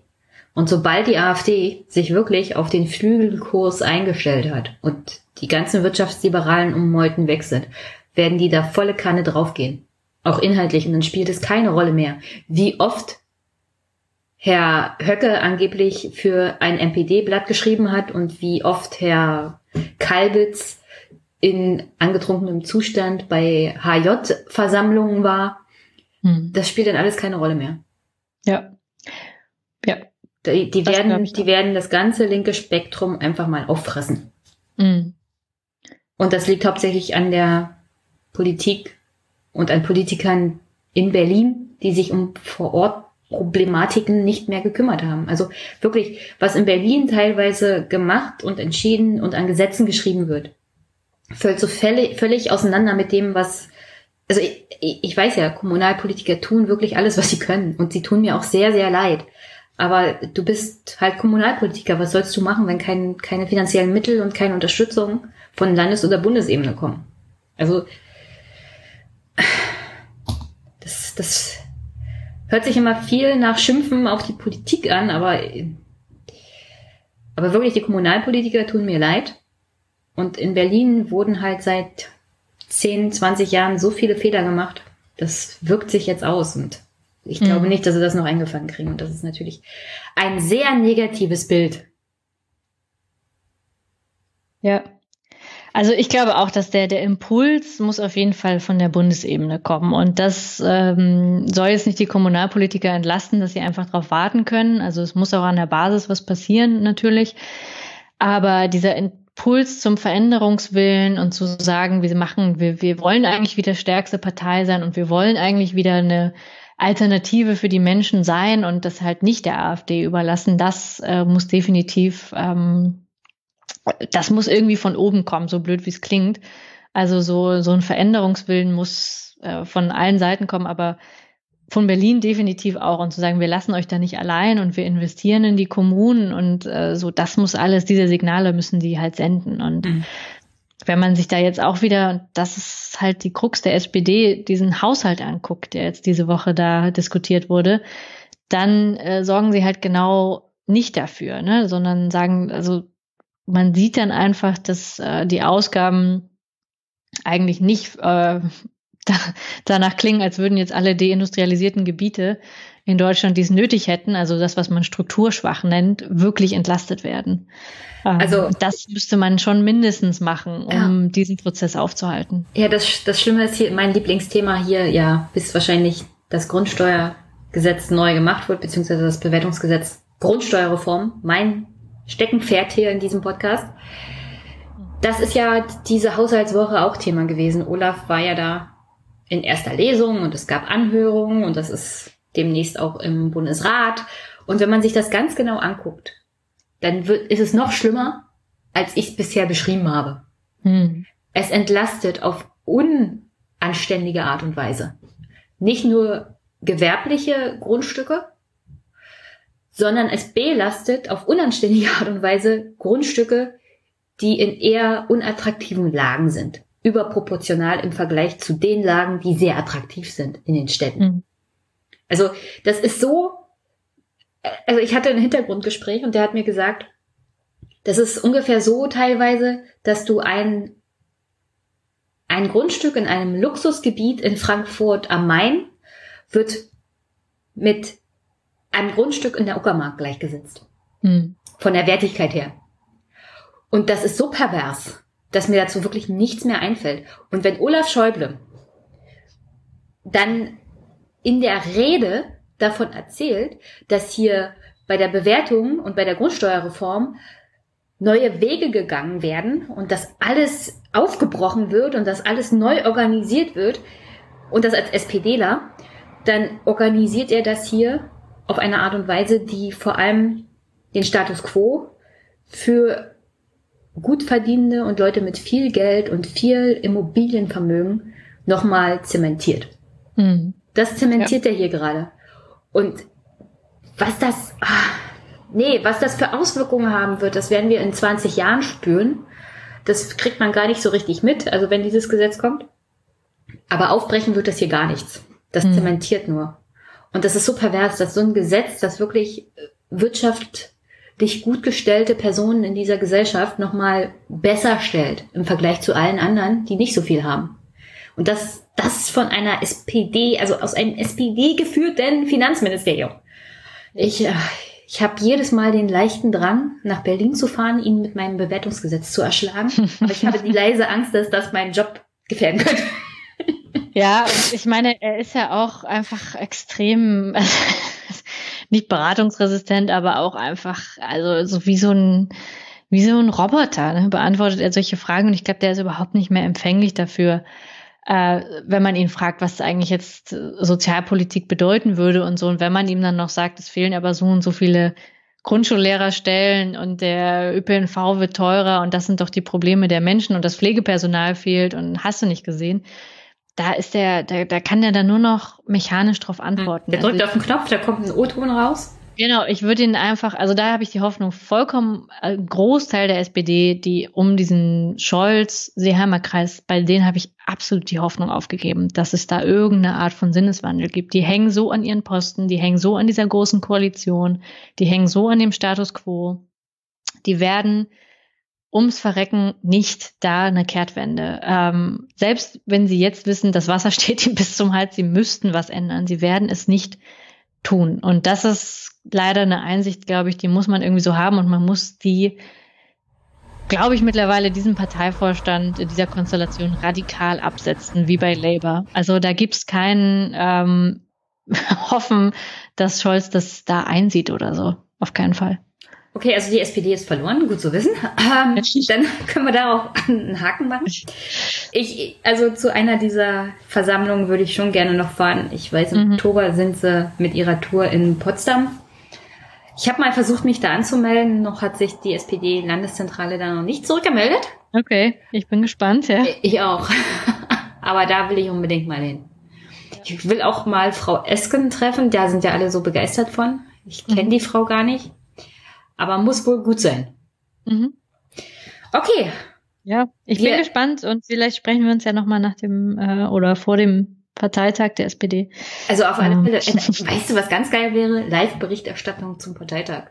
Haben wir auch schon überlegt. Also wenn Steve und ich nicht dort sind äh, und ähm, Ach so, ist ja in Berlin. von dort berichten, genau, Also da gehe ich auf alle Fälle hin. Vielleicht können wir uns dann würden wir das treffen. wieder machen. Genau, entweder machen wir das vor Ort oder wir müssen wieder uns im Internet treffen. Nee, also Ähm. ich habe ganz fest vor, zu diesem Parteitag dann auch live nach Berlin zu fahren. Sehr gut, dann machen Vielleicht, wir so. vielleicht können wir da was ausmachen, wenn mich die SPD da reinlässt. Ich bin ja Auf keine. Journalistin wie du. Ja, aber du kannst ja trotzdem. Ja, stimmt. Ja. Ja, das Und- kriegen wir schon irgendwie hin. Und Steve ist ja selbst Ich. Ich vergesse rein. das ja. Ich vergesse das ja immer wieder. Ja, ja, Steve darf da offiziell rein. Äh, Steve wahrscheinlich irgendwie sogar delegierter ist oder sowas Ja, am ja. Ende, wer weiß. Ähm, genau, das heißt, auf jeden Fall sind wir dann da. Ähm, vorher fahren Steve und ich jetzt zum Labour-Parteitag. Ich glaube, das wird ein Kontaktprogramm. Ah. Das ist doch Entspannung pur. Für, für Steve und dich muss das doch totale Entspannung sein. Ja, Und, genau, dann kommt er und da, da lernt man wieder mal richtig linke Politiker. Ja, und richtig so sozialdemokratische Kultur oder so, ne? Ja. Wer weiß, was uns da. Vielleicht könnte er ja Aber- den einen oder anderen Leber-Chef da entführen und mitbringen nach Berlin. Ja. ja. Also, genau, wir gucken uns das da jedenfalls mal ab. Und dann habe ich ja den direkten Vergleich von äh, Labour und SPD. Und ich glaube, danach kann man einiges wieder Ja, sagen. Kannst mir ja dann mal ein paar Eindrücke schildern. Jeden Fall. Oder, wir werden, oder ihr macht ja einen werden, Podcast dazu. Genau, wir werden Videos machen da und alle, die mit uns sprechen wollen, werden aufgenommen. Ja, wenn ihr Corbin vor die Kamera kriegt, seid ihr die großen Helden. Ja, mal sehen. ich glaube, er hat auch gerade andere Sorgen, aber Ja, das, das stimmt. ähm, wir werden es versuchen, ja. Naja, vielleicht ist er bis zu dem Zeitpunkt schon Min äh, Premierminister, so wie sich das so mit Boris Johnson, Johnson entwickelt, weiß man ja nie. Das ist alles ein bisschen chaotisch momentan auf der Insel. Wenn er noch ein paar Leute mehr Richtung äh, der Lib Dems verliert, hat die Labour-Partei demnächst die Mehrheit. Ja, also das wird ein super spannender Parteitag auf jeden Fall. Ich freu mich. Okay, dann äh, danke ich dir recht herzlich, dass du im Ja. Podcast warst. Hast du noch Sehr eine gerne. Botschaft an meine Hörer? Mal abgesehen davon, dass natürlich alle jetzt mal bei halb zehn reinhören sollen. Genau, hört euch das an, vor allem jetzt natürlich dann die Berichterstattung vom Labour-Parteitag. Also mehr Werbung kann man jetzt eigentlich nicht mehr schalten, ne? Nee, mehr geht nicht. Ja. Okay, dann danke Ja. Ines. Ja, danke dir für die Einladung. Kein Problem. Ich hoffe, wir hören uns bald wieder. Bestimmt. Wir sehen uns spätestens auf dem SPD-Parteitag. Ja, bis dann. Tschüss. Sehr gut. Tschüss.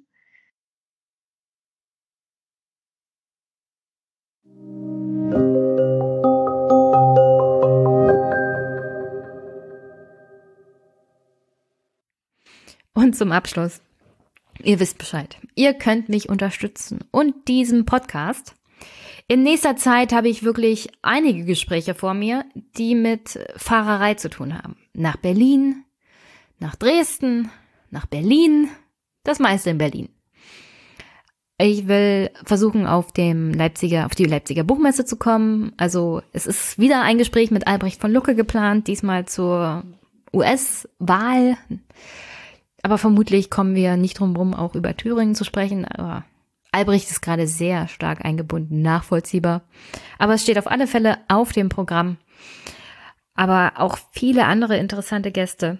Und vielleicht komme ich zwischenzeitlich mal wieder zu einem Monolog, einem geplanten und nicht überhasteten, spontanen, weil gerade mal die gesamte Berliner Republik im Kopf steht. Wer weiß. Und natürlich der CDU-Sonderparteitag, den ich ziemlich stark annehme, vor dem Sommer noch passiert, weil niemals, niemals nach der Sommerpause. Mm, mm, mm. Die werden jetzt sich Zeit nehmen und die Gespräche führen. Annegret kommt am Ro Rosenmontag raus. Dann werden wahrscheinlich die Namen auch bekannt und wie das ablaufen soll. Also Mai, Mai, Juni wird dieser Parteitag ab, abgelaufen sein. Und da werde ich auf alle Fälle hinfahren. Ist wahrscheinlich so ein total durchkoordinierter Parteitag, aber es ist trotzdem immer mal interessant, das eine oder andere vielleicht vor Ort zu hören. Also kann mir nicht vorstellen, dass alle damit zufrieden sind, was da gerade abläuft. Und deswegen, ja, viel geplant und ungeplant, was hier in den Podcast so reinschlittert. Deswegen Unterstützung ist immer herzlich willkommen. Ob finanziell oder mental, moralisch, das funktioniert auch über nette Kommentare, Empfehlungen, Rezensionen, Feedback, vielleicht auch Vorschläge, was so Themen angeht, was mir durch die Lappen gegangen ist. Ich kann nicht immer alles aufgreifen, aber das eine oder andere schon. Und ja, ihr wisst Bescheid. Amazon Wunschliste, Konto, PayPal, geht alles. Ich freue mich über jeden Euro, der hier reinfließt und deswegen herzlichen Dank dafür. Demnächst sogar die offiziell 100. Folge. Ich weiß, was bei iTunes steht, aber manche Sonderfolgen oder Kommentare zählen halt nicht. Wir sind bei Folge 96 und demnächst tatsächlich dreistellig ein Mission Podcast 100. Ich weiß noch nicht, was ich mache. Vielleicht nichts Besonderes, vielleicht was Besonderes. Mal gucken. Aber an der Stelle auf alle Fälle habt einen wunderschönen Montag einen guten Start in die Woche. Bleibt stabil. Wir hören uns. Bis bald.